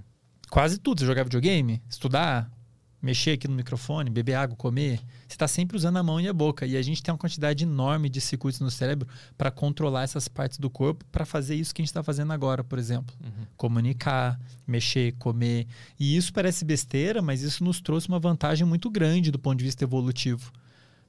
Uma vantagem, não vou dizer grande, maior do que outros, né? Porque os outros animais são tão bem adaptados quanto nós, né? São bem sucedidos também. Mas é uma vantagem que nos permitiu interagir com o mundo à nossa volta, né? E um outro ponto, Arthur, é importante disso, assim, André, mas por que, que a gente quer saber como esses circuitos funcionam, como eles estão organizados? Primeiro, no final das contas, a gente quer entender a natureza humana, né? Em parte muito do que a gente faz na ciência, a ideia é trazer isso para nós também, benefícios para nós. Claro, tem benefícios para os animais também, para o mundo de um modo geral. A ciência ela pode ser usada em prol de todo mundo, do mundo inteiro, de todos os seres vivos, né? Mas a gente tem uma curiosidade natural em relação ao nosso nós, né? Como é que a gente consegue fazer isso? Agora tem uma outra aplicabilidade muito massa que eu acho que vale a pena a gente falar, que é a história da interface cérebro-máquina. Hum. Porque não sei se vocês já viram, né? Volta e meia aparece no noticiário é, grupos de pesquisa que estão conseguindo fazer, por exemplo, uma pessoa controlar um braço mecânico. A pessoa Sim. teve uma amputação, digamos, Uhum. perdeu o braço, uma merda. Você precisa do braço para fazer as coisas. Ou senão ficou paraplégico, não, quer, não consegue usar a perna. Existe uma área da ciência chamada. Bom, de um modo geral, que a gente chama de interface cérebro-máquina, que ela estuda a comunicação entre o cérebro e as máquinas. E eu tenho como fazer essa comunicação ser direta. Como assim? Pegar um chip, colocar no cérebro, registrar a atividade do cérebro, usar essa atividade para controlar alguma máquina. Então, existe um grande avanço que acontece nessa área. Então, o que, o que, que pode ser feito? Digamos que eu tive uma amputação. Fala, Arthur, bom, a gente poderia colocar um braço mecânico aí para você controlar. Tá, mas como é que eu vou controlar o braço mecânico? Boa pergunta. Uma das maneiras é eu colocar um chip na área do nas áreas do cérebro que controlam seu braço, que controlam sua mão, registro a atividade delas ali e transforma essa atividade num comando para controlar o braço mecânico. Aí é o seu cérebro controlando diretamente o braço mecânico. Isso é feito, isso é possível, isso já foi feito. Só que para a gente conseguir fazer isso, é aí que vem um pulo do gato. Você tem que saber traduzir a atividade do cérebro em um comando para o braço biônico. Pois é. Esse que é o pulo do gato, porque é muito complexo. E aí, voltando daí, por que, que a gente quer saber sobre circuitos controla-mão? Uma possível aplicabil- aplicabilidade é essa. É você, se você entende como esses circuitos estão organizados, como eles funcionam, a atividade elétrica deles, porque é, é super complexo, cara. O cérebro tem 86 bilhões de neurônios que se comunicam milhares de vezes uns com os outros. O número de possibilidades ali é literalmente astronômico, mais do que número de estrela. Como é que se lê essas atividades? O que, aparece no computador? Sei lá onde é que vai esse dado? É uma linguagem? É um, é um- é um número? Então, é, assim, é, o que, que é feito? O que, qual que é a ideia básica, né? Você coloca um chip e aí você tem que colocar na área certa para você saber. Digamos, quero controlar um braço mecânico. Eu quero usar a atividade das áreas que contro controlam o braço da pessoa. Você tem que saber quais áreas são Uhum. para começo de conversa. Aí você coloca o chip lá e reconhece. Porque o que acontece? Toda vez que eu mexo o braço de um jeito, o padrão de atividade é de um jeito específico. Então eu tenho como eu tenho como tentar encontrar um padrão. Ah, toda vez que o braço vai para frente, as células se ativam desse jeito. Toda vez que o braço vai para trás, elas se ativam desse jeito. Toda vez que ela vem para o lado, se ativa desse jeito. Então eu começo a traduzir o que que a atividade dos neurônios significa do ponto de vista de movimento. Esse é o ponto mais importante, mais difícil. Tem que rodar um algoritmo, né? Ele pega o padrão de atividade dos neurônios, lê aquilo bem rapidamente e fala: Isso aqui significa que a pessoa está querendo fazer o braço para cima. Ou isso aqui significa que ele está querendo fazer as mãos me- mexerem de tal jeito. E aí ele traduz e transforma isso em um comando elétrico para o braço mecânico. Só que, cara, imagina, olha só o número de possibilidades que meu braço pode fazer. Uhum. Cada dedo, punho, cotovelo, ombro, assim, um número Cada de ângulozinho muita diferente. coisa, É um assim. comando diferente. é, então o o número de padrões possíveis que o seu cérebro gera para controlar o braço Aham. é enorme e envolve várias áreas. Tem milhões de neurônios ali se ativando um padrão específico. Então, a- o, o desafio é você conseguir fazer a tradução da língua do cérebro, que são é uma atividade elétrica, para algo que faça sentido para um braço mecânico. Aham. O lance é dar um Ctrl C, Ctrl V. É dá um... Tipo isso. Entendi. Tu pega esse padrão e, Tipo e isso. depois liga num braço mecânico. Eu vi esses dias no documentário, não sei onde é que era, que eles estavam tentando fazer o cara sentir coisas Isso, com a isso, mão. Onde é. é. que é isso que tem? Cara, isso começou a ser feito nos Estados Unidos, talvez tenha visto um trabalho do Canadá, porque é o seguinte, é, olha só, quando isso, isso começou lá na década de 1990, alguma coisa, começou a ser 80, 90, começou a se explorar a possibilidade de fazer essa interface, essa comunicação do cérebro com a máquina ser direta. Porque, de certa maneira, a, a comunicação do seu cérebro com a máquina ela já existe. Tipo agora. Se eu pegar meu celular e começar a mexer nele, Ah, tá. meu cérebro está interagindo com o celular, só que ele está usando a mão para isso. Entendi. Então, e ele tem, ele tem toda a, a- a forma de funcionamento do celular ali registrado em algum lugar, você sabe o que fazer, como mexer, só que você está usando o braço como intermediário. Uma ligação indireta com a máquina. Isso. Entendi. Agora, e aí começou a se explorar a possibilidade. Cara, Arthur, que bom que esse episódio vai ficar gravado.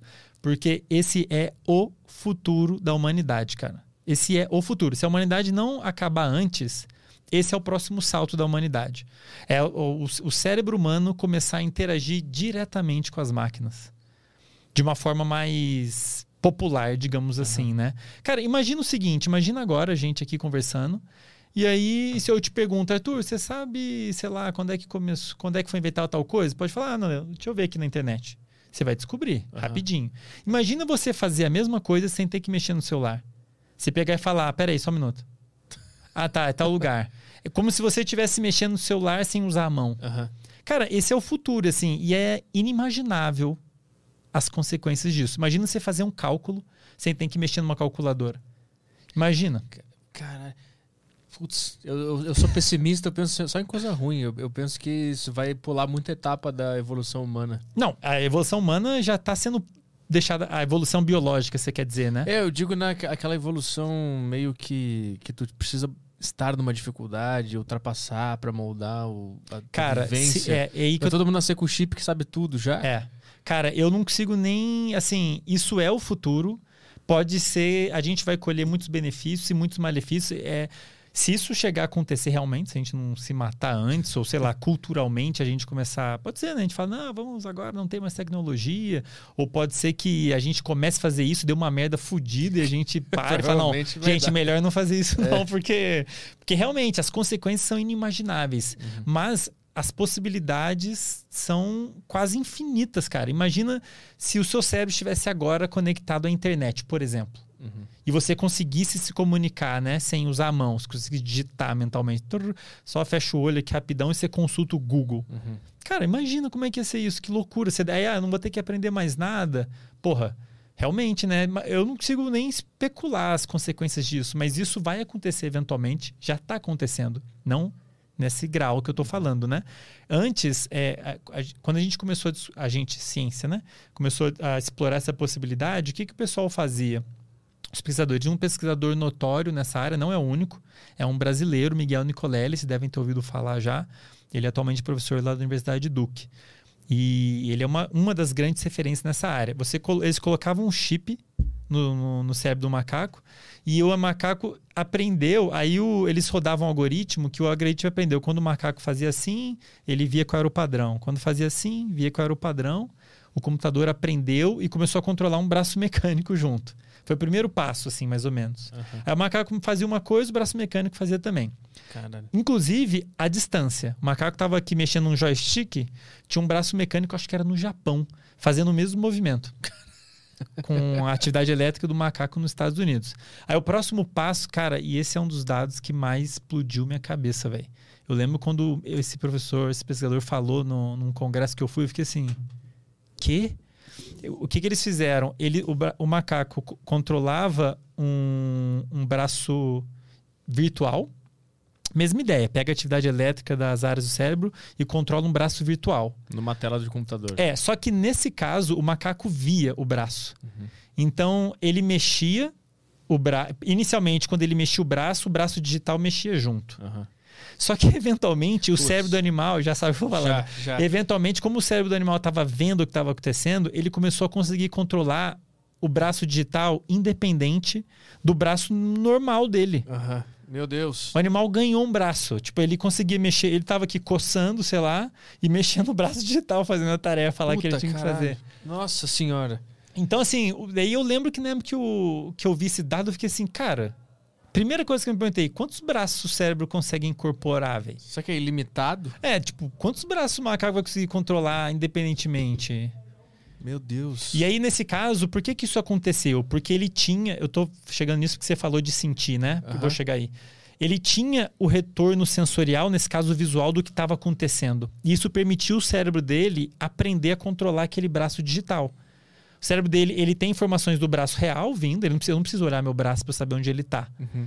E ele conseguia ver onde estava o braço digital. Então eu conseguia controlar todos independentemente, porque eu sabia onde estava todo mundo. E em quanto tempo foi esse aprendizado? Foi Cara, na hora ali? Não me lembro. Eu teria que olhar o trabalho, mas foi é mais, que eu me lembro é mais sábado do que você imagina. É uma parada. Tipo, foi na mesma tarde. Não, não, acho que foi assim. mais, foi ah, mais, tá, foi, foi mais. mais. É, foi mais. Todo dia dias. botava ele na frente do, do, do Cara, foi do um braço. aprendizado como qualquer outro na que vida. Louco. Aprendizado motor, qualquer outro na vida, até parece, né? Eu aprendi hoje a controlar um braço virtual. Um braço né? que não existe. É. E o macaco aprendeu Então, assim, o cérebro dele meio que falou: ah, beleza, então eu consigo controlar aquele braço ali, mas eu posso usar outro circuito para controlar esse aqui. Ele incorporou um braço no, que não existe no animal, o animal continuou usando os braços, três braços, né? Nossa senhora. E aí, ou seja, a graça desse trabalho foi mostrar que a importância de você ter um retorno visual, né? Porque na hora que eu mando um comando para o meu braço, para mexer o braço, o meu braço ao mesmo tempo manda várias informações sensoriais para o meu cérebro. E isso é fundamental para eu conseguir controlar meu corpo. A todo momento que eu estou mexendo no meu corpo, meu cérebro sabe onde está meu corpo. Uhum. Tanto que, na hora que eu tento fazer um movimento e não sai do jeito que eu esperava, meu cérebro sabe. Por exemplo, você está andando. Estou gerando movimento de andar. Se eu tropeço, a informação sensorial que chega no meu cérebro diz assim: opa, não aconteceu o que era para ter acontecido. Tem um pé que não foi para onde devia ir. Uhum. E aí você gera aquela, aquele ajuste para não cair, né? Fala, corrija isso. Isso, não... e isso, uhum. ó, rapidinho, né? Uhum. Então, a informação sensorial que vem do corpo é fundamental para você controlar o corpo. E esse é um estágio importante que está agora essa área de pesquisa, porque a gente já até consegue, tem uns vídeos muito maneiros, jogar aí no Google, Brain Machine, Arm Controlling, você vai ver, o pessoal pega pacientes é, que tiveram, tem algum implante no cérebro por algum motivo, tiveram que abrir o crânio e eles fazem o implante, tem lá um implante, e mostrando lá o indivíduo conseguir controlar um braço digital, um braço mecânico, o cérebro uhum. aprende a mexer, igual foi no macaco. Só que o problema é que aquele braço mecânico ou digital, ele não está dando informação de tato, né? É. E isso, é a, informação mais importante para controlar movimento. Uhum. Então, aí você é você fechar o loop, né? A gente quer pegar a atividade do cérebro e controlar o braço, e a gente quer que o braço gere informações que voltem para o cérebro, para o meu cérebro saber onde o braço está, sem você ter que olhar para ele. Uhum. E o grupo desse professor, Miguel Nicoleles, eu lembro que ele publicou um trabalho que fazia isso, os princípios disso, lá em 2003, esse trabalho. Um animal controlava um braço digital, só que dessa vez eles colocaram um fiozinho chegando no, na área sensorial do cérebro do animal.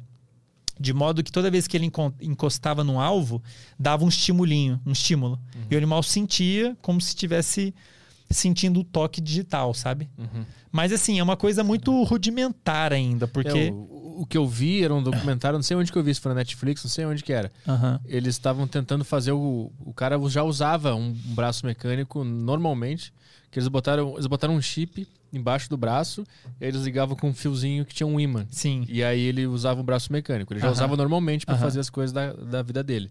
Só que eles estavam tentando fazer a mão mecânica sentir se alguma coisa era fofa ou dura. E Sim. aí eles eu lembro do eles fazendo o teste, eles botaram uma pedra, né? ele, bot, ele botava um fone de ouvido, uhum. uma venda, aí tinha um, um, negócio na frente dele e ele botava o braço mecânico pro outro lado, né? Uhum. Os caras vinham lá com uma pedra uma, uma madeira. Aí botavam lá e ah, pediam pra ele apertar, né? Aperta. Uh -huh. Tá sentindo alguma coisa? Não. Depois botaram uma, uma esponja. Tá sentindo alguma coisa? Não. Aí depois eles ligaram o sistema de sensores que eles estavam desenvolvendo e o cara conseguiu sentir se algo era duro ou fofo. Eu não sei onde uh -huh. é que eu vi isso. Massa, é, eu tô lembrando de um trabalho que saiu na New England of Medicine, que é uma das maiores revistas científicas da área médica, a maior até do mundo. E assim, aí é, eu acho que eu sei qual é esse trabalho. A comunicação do braço mecânico com o cérebro da pessoa não é diretamente com o cérebro, é com o nervo. Isso, é exatamente. Isso? Então, exatamente. porque assim, as informações é, motoras chegam no corpo por meio de nervos, né? Como se fossem fios. Vou falar isso aqui para caso quem estiver hum. ouvindo não, não souber, né? Ah, os comandos que vêm do, do cérebro chegam no corpo, no coração, no braço, por meio de, dos nervos, que são fios. E informação sensorial também volta pelo, por essas estradas, por esses fios, né? Uhum. E aí eu posso conectar o braço mecânico diretamente com esses fios.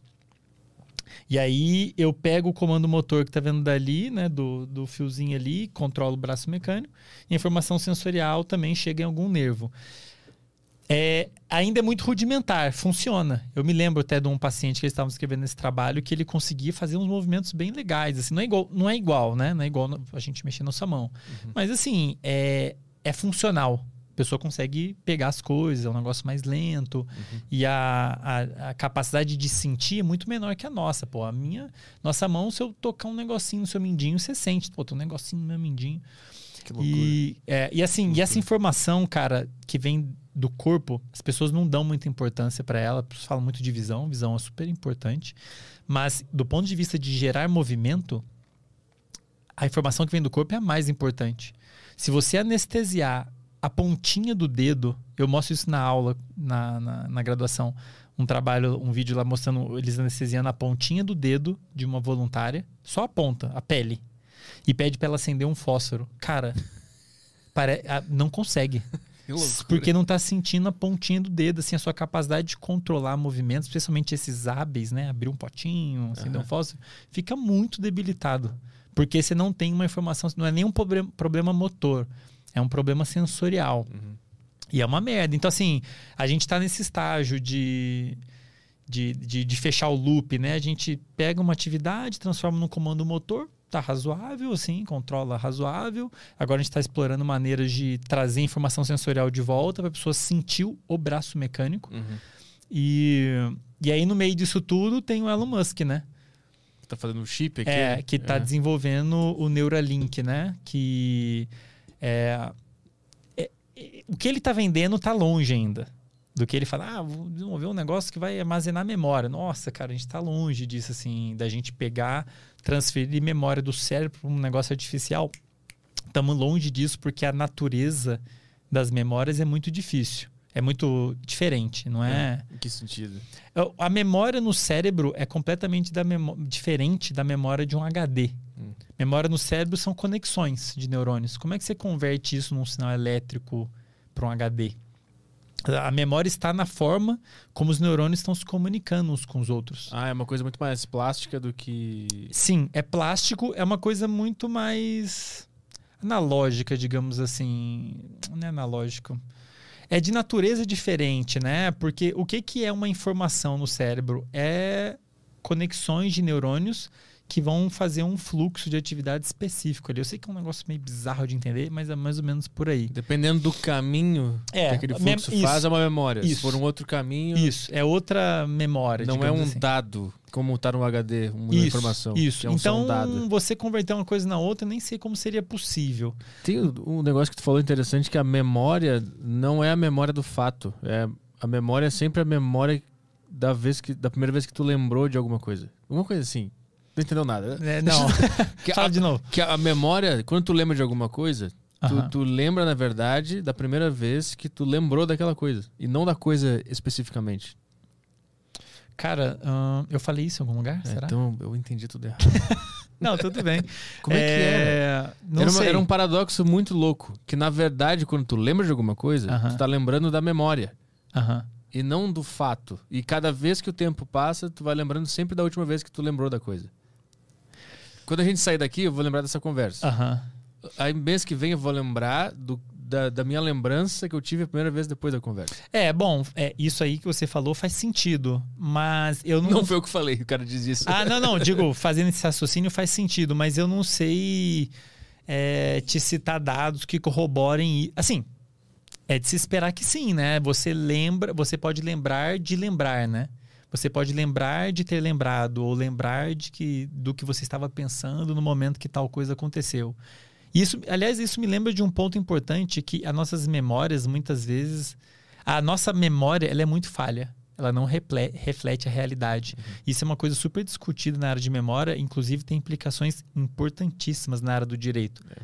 Porque ela é muito maleável. Se a gente está fazendo uma parada aqui, acho que agora eu estou lembrando sei lá, eu já falei de tanta coisa em tantos momentos. Se a gente está falando, a gente está aqui conversando, sei lá, a gente vê um vídeo, eu e você que a gente vê um vídeo, né? Você viu o vídeo. Você assistiu o vídeo e assistiu uma cena de alguém jogando, sei lá, um copo em outra pessoa. E aí desliga o vídeo e eu pego e te falo e te descrevo aquela cena fala: Caraca, que da hora aquela cena, cara. Você viu que ele jogou o livro, não sei o que lá. Dependendo do que eu te falar, eu posso mudar a sua memória. E você vai lembrar como se tivesse jogado outra coisa. Ela é muito. É falha, de certa uhum. maneira. Então, dependendo das outras informações que você tem depois, você pode mudar memórias anteriores. Você muda elas e você vai achar que aconteceu daquele jeito. Uhum. Então, o, o, que tem uma implicação enorme hoje em dia, fake news e Sim. informações que ficam por aí, elas podem alterar a memória, uma memória da pessoa, e ela vai relatar como ela vai jurar que foi aquilo que aconteceu Tem sem ter noção de que foi alterada a memória dela. Tem Ela- um livro de uma, de uma de uma mulher que ela acusou o pai dela de abuso porque Uhum. ela criou uma memória, porque ela ia numa terapia que era aquelas terapias de ficar lembrando de coisa do passado, né? Aham. E aí ela, Ah, ela teve que pensar tanto em trazer uma novidade pro, pro, pro terapeuta Sim. que ela criou uma memória de que ela tinha sido abusada. Aham. Tinha outros contextos também, ela tinha uma amiga que tinha sido abusada, Aham. tinha alguma coisa, falta de atenção do pai, nananã, Aham. e, nessa de ficar forçando uma lembrança, Uhum. ela criou uma memória de que, ela, que o pai dela tinha abusado dela, ela acusou o cara, foi na justiça, fez um monte de coisa, Uhum. depois ela descobriu que ela tinha inventado tudo, e ela escreveu o livro. Tem um, é um livro em inglês, eu não lembro o nome agora. Aham. E ela relata como é que foi. Eu ainda não li, eu li isso num outro livro que eu tava lendo, que o cara citou esse livro.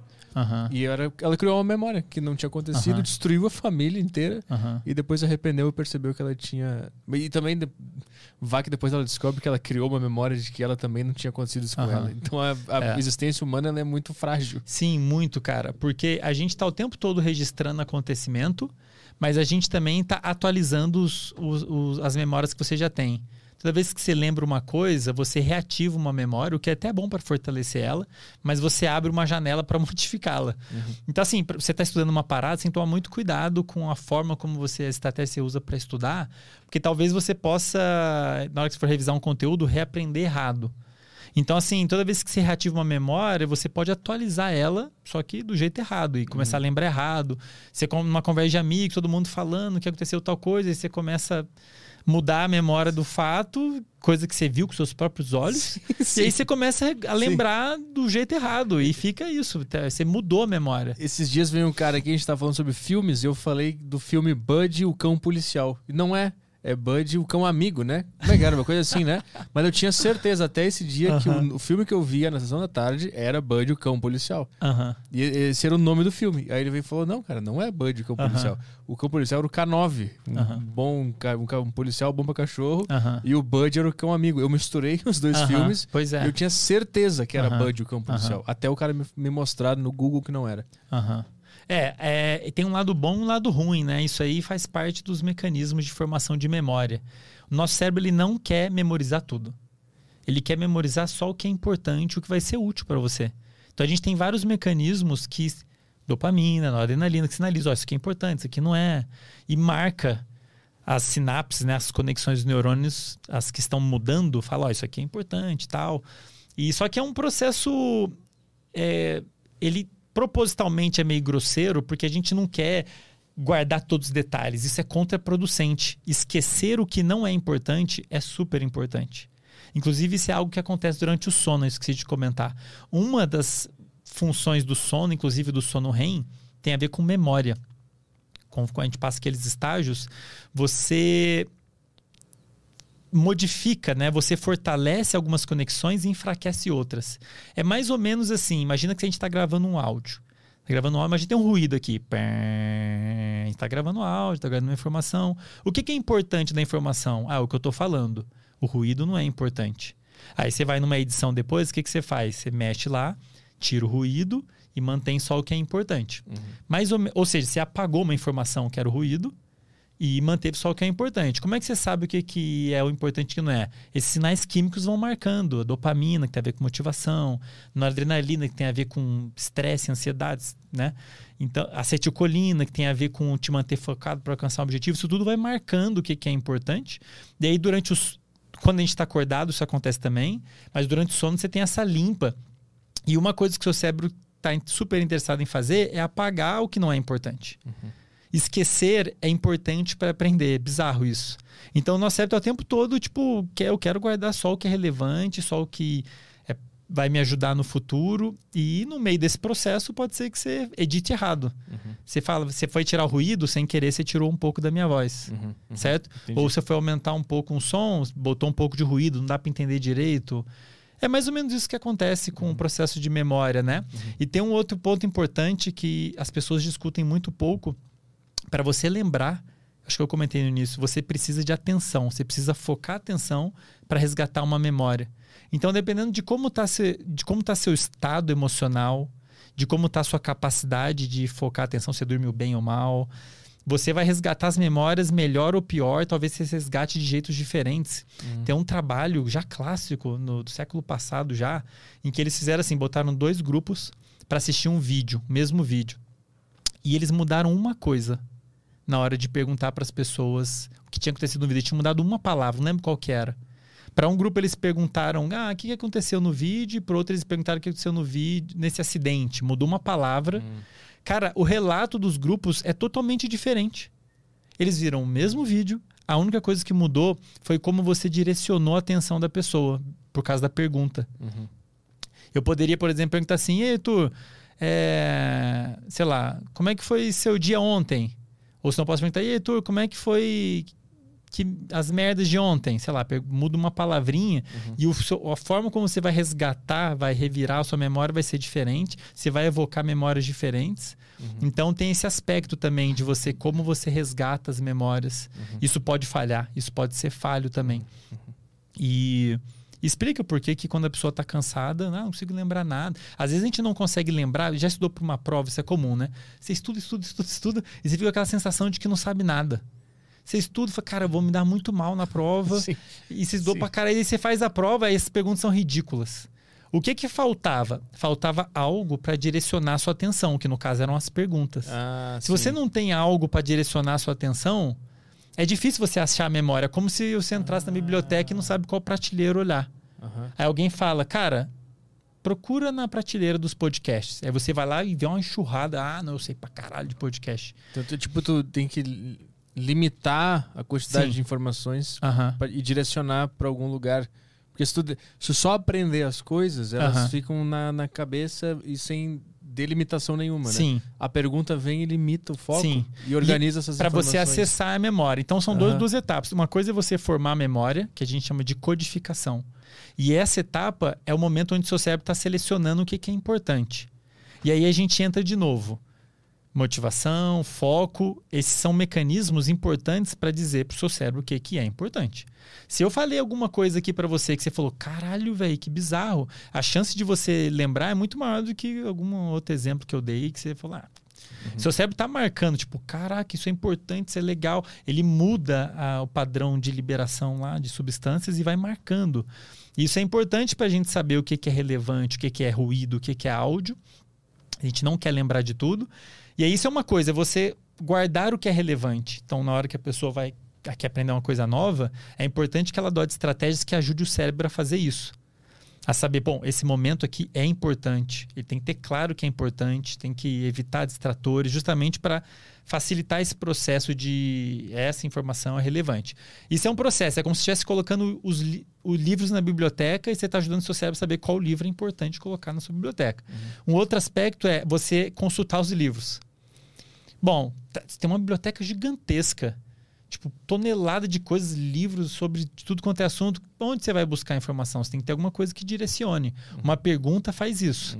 Dependendo da pergunta, você pode ir para uma prateleira ou para outra Uhum. E acessar aquela informação. E esse processo de acessar. Os dois processos, você criar memória e acessar ela, são muito afetadas pela capacidade de controle atencional, né? Na hora que você quer lembrar alguma coisa, você precisa estar com sua capacidade de atenção legal para você tipo conseguir chegar na prateleira, pegar o livro, certo? E é uma coisa que fica extremamente prejudicada, galera que dorme mal. Voltando lá, dorme, dormir antes de prova, velho. Ficar sem dormir antes de prova é a maior cagada que você faz. Mesmo que você saiba muito do assunto, você não vai achar- conseguir acessar o conteúdo na hora. E aí já era, não vai adiantar, né? É, e tem isso, na hora que você reativa a memória, você ac- acessou ela, reativou, você pode, você meio que abre uma janela para você modificar ela. Você pode reativar ela, você está estudando uma parada, aí você revisa, você vê uma coisa nova, encaixa uma coisa nova ali. Só que pode ser que a gente conversando aqui, você fala, ah, lembra daquele filme? Daí eu lembro. Aí você me conta uma outra parada do filme que nem aconteceu. Eu vou atualizar aquela memória do jeito errado. Uhum. E eu vou guardar na biblioteca do jeito errado. Entendi. Então tem que tomar cuidado, de certa maneira, com isso, assim, né? Tipo, quando eu, quando eu chamei o filme de Bud o Cão Policial, se o cara não Ba- tivesse atento, ele ia atualizar a memória do filme e acreditar que era Bud É o Cão possível. É Entendi. possível. E nem, você nem percebe esse processo acontecendo. Saquei. Seu, seu cérebro não tem como saber que tá errado. Tipo, ah, atualizou e é um negócio dinâmico, assim. É, Então tem esse aspecto né, de você reacessar. Inclusive, esses dias estava lendo um trabalho sobre. Falando de técnicas de estudo, né? Tem um, um efeito chamado efeito teste. Os pesquisadores mostraram que se você pega dois grupos de pessoas e pede para elas estudar um conteúdo, um grupo você fala assim: ó, você vai revisar esse conteúdo três vezes. E o outro grupo você fala, você vai ser submetido a um teste sobre esse conteúdo três vezes. Hum. A galera que submeteu um teste é, lembra mais quando ela vai fazer a prova. Uhum.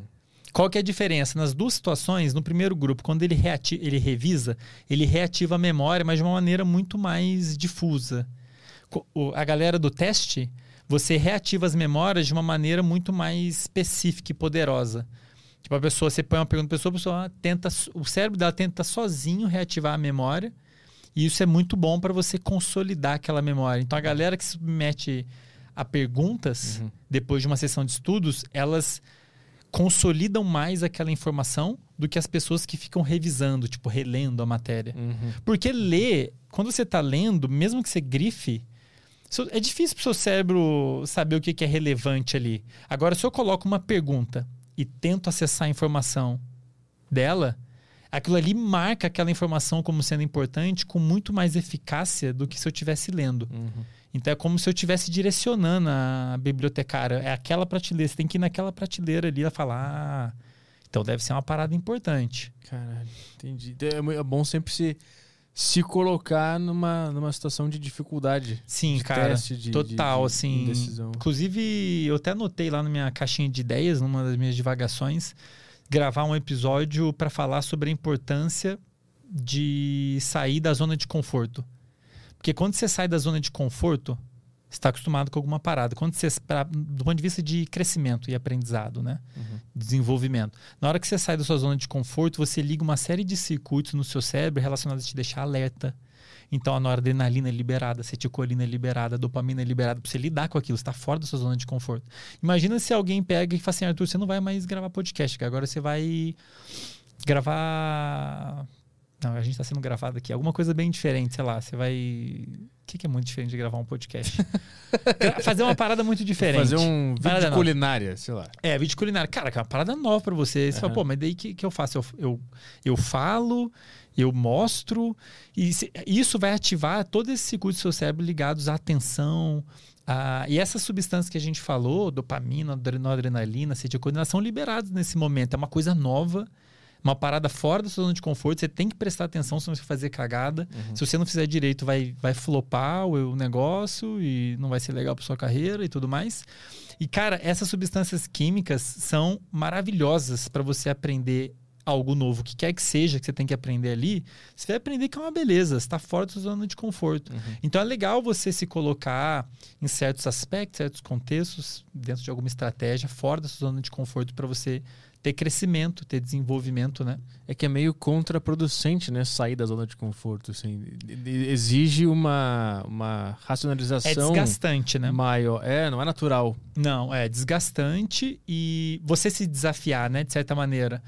E como que isso pode ser feito, né? Você pode sempre se desafiar, você não precisa ficar mudando no seu caso, pode sempre se desafiar para objetivos dentro de um mesmo cenário, né? Você uhum. pode, não, eu vou fazer a deriva virar um puta sucesso, vai ficar, vai ser conhecido tal, tal coisa. Agora vamos desafiar mais. Vai ser conhecido no Brasil inteiro, beleza. Agora vai ser conhecido no continente inteiro, agora no mundo inteiro. Agora eu vou começar a gravar em inglês. Uhum. Então você está dentro do mesmo, do mesmo contexto, do mesmo grande objetivo, mas sempre se desafiando. Uhum. Sempre se colocando um desafio. Isso é, é te puxando, né? Uhum. Isso, inclusive, é legal para você. É como se você estivesse colocando fases novas no jogo da vida. Uhum. Uhum. E te mantendo motivado. Isso é super importante. Às vezes, eu vejo muitas pessoas, e agora na pandemia especial, tendo problemas com motivação. Uma possibilidade muito provável é que a pessoa não perdeu perspectiva de um objetivo, de uma recompensa. A pessoa não sabe onde ela quer chegar. O que, que você quer fazer? Onde você quer chegar? E aí é, é, impossível você gerar motivação se não tiver claro o objetivo. Uhum. Seu cérebro vai falar assim: para que eu vou fazer? Não tem zero dopamina, zero motivação. E se você se desafia, né, você vai se colocando naturalmente em fora, um pouquinho fora da sua zona de conforto, né? Não Sim. totalmente, né?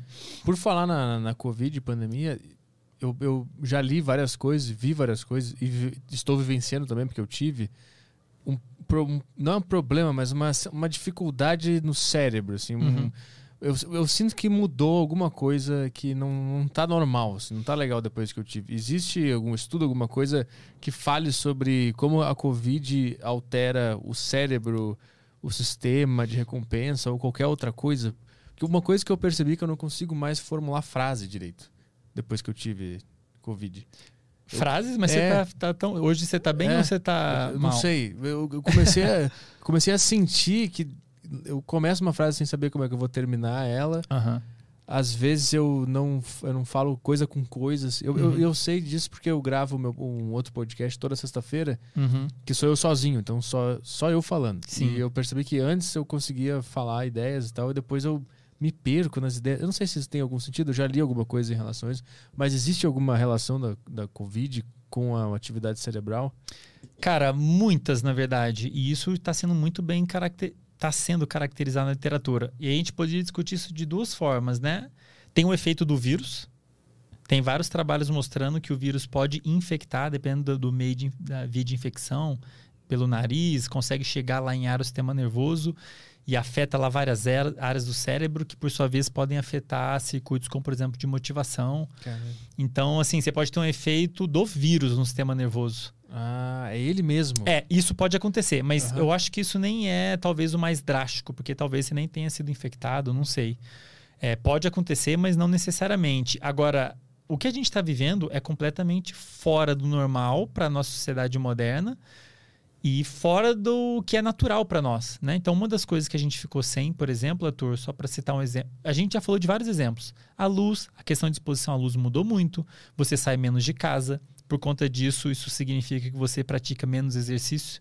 Eu, por exemplo, andava pra cacete para ir para os lugares, ando menos. Muita coisa mudou na rotina, que por sua vez pode impactar muitas funções do cérebro. Então, de certa maneira, é como se o vírus estivesse afetando o cérebro de muita gente de forma indireta, porque agora você tem que ficar em casa, não pratica atividade física. Então, uma tonelada de coisas podem estar afetando a vida das pessoas, inclusive a sua. Esse seu sintoma, ele é característico de você ter dificuldade em, em, em, em construir uma frase até o final, construir um raciocínio, isso é típico de algum tipo de, não vou dizer que é uma, não é uma patologia, né? Mas um problema de atenção. Hum. Então, de novo, voltando à atenção, né? A gente precisa, para executar nossas tarefas diárias, de atenção.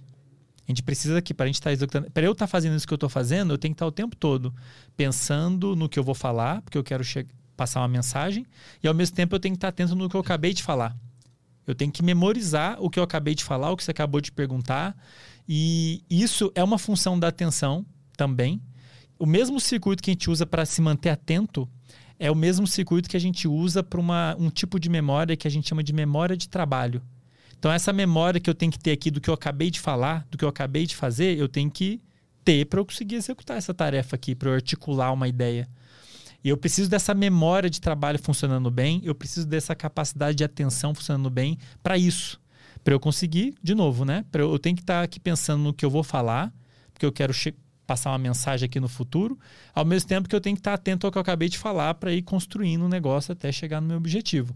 Para eu conseguir fazer isso, eu tenho que estar atento no que eu estou falando, no que você está fazendo, na sua reação, e eu tenho que manter uma memória, que eu chamo de memória de trabalho, do que eu acabei de falar, né? Senão eu vou me perder. Se eu esquecer a pergunta que você fez, vai acabar minha, minha- meu raciocínio, né? E então, assim, isso, você não conseguir fazer isso pode ser um problema de atenção, de um modo geral. Por que, que eu posso estar tendo um problema de atenção, Andrei? Um motivo é porque você talvez esteja gravando num horário que não é o ideal. Tem horários do dia em que a sua atenção está ótima. Geralmente é o horário do dia que você está mais alerta, dependendo do horário que você acorda e dorme. Se você, você parece ser um cara mais matutino, Eu acordo seis e meia. tipo eu. Uhum. O melhor horário, talvez, para você conseguir ter foco atencional, resolver problemas e articular é no final da manhã. O meio do dia é o horário em que as pessoas tendem a estar mais alertas. E o que, que isso quer dizer? Quimicamente, no seu cérebro, você tem lá substâncias químicas que deixam alerta, que deixam os circuitos da atenção funcionando ótimo. É como se tivesse uma máquina funcionando super bem. Então, às vezes é o horário do dia que você está gravando, fazendo eu gravo depois do almoço. Bom, é natural depois do almoço o alerta cair. E é difícil você ter atenção quando está sonolento, claro, né? Isso é uma coisa. Outra, muito, muito possível, falta de sono. De novo. Se você dorme um pouquinho menos, cara, e às vezes você nem percebe, um pouquinho menos, você vai ter já um déficit de atenção e isso atrapalha em detalhes da sua vida. Não é tipo assim, ai, tentei prestar atenção na aula. É isso aí, articular uma frase. Vira uma noite pra você ver se você consegue. Cara, eu já tentei dar aula sem dormir.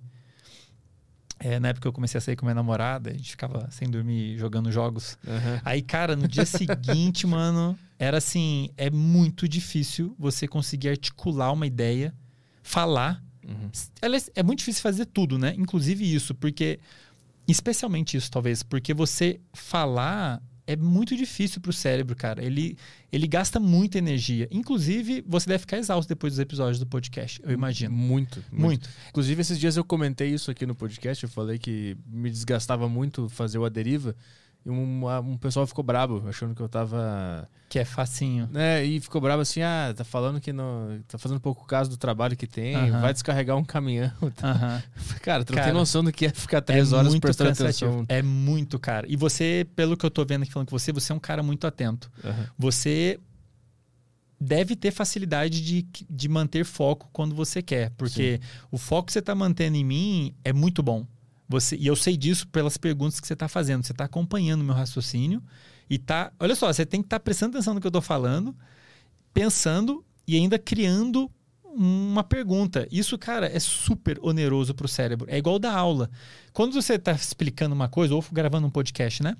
Você está explicando uma coisa, é muito comum você ficar exausto depois. Porque o seu cérebro ele tem que estar nesse modo focado, ele tem que estar com esses circuitos da atenção ligados e ele não pode se dar o luxo de deixar você distrair. Imagina se eu distraio, dou uma distraída aqui, ah, não, Arthur, onde eu estava?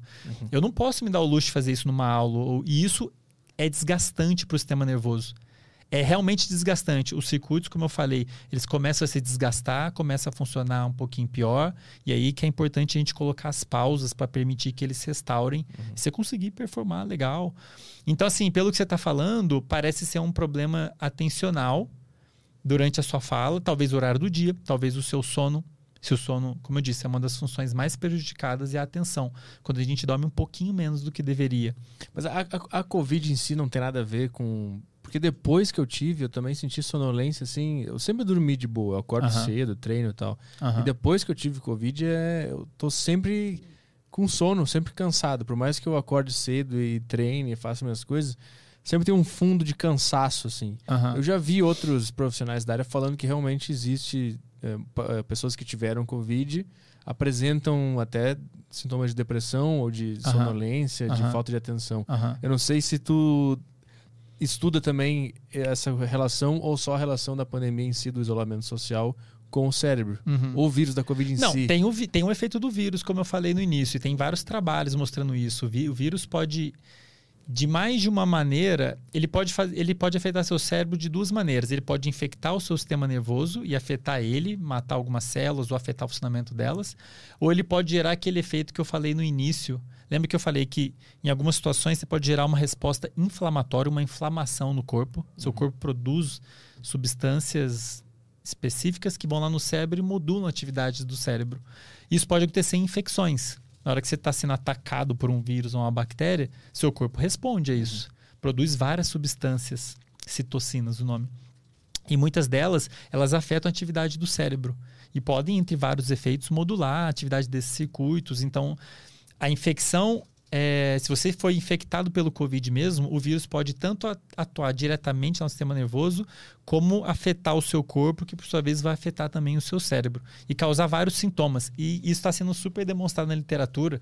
Pessoas que foram infectadas com Covid, elas têm é, sintomas, desenvolvem série de transtornos que perduram por meses depois da infecção já ter sido resolvida. Entre elas, é, transtorno do sono, eu me lembro de uma sono, ansiedade, tem vários problemas que a pessoa pode ter por causa da infecção que perduram mesmo depois do vírus não estar tá mais no seu corpo. Seu corpo resolveu, matou o vírus, mas gerou alterações no, no seu corpo e no seu cérebro que continuam. Uhum. E, esses, e realmente isso está tá sendo. É, é, ainda é muito incipiente, está parado, está rolando, a gente ainda está caracterizando. Mas a gente já sabe que pode ter isso. O vírus pode ter efeitos diretos no cérebro causando esse tipo de sintoma. Uhum. Agora, quais e o motivo exato, no seu caso, no caso do fulaninho, é difícil dizer. Daqui a um tempo vão descobrir, né? Tem que, é. tem que estudar bastante ainda. É.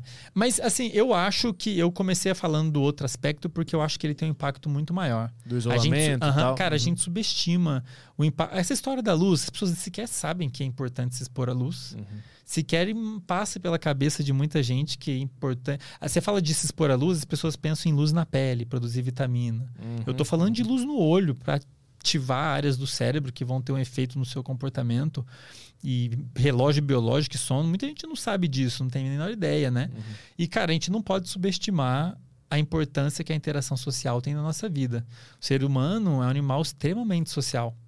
E como eu falei, primatas, macacos inclusive, uhum.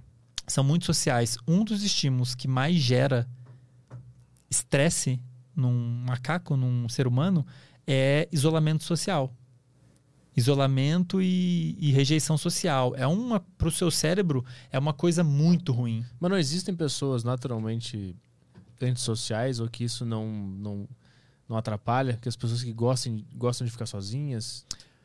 É, assim, é, existe variação interindividual, né? Tem gente que gosta mais de ficar um pouco mais sozinho, mas de uma geral todo mundo é social, todo mundo tem alguma interação. Uhum. Quando você tem uma pessoa que se isola totalmente, geralmente isso está dentro de um quadro de disfunção. Hum. Por exemplo, na sociopatia ou na psicopatia, são pessoas que têm uma disfunção social, elas não têm componentes importantes da interação social, como, por exemplo, a empatia, que é a capacidade de você se colocar no lugar do outro. E isso é característico neles justamente porque eles podem fazer mal para o outro e não estão nem aí, porque uhum. elas, foda-se. Uhum. Então, você tem disfunções, sociopatias, né? Pessoas têm disfunções. Isso pode ser, ser até um reflexo de mau funcionamento de circuitos específicos do cérebro relacionados à interação social. Nas pessoas saudáveis, o normal é todo mundo querer interação social em algum grau. Se você isola uma pessoa, uma pessoa saudável, ela vai sofrer. Estou ficando preocupado com esse diagnóstico. Não, porque é o seu caso. é, eu tô achando que eu sou Não, mas você tem namorada, ah, isso aqui é uma interação social. Uhum. Você conversa com o Caio, você conversa com o Nananã. Sim, por isso, é interação social. Agora, em casa eu... nada. Pois é. por isso. Não, mas tem, né, os, os, as pessoas que quando elas socializam, isso custa muito, né? Para pro cara. Ele fica muito cansado. Tipo, eu lembro que, por exemplo, ir numa festa para mim uhum. era um negócio que eu chegava em casa uhum. mal, assim, eu uhum. precisava ficar sozinho e para recompor aquela energia. Existe isso também, né? Que a sociabilidade para alguns indivíduos é uhum. custoso. Uhum. É, depende, né? Porque socializar pode ser uma tarefa com diferentes graus de dificuldade. Por exemplo, essa que a gente está tendo, ela tem um grau ah, razoável de atividade, de, de, de exigência porque a gente está conversando, um papo maior cabeça, está prestando atenção no outro, isso já é desgastante. A gente está ao vivo, então existe um, uma carga emocional que onera o nosso corpo, que onera o, o sistema nervoso. Então isso tudo vai agregando é, é, é, gasto, né, custo para o nosso cérebro para conseguir é, lidar com isso. Pessoas, por exemplo, e como é que a gente consegue ficar bom? Treinando. Quanto mais você gravar episódio de podcast, melhor você vai ficar em gravar episódio de podcast. Melhor você vai saber conseguir prestar atenção, melhor você vai ser em formular memórias, melhor vai, você vai ser em controlar as emoções relacionadas a estar ao vivo e por aí vai. Uhum. Agora imagine uma pessoa que é muito tímida, que não treinou a capacidade de comunicação. Para ela vai ser mais difícil. Ela sentar aqui, pega uma pessoa que nunca fez nada ao vivo. Nunca apareceu ao vivo e se expor socialmente é estressante, então vai, provavelmente vai ser estressante para ela.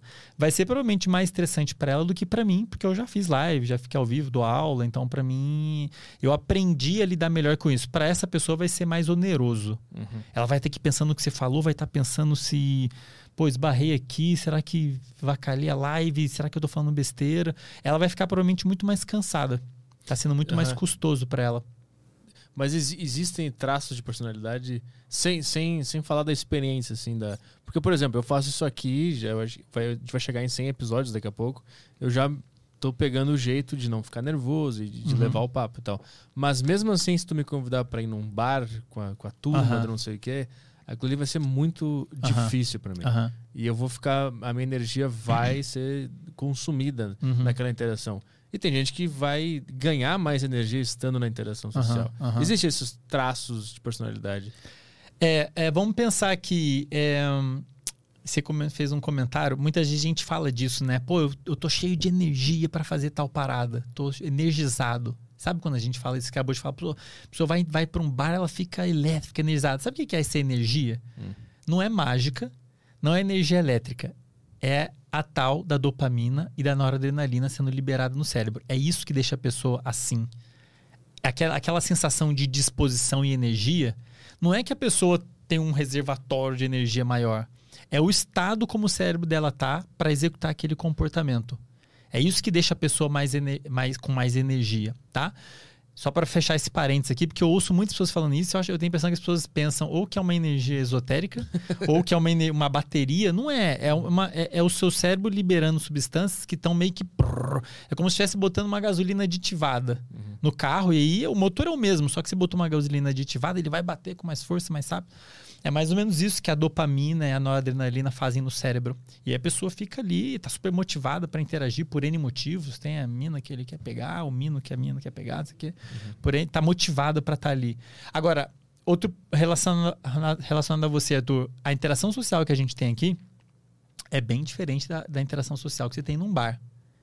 Então, assim, os contextos sociais, o, o comportamento social do humano é muito complexo. A gente interage com as pessoas de infinitas maneiras por infinitos motivos.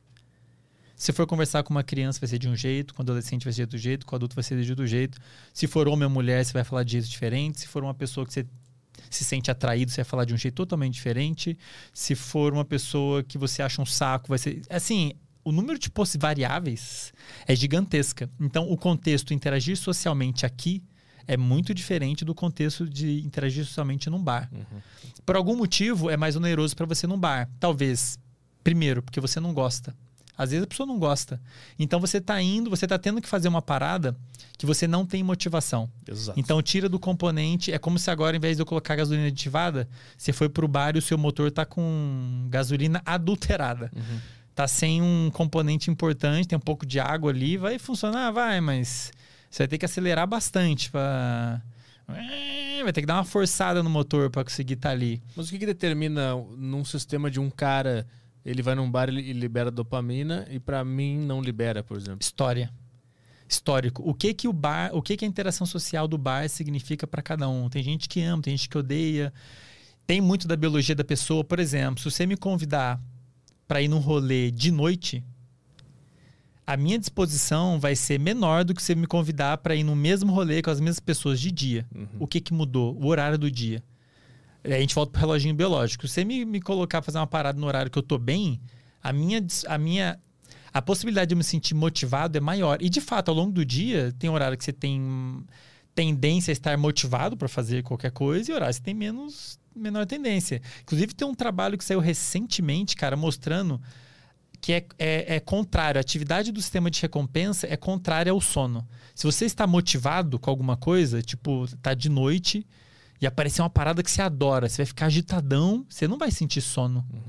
Se eu desligo o seu sistema de recompensa com um fármaco, por exemplo, uma droga, você vai sentir sono. Então, quando você está entediado, pô, eu tô entediado. O que, que isso quer dizer? Você está desmotivado. O que, que isso quer dizer? Seu sistema de recompensa está na- inativo. Nessa situação, você tende a sentir sono. Parece que tem um é contrário, né? Quanto mais ativado você tá animado, menos sono e tudo mais. Mas além disso, tem o horário do dia, né? Então, tem, provavelmente de noite você não tá muito afim de fazer um monte de coisa, tipo em bar. Geralmente a galera vai em bar de noite, eu te entendo. E aí, se não tiver uma coisa. Você já tem uma coisa contrária à sua motivação de ir no bar, que é o horário. Pô, tem que ter uma parada. uma- o seu cérebro tem que ver uma recompensa muito grande para compensar aquilo. Sim. É é que tem alguma coisa a ver com muita gente no mesmo lugar.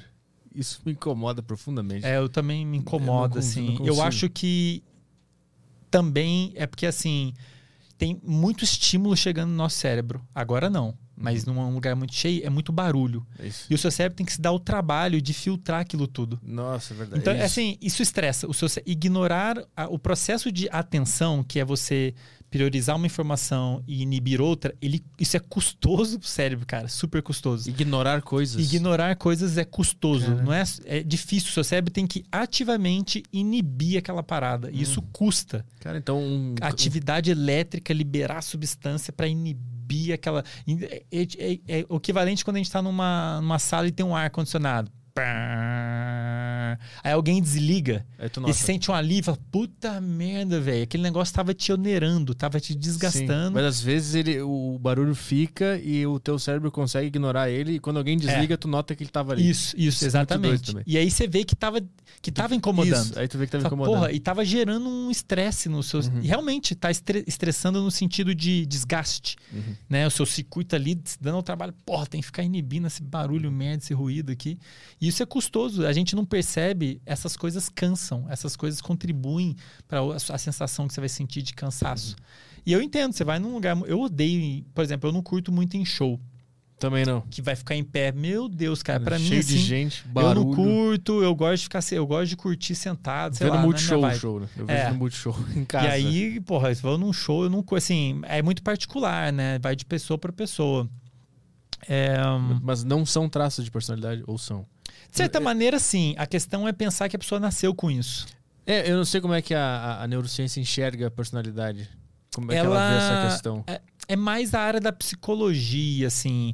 Você, você existe de fato alguns traços que você pode caracterizar por meio de escalas, assim, como por exemplo, eu não sei muito bem porque eu não sou da área da psicologia, né? Mas os neuróticos, neuróticos, eu não sei como é que é a tradução em português. É, tem alguns traços básicos, assim, não é tipo. Ah, ele é legal, a personalidade. Sim, sim. Ah, o quão legal ele é. São os traços bem mais basais do que isso. A tendência que a pessoa tem de ser impulsiva, ou uma certa tendência de ser de tal jeito, Uhum.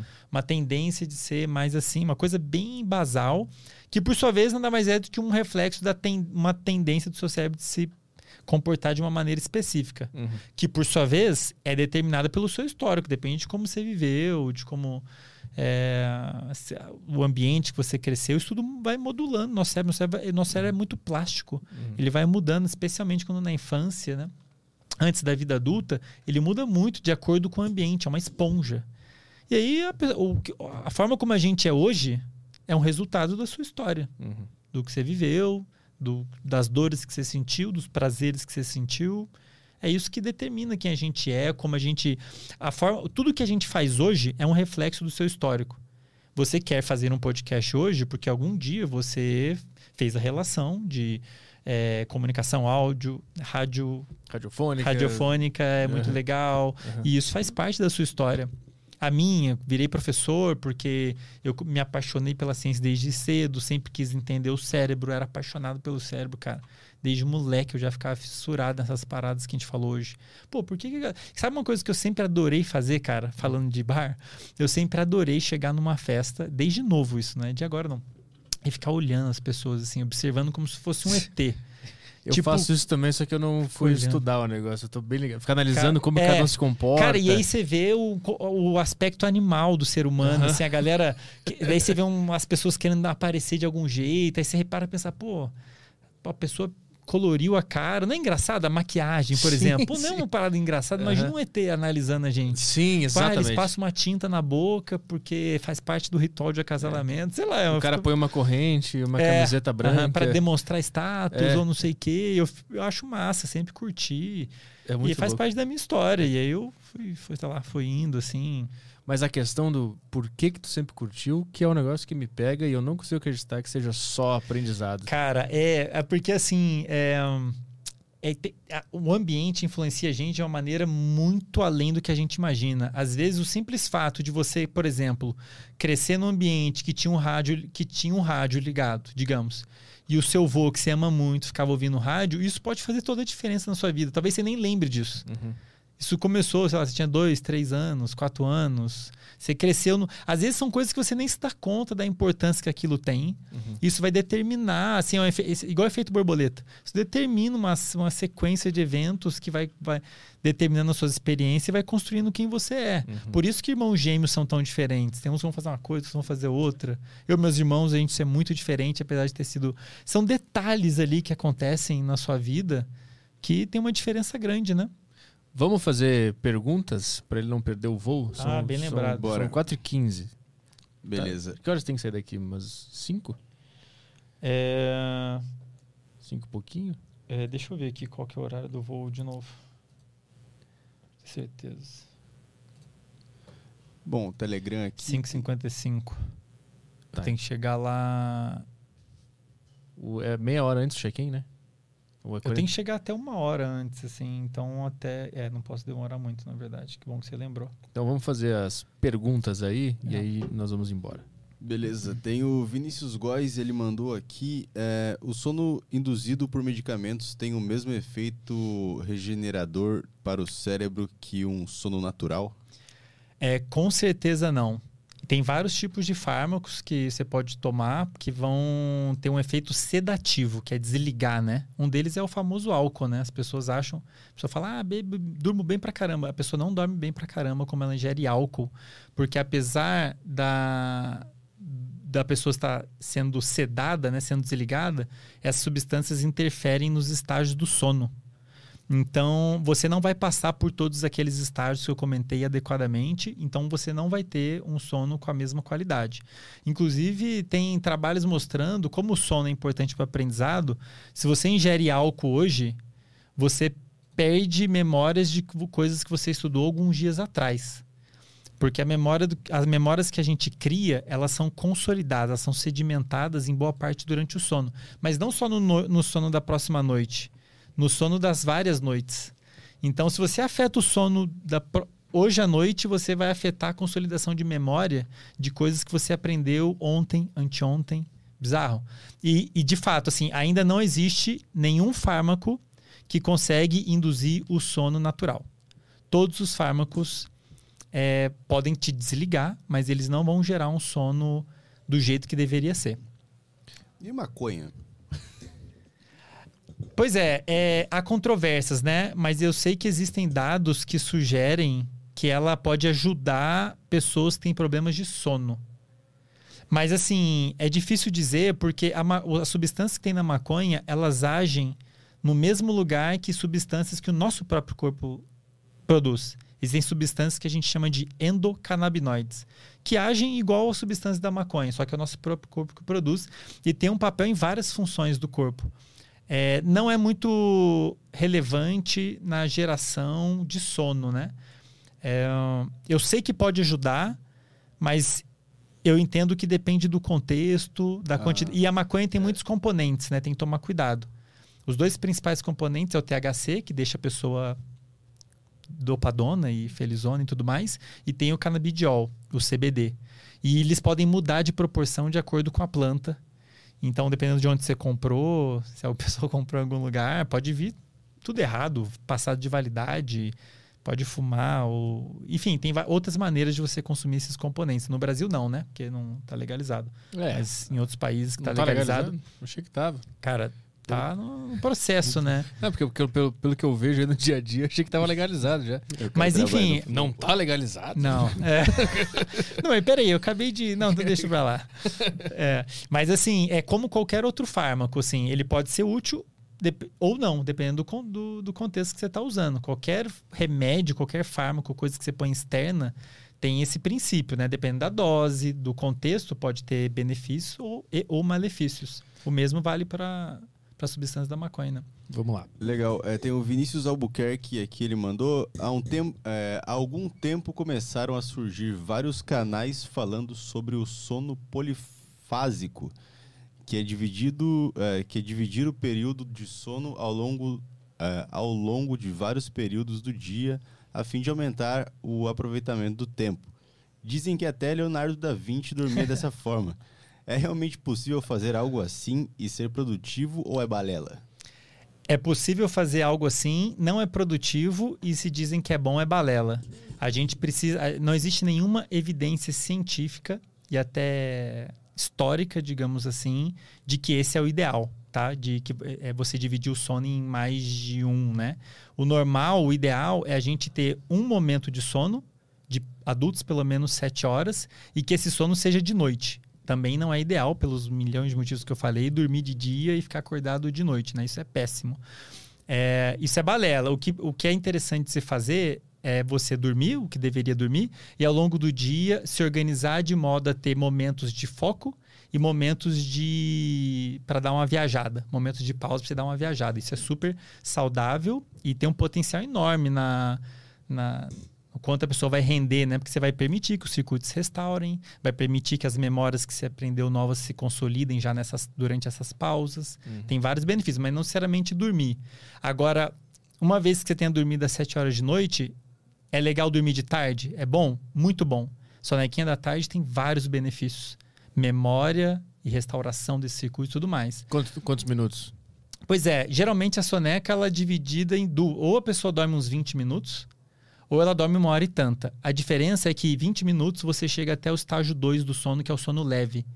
E nesse processo você já meio que libera espaço do seu HD. Hum. As memórias. Imagina que você tem um pendrive ali que está acumulando as memórias novas e durante o sono você descarrega para o computador. Quando você tira uma soneca, você meio que já libera espaço do seu pendrive para uhum. você colocar mais. Realmente tem trabalhos mostrando isso. Galera que dorme um soninho, depois consegue lembrar mais. Aprender mais, lembrar mais, né? E sem falar em você permitir que o circuito, o corpo se, tenha esse processo de restauração. O de 20 minutos permite com que você chegue no estágio 2, que é onde você vai ter esse processo. O, aquela soneca de uma hora e tanta, você chega até o sono profundo. E aí você tem aquela lavagem que eu comentei. Do ponto de vista fisiológico, a soneca mais longa, ela é, é melhor. Você vai descansar mais, vai restaurar mais. Só que, um, ela é longa, você vai perder tempo de certa maneira. E dois, ela tem um potencial grande de afetar o sono de noite. Hum. Soneca é bom? É. Mas ela não pode afetar o sono da noite. Você tem que ir lá dormir no mesmo horário, uhum. dormir bem e tudo mais. Eu percebo que quando eu passo dos 20 minutos na soneca, uhum. se eu passar, eu uhum. acordo demolido. Demolido. Isso é porque você chegou no sono profundo, e, ou seja, seu cérebro mudou muito a química dele, o padrão dele. E agora, para você voltar para o estado de como é acordado, é uma transição mais difícil. Tem é mais mudança para acontecer, por isso que a gente acorda com a inércia do sono, do padrão. O seu cérebro está ali, né? Voltando a acordar. Se você chega só no, no estágio de sono 2, 20 minutinhos, 10, 20, aí é mais fácil você voltar para o estágio do acordado, né? Uhum. E quando eu durmo 20, eu, eu, eu fico bem. Eu, depois do almoço, eu tiro uhum. 20 minutinhos. Perfeito. Eu acordo bem. Se por uma casa eu passo uhum. daqueles 20 minutinhos, fudeu. Aí, puta, é o dia inteiro é. mal. Eu recomendo. Eu sempre que eu posso, mesmo que você não durma, o simples fato de você deitar e fechar o olho já muda a atividade do seu cérebro. Se você puder meditar, a meditação também tem vários benefícios. Uhum. Se puder meditar, melhor ainda. Vamos lá para mais questões? Tem uma aqui interessante do Gustavo Lima. Gustavo Lima, aqui é o novo quadro Pergunta do Famoso. Qual a maneira mais eficiente de aprender uma nova habilidade? Especificamente aprender a falar nova língua e tocar um novo instrumento, por exemplo. Existe alguma estratégia que poderia ser incorporada junto da prática? É, a qualquer aprendizado, você vai otimizar ele se você souber os fatores que estão que, de, que facilitam você permitir o aprendizado é o seu cérebro mudar, né? Ele tem que sofrer alterações. E os quatro fatores, comentei isso até no primeiro episódio lá do podcast, que afetam o aprendizado é sono, é, horário do dia, grau de alerta, motivação e foco. Então, qualquer coisa que você faça que otimize esses processos vai facilitar o aprendizado. Se você está dormindo bem e se organizou sua rotina para ter os momentos de foco, os momentos de pausa, tudo bonitinho, a regra do aprendizado é repetição. O Arthur vai ficar cada vez melhor em apresentar podcast, organizar podcast, quanto mais podcast ele fizer, especialmente se ele estiver focado em melhorar. Tô focado. O que, que, que, eu fiz dessa vez? O que, que não ficou bom? O que, que pode ficar melhor? Se fizer isso, repetir isso sempre, seu cérebro vai estar todo momento. Ou seja, tem foco no que está acontecendo. Você vai aprender cada vez mais, né? Agora, eu não gosto de falar de métodos porque os métodos podem não funcionar para muita gente. Fala um método, acorde de manhã e estude. Pô, se a pessoa tem hábito de acordar mais tarde, vai funcionar muito mal para ela. Mas de um modo geral, o ideal é você, quanto mais você treinar de forma focada aquilo, estudar aquilo de forma focada, motivada e alerta, melhor. E garantir o sono para você conseguir consolidar direitinho isso aí, né? Boa. Próxima. Uh, tem mais uma do Gustavo Lima aqui. Faz sentido gerar estresse para o cérebro considerar a informação como importante? Fazer exercício físico ou tomar cafeína após estudar poderia auxiliar nesse mecanismo que libera essas substâncias no cérebro que ajudam o aprendizado?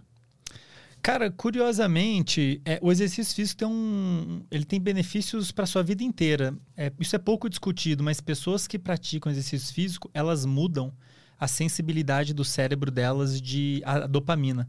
Então, é como se ele facilitasse você ter motivação para outras coisas.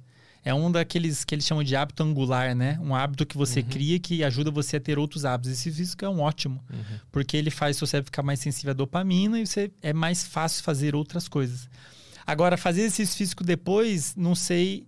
Exercício físico é bom para aprendizado, estimula a produção de novos neurônios no hipocampo, que é uma região relacionada à formação de memória. Então, de um modo geral, é ótimo para aprendizado. E, curiosamente, tomar a cafeína antes pode ajudar, porque vai aumentar seu alerta, vai ajudar você a ficar concentrado, se não for muita cafeína, e não atrapalhar o sono. Mas ela pode ajudar. E também tomar depois, cara. Tem trabalhos que saíram na Nature, uma das maiores revistas, mostrando que a cafeína, depois do aprendizado, ajuda a consolidar aquela informação que você aprendeu. A gente não é. sabe direito o porquê, mas então a cafeína antes e depois pode ajudar. De novo, se não for em excesso, se não atrapalhar o sono e tudo mais. Vamos lá para as Flowcoins? Flowcoins. Flowcoins aqui. Uh, tem uma pergunta do Almeida. Ele mandou aqui: Boa tarde a todos. Sou programador e tenho a, o seguinte problema. Uh, eu começo muita coisa e não termino. Já percebi que funciona em ciclos. Eu tenho uma ideia, acho foda, fico com hiperfoco, depois acho que tá uma merda, desisto, fico entediado e tudo se repete. Podem comentar sobre?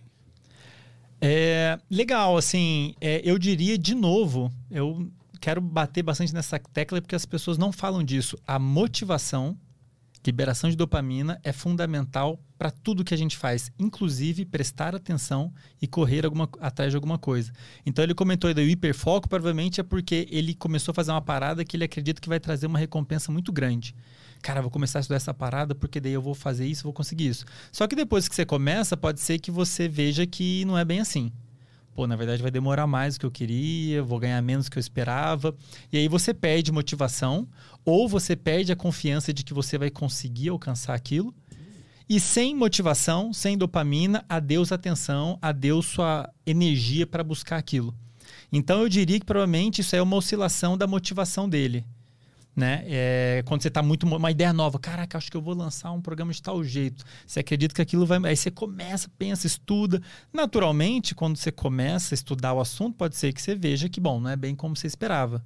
Não é bem, eu não vou ganhar aquilo que eu esperava que eu ia ganhar, e é natural que você veja que não vai dar a recompensa que você esperava, motivação diminui, atenção diminui, desempenho diminui, e beleza. Assim, qual o problema? Isso faz parte da vida, né? Você tentou uma coisa, viu que não ia dar. O importante é você não desistir porque você acha que não vai conseguir. Esse é o mais importante. Uhum. Você pode até mudar o seu objetivo. Falar, não, não quero mais isso, agora eu quero outra coisa. Ok.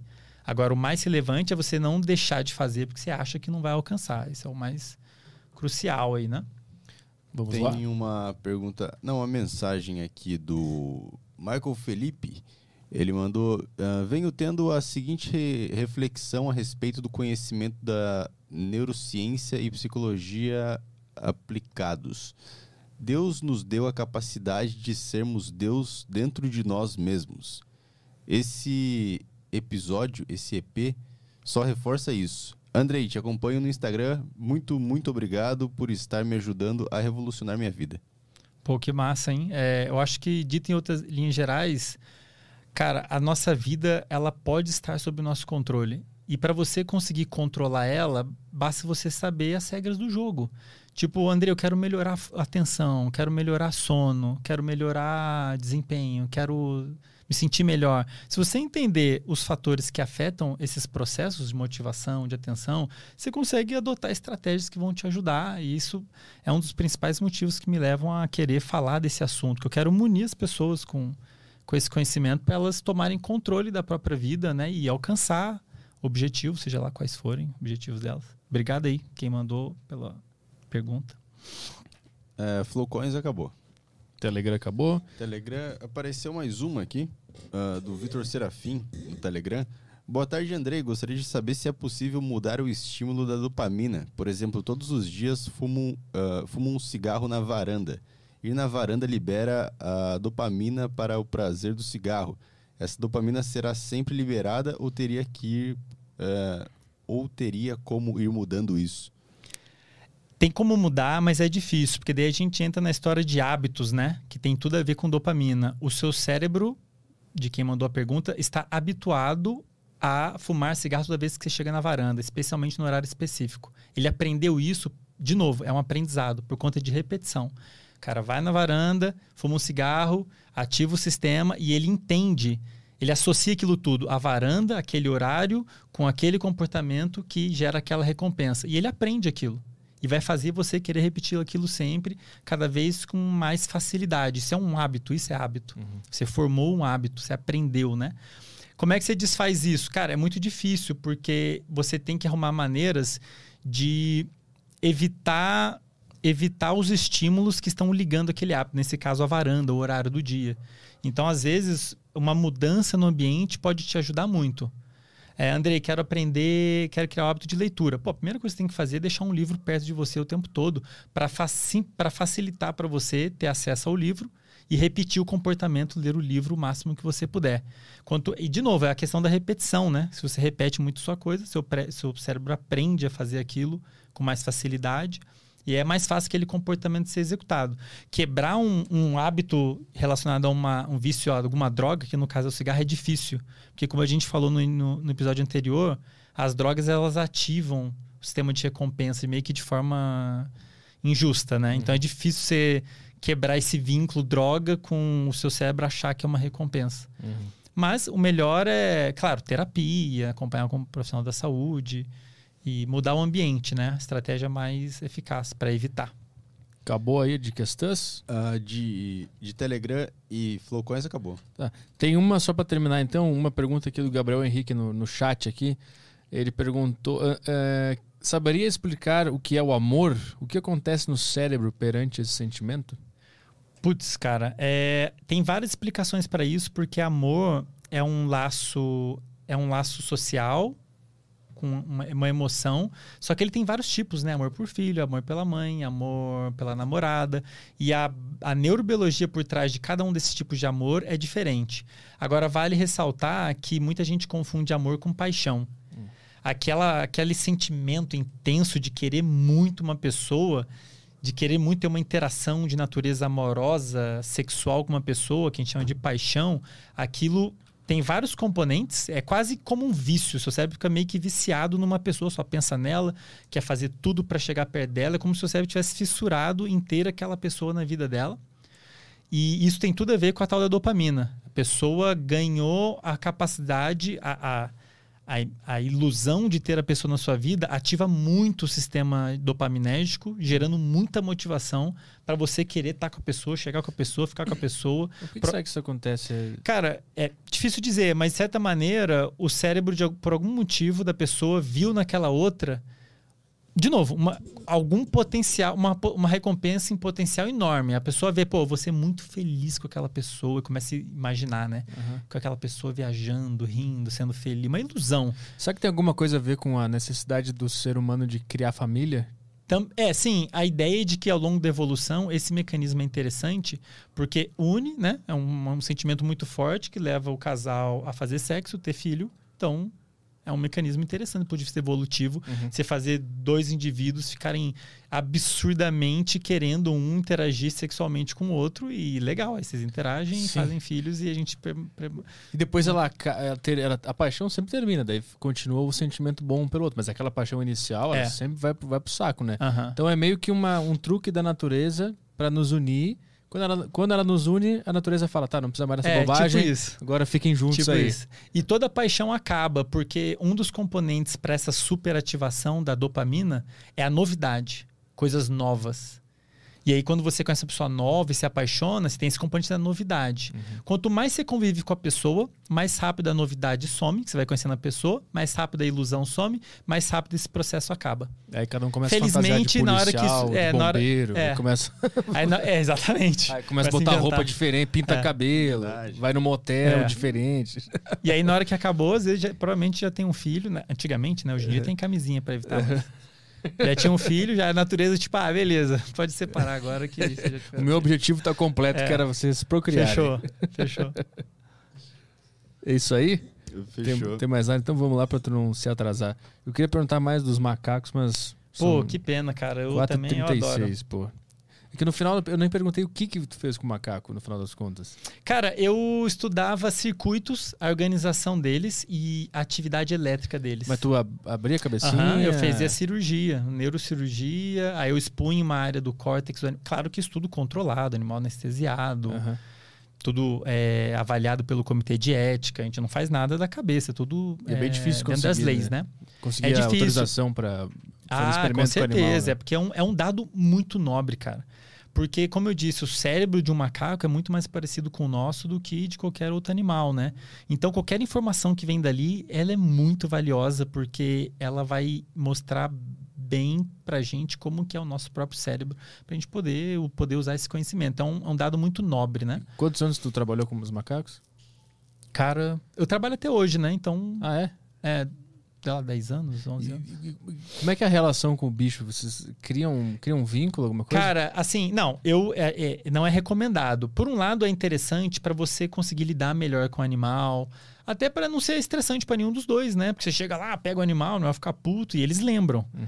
Eles te reconhecem, eles sabem que você é o Arthur, que se você der um- uma agulhada, ele vai lembrar aquele filho da puta e se der bobeira, eles vão te atacar, arranca seu olho, morde. Eles são assim, agressivos? Cara, é, podem ser. Sim, sim, eles têm o potencial de, de ser Sim, agressivos. podem ser seus amigões, podem te adorar, podem ser agressivos. Então, assim, é uma interação. Como é que tu faz pra ser amigo do macaco abrindo a cabeça dele ao mesmo Não, tempo? aí, é aí depende. Não, aí já era, né? Quando a gente fazia experimentos, o animal era sacrificado depois. Ah, é? Mas teve um projeto que eu trabalhei que envolvia treinar eles.